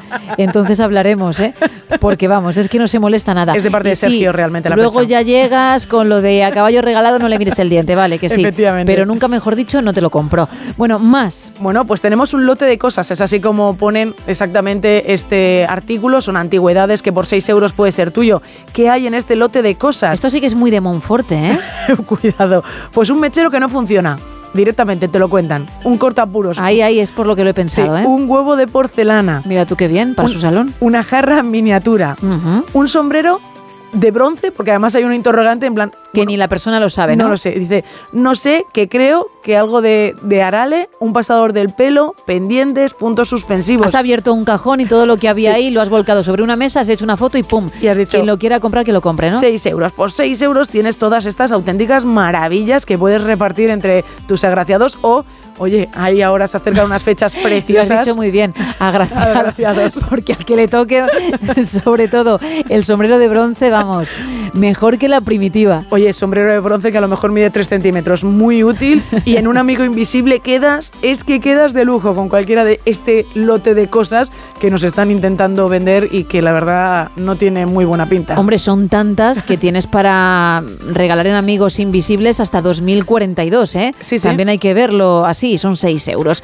Bueno, subes bastante en el siguiente artículo, ¿no? Digo el precio. Y además está vendido, Gema. Está vendido este ¡Ay, por favor! artículo. Hay Pues- esperanza. No, hay esperanza, no, que no he leído, que estaba vendido y te iba a decir que era muy cookie. Bueno, pues es muy cookie. Pero no mío, claro. Claro, no es tuyo. Alguien lo, lo tiene ya en casa tranquilamente por 25 euros. Un jarrón, un jarrón chino de cero utilidad, pero en perfecto estado de al menos 30 años, ¿eh? De Bueno, al menos 30 años. Cero utilidad para ti, porque le Sí. pongo yo ahí unas florecitas Pero entonces, y ¿qué queda haces- la mar de bien. ¿Qué haces con la tapa del jarrón? Bueno, la tapa del jarrón la pones al lado. Para las llaves.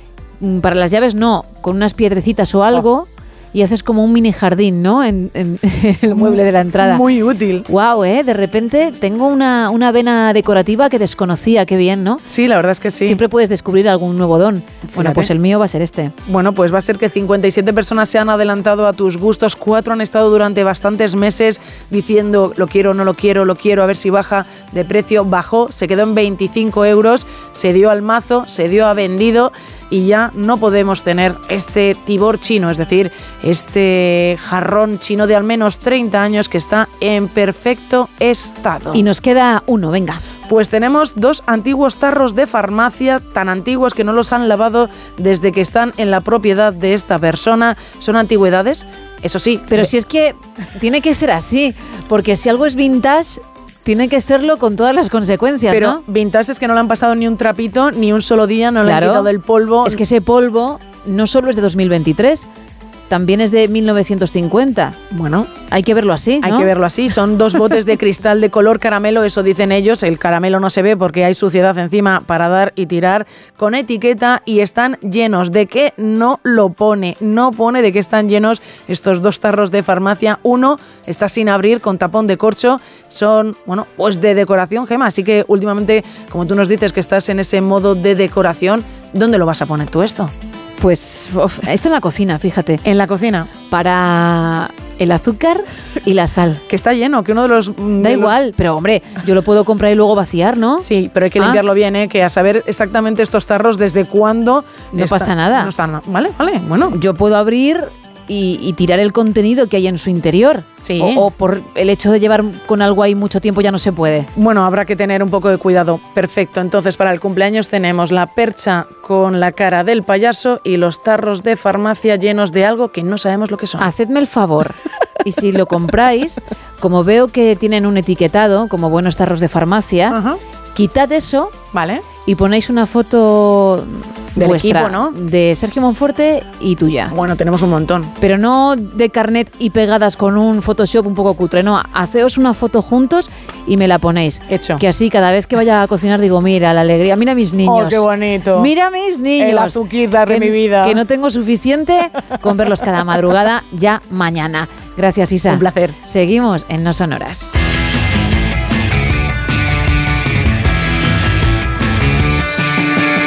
Y lo hacemos hablando de nutrición con Lara Marín, con nuestra nutricionista y enfermera, también profe de yoga y especialista en nutrición clínica y salud de la mujer. Muy buenos días, Lara.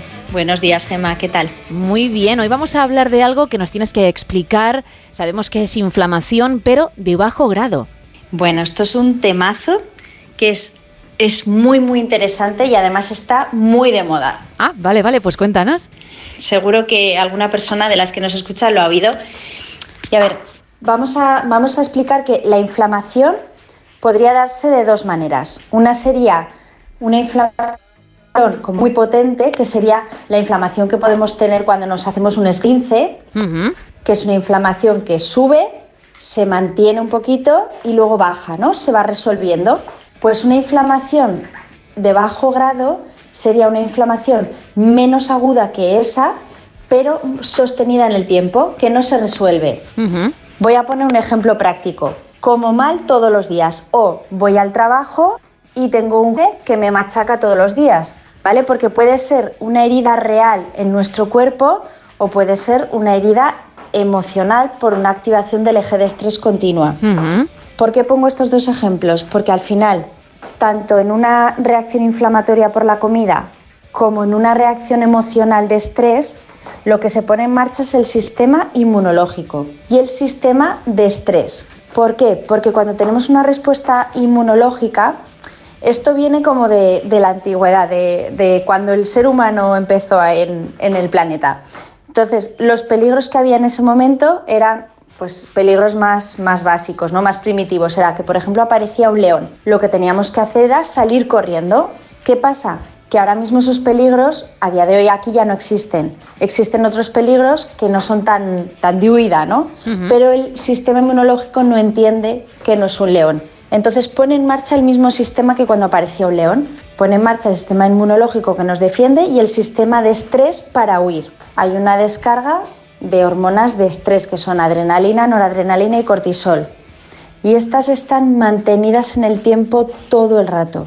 Claro, porque la ansiedad puede ser buena porque nos prepara ante una situación, por ejemplo, de peligro, como tú apuntas, pero lógicamente de forma puntual, sostenida en el tiempo, como bien comentas, puede afectarnos no solo a nivel mental, sino también a nivel físico por ese sistema inmunológico, porque todavía hay gente Claro. que no cree que el estrés pueda afectar a su salud física y claro que pasa factura. Totalmente, porque al final lo que ocurre es que tenemos un sistema inmunológico que está enfadado todo el tiempo. Y esto nos lleva a que pueda haber una, pues una enfermedad autoinmune, por ejemplo, y luego que al tener en marcha el eje de estrés todo el rato, adrenalina, noradrenalina y cortisol, lo que ocurre es que nuestras necesidades y nuestra forma de metabolizar el azúcar cambia. Por eso mucha gente cuando llega la tarde tiene ganas de comer dulce. ¿Por qué? Pues porque ha tenido eh, cortisol alto en sangre toda la mañana, que es un glucocorticoide, ha regulado peor el azúcar y cuando llega la tarde tiene necesidad de azúcar. Y porque además el sistema inmunológico es un sistema caro. Aquí, ¿qué podríamos hacer, Lara? Por ejemplo, practicar deporte, que siempre se ha dicho que, que ayuda y mucho para liberar cierto estrés, para que las endorfinas hagan su trabajo. O, o qué podría hacer alguien que tiene ese nivel de ansiedad o ese sistema inmunológico siempre en alerta? Pues mira, tendría lo del deporte sería básico, porque al final el deporte lo que hace es activar un poquito el eje de estrés y pararlo. Nos da una sensación de bienestar que apaga ese eje de estrés. Sería importantísimo y además ayuda a regular el azúcar. Pero necesitamos más patas. La pata de la alimentación sería muy importante, porque si además de tener estrés no nos alimentamos adecuadamente, estamos activando y manteniendo ese eje de estrés más todavía. Vale, vale, lo digo porque seguramente mucha gente que está al otro lado ahora mismo se siente identificada con lo que estás contando y no ve la luz al final del túnel, con lo cual unas pautas, algo por lo que empezar, pues siempre viene muy bien. Sí, y luego yo sé que, que esto suena como muy, muy idílico, ¿no? El, pues ir a la causa, ¿no? De esa activación continua. Dices, sí, ¿qué hago con mi jefe? Claro. Pero, pero claro, lo que has dicho tú, ¿no? Ya que no podemos cambiar el contexto, vamos a intentar que el resto de pas estén sólidas. Claro, sobrellevarlo de alguna Vamos a forma hacer deporte. Eso es. Comer bien, dormir bien y rodearnos de, de gente que nos dé mucho amor. Eso, por lo menos que esas horas que no le vemos a él las disfrutemos Sí. con otras personas mucho mejores. Pues Lara Eso es. Marín, nutricionista y enfermera, profe de yoga, especialista en nutrición clínica y salud de la mujer, vamos a recordar tu Instagram para todos aquellos que no solo te quieran preguntar algo, sino también seguirte, estar muy pendiente de tus publicaciones. Lara-Marín-López. Perfecto, pues muchísimas gracias y hablamos en unos días, ¿vale Lara? Genial, Gema, muchas gracias. Buen día. Un abrazo, buen día. Tres minutos para terminar, bajamos el telón.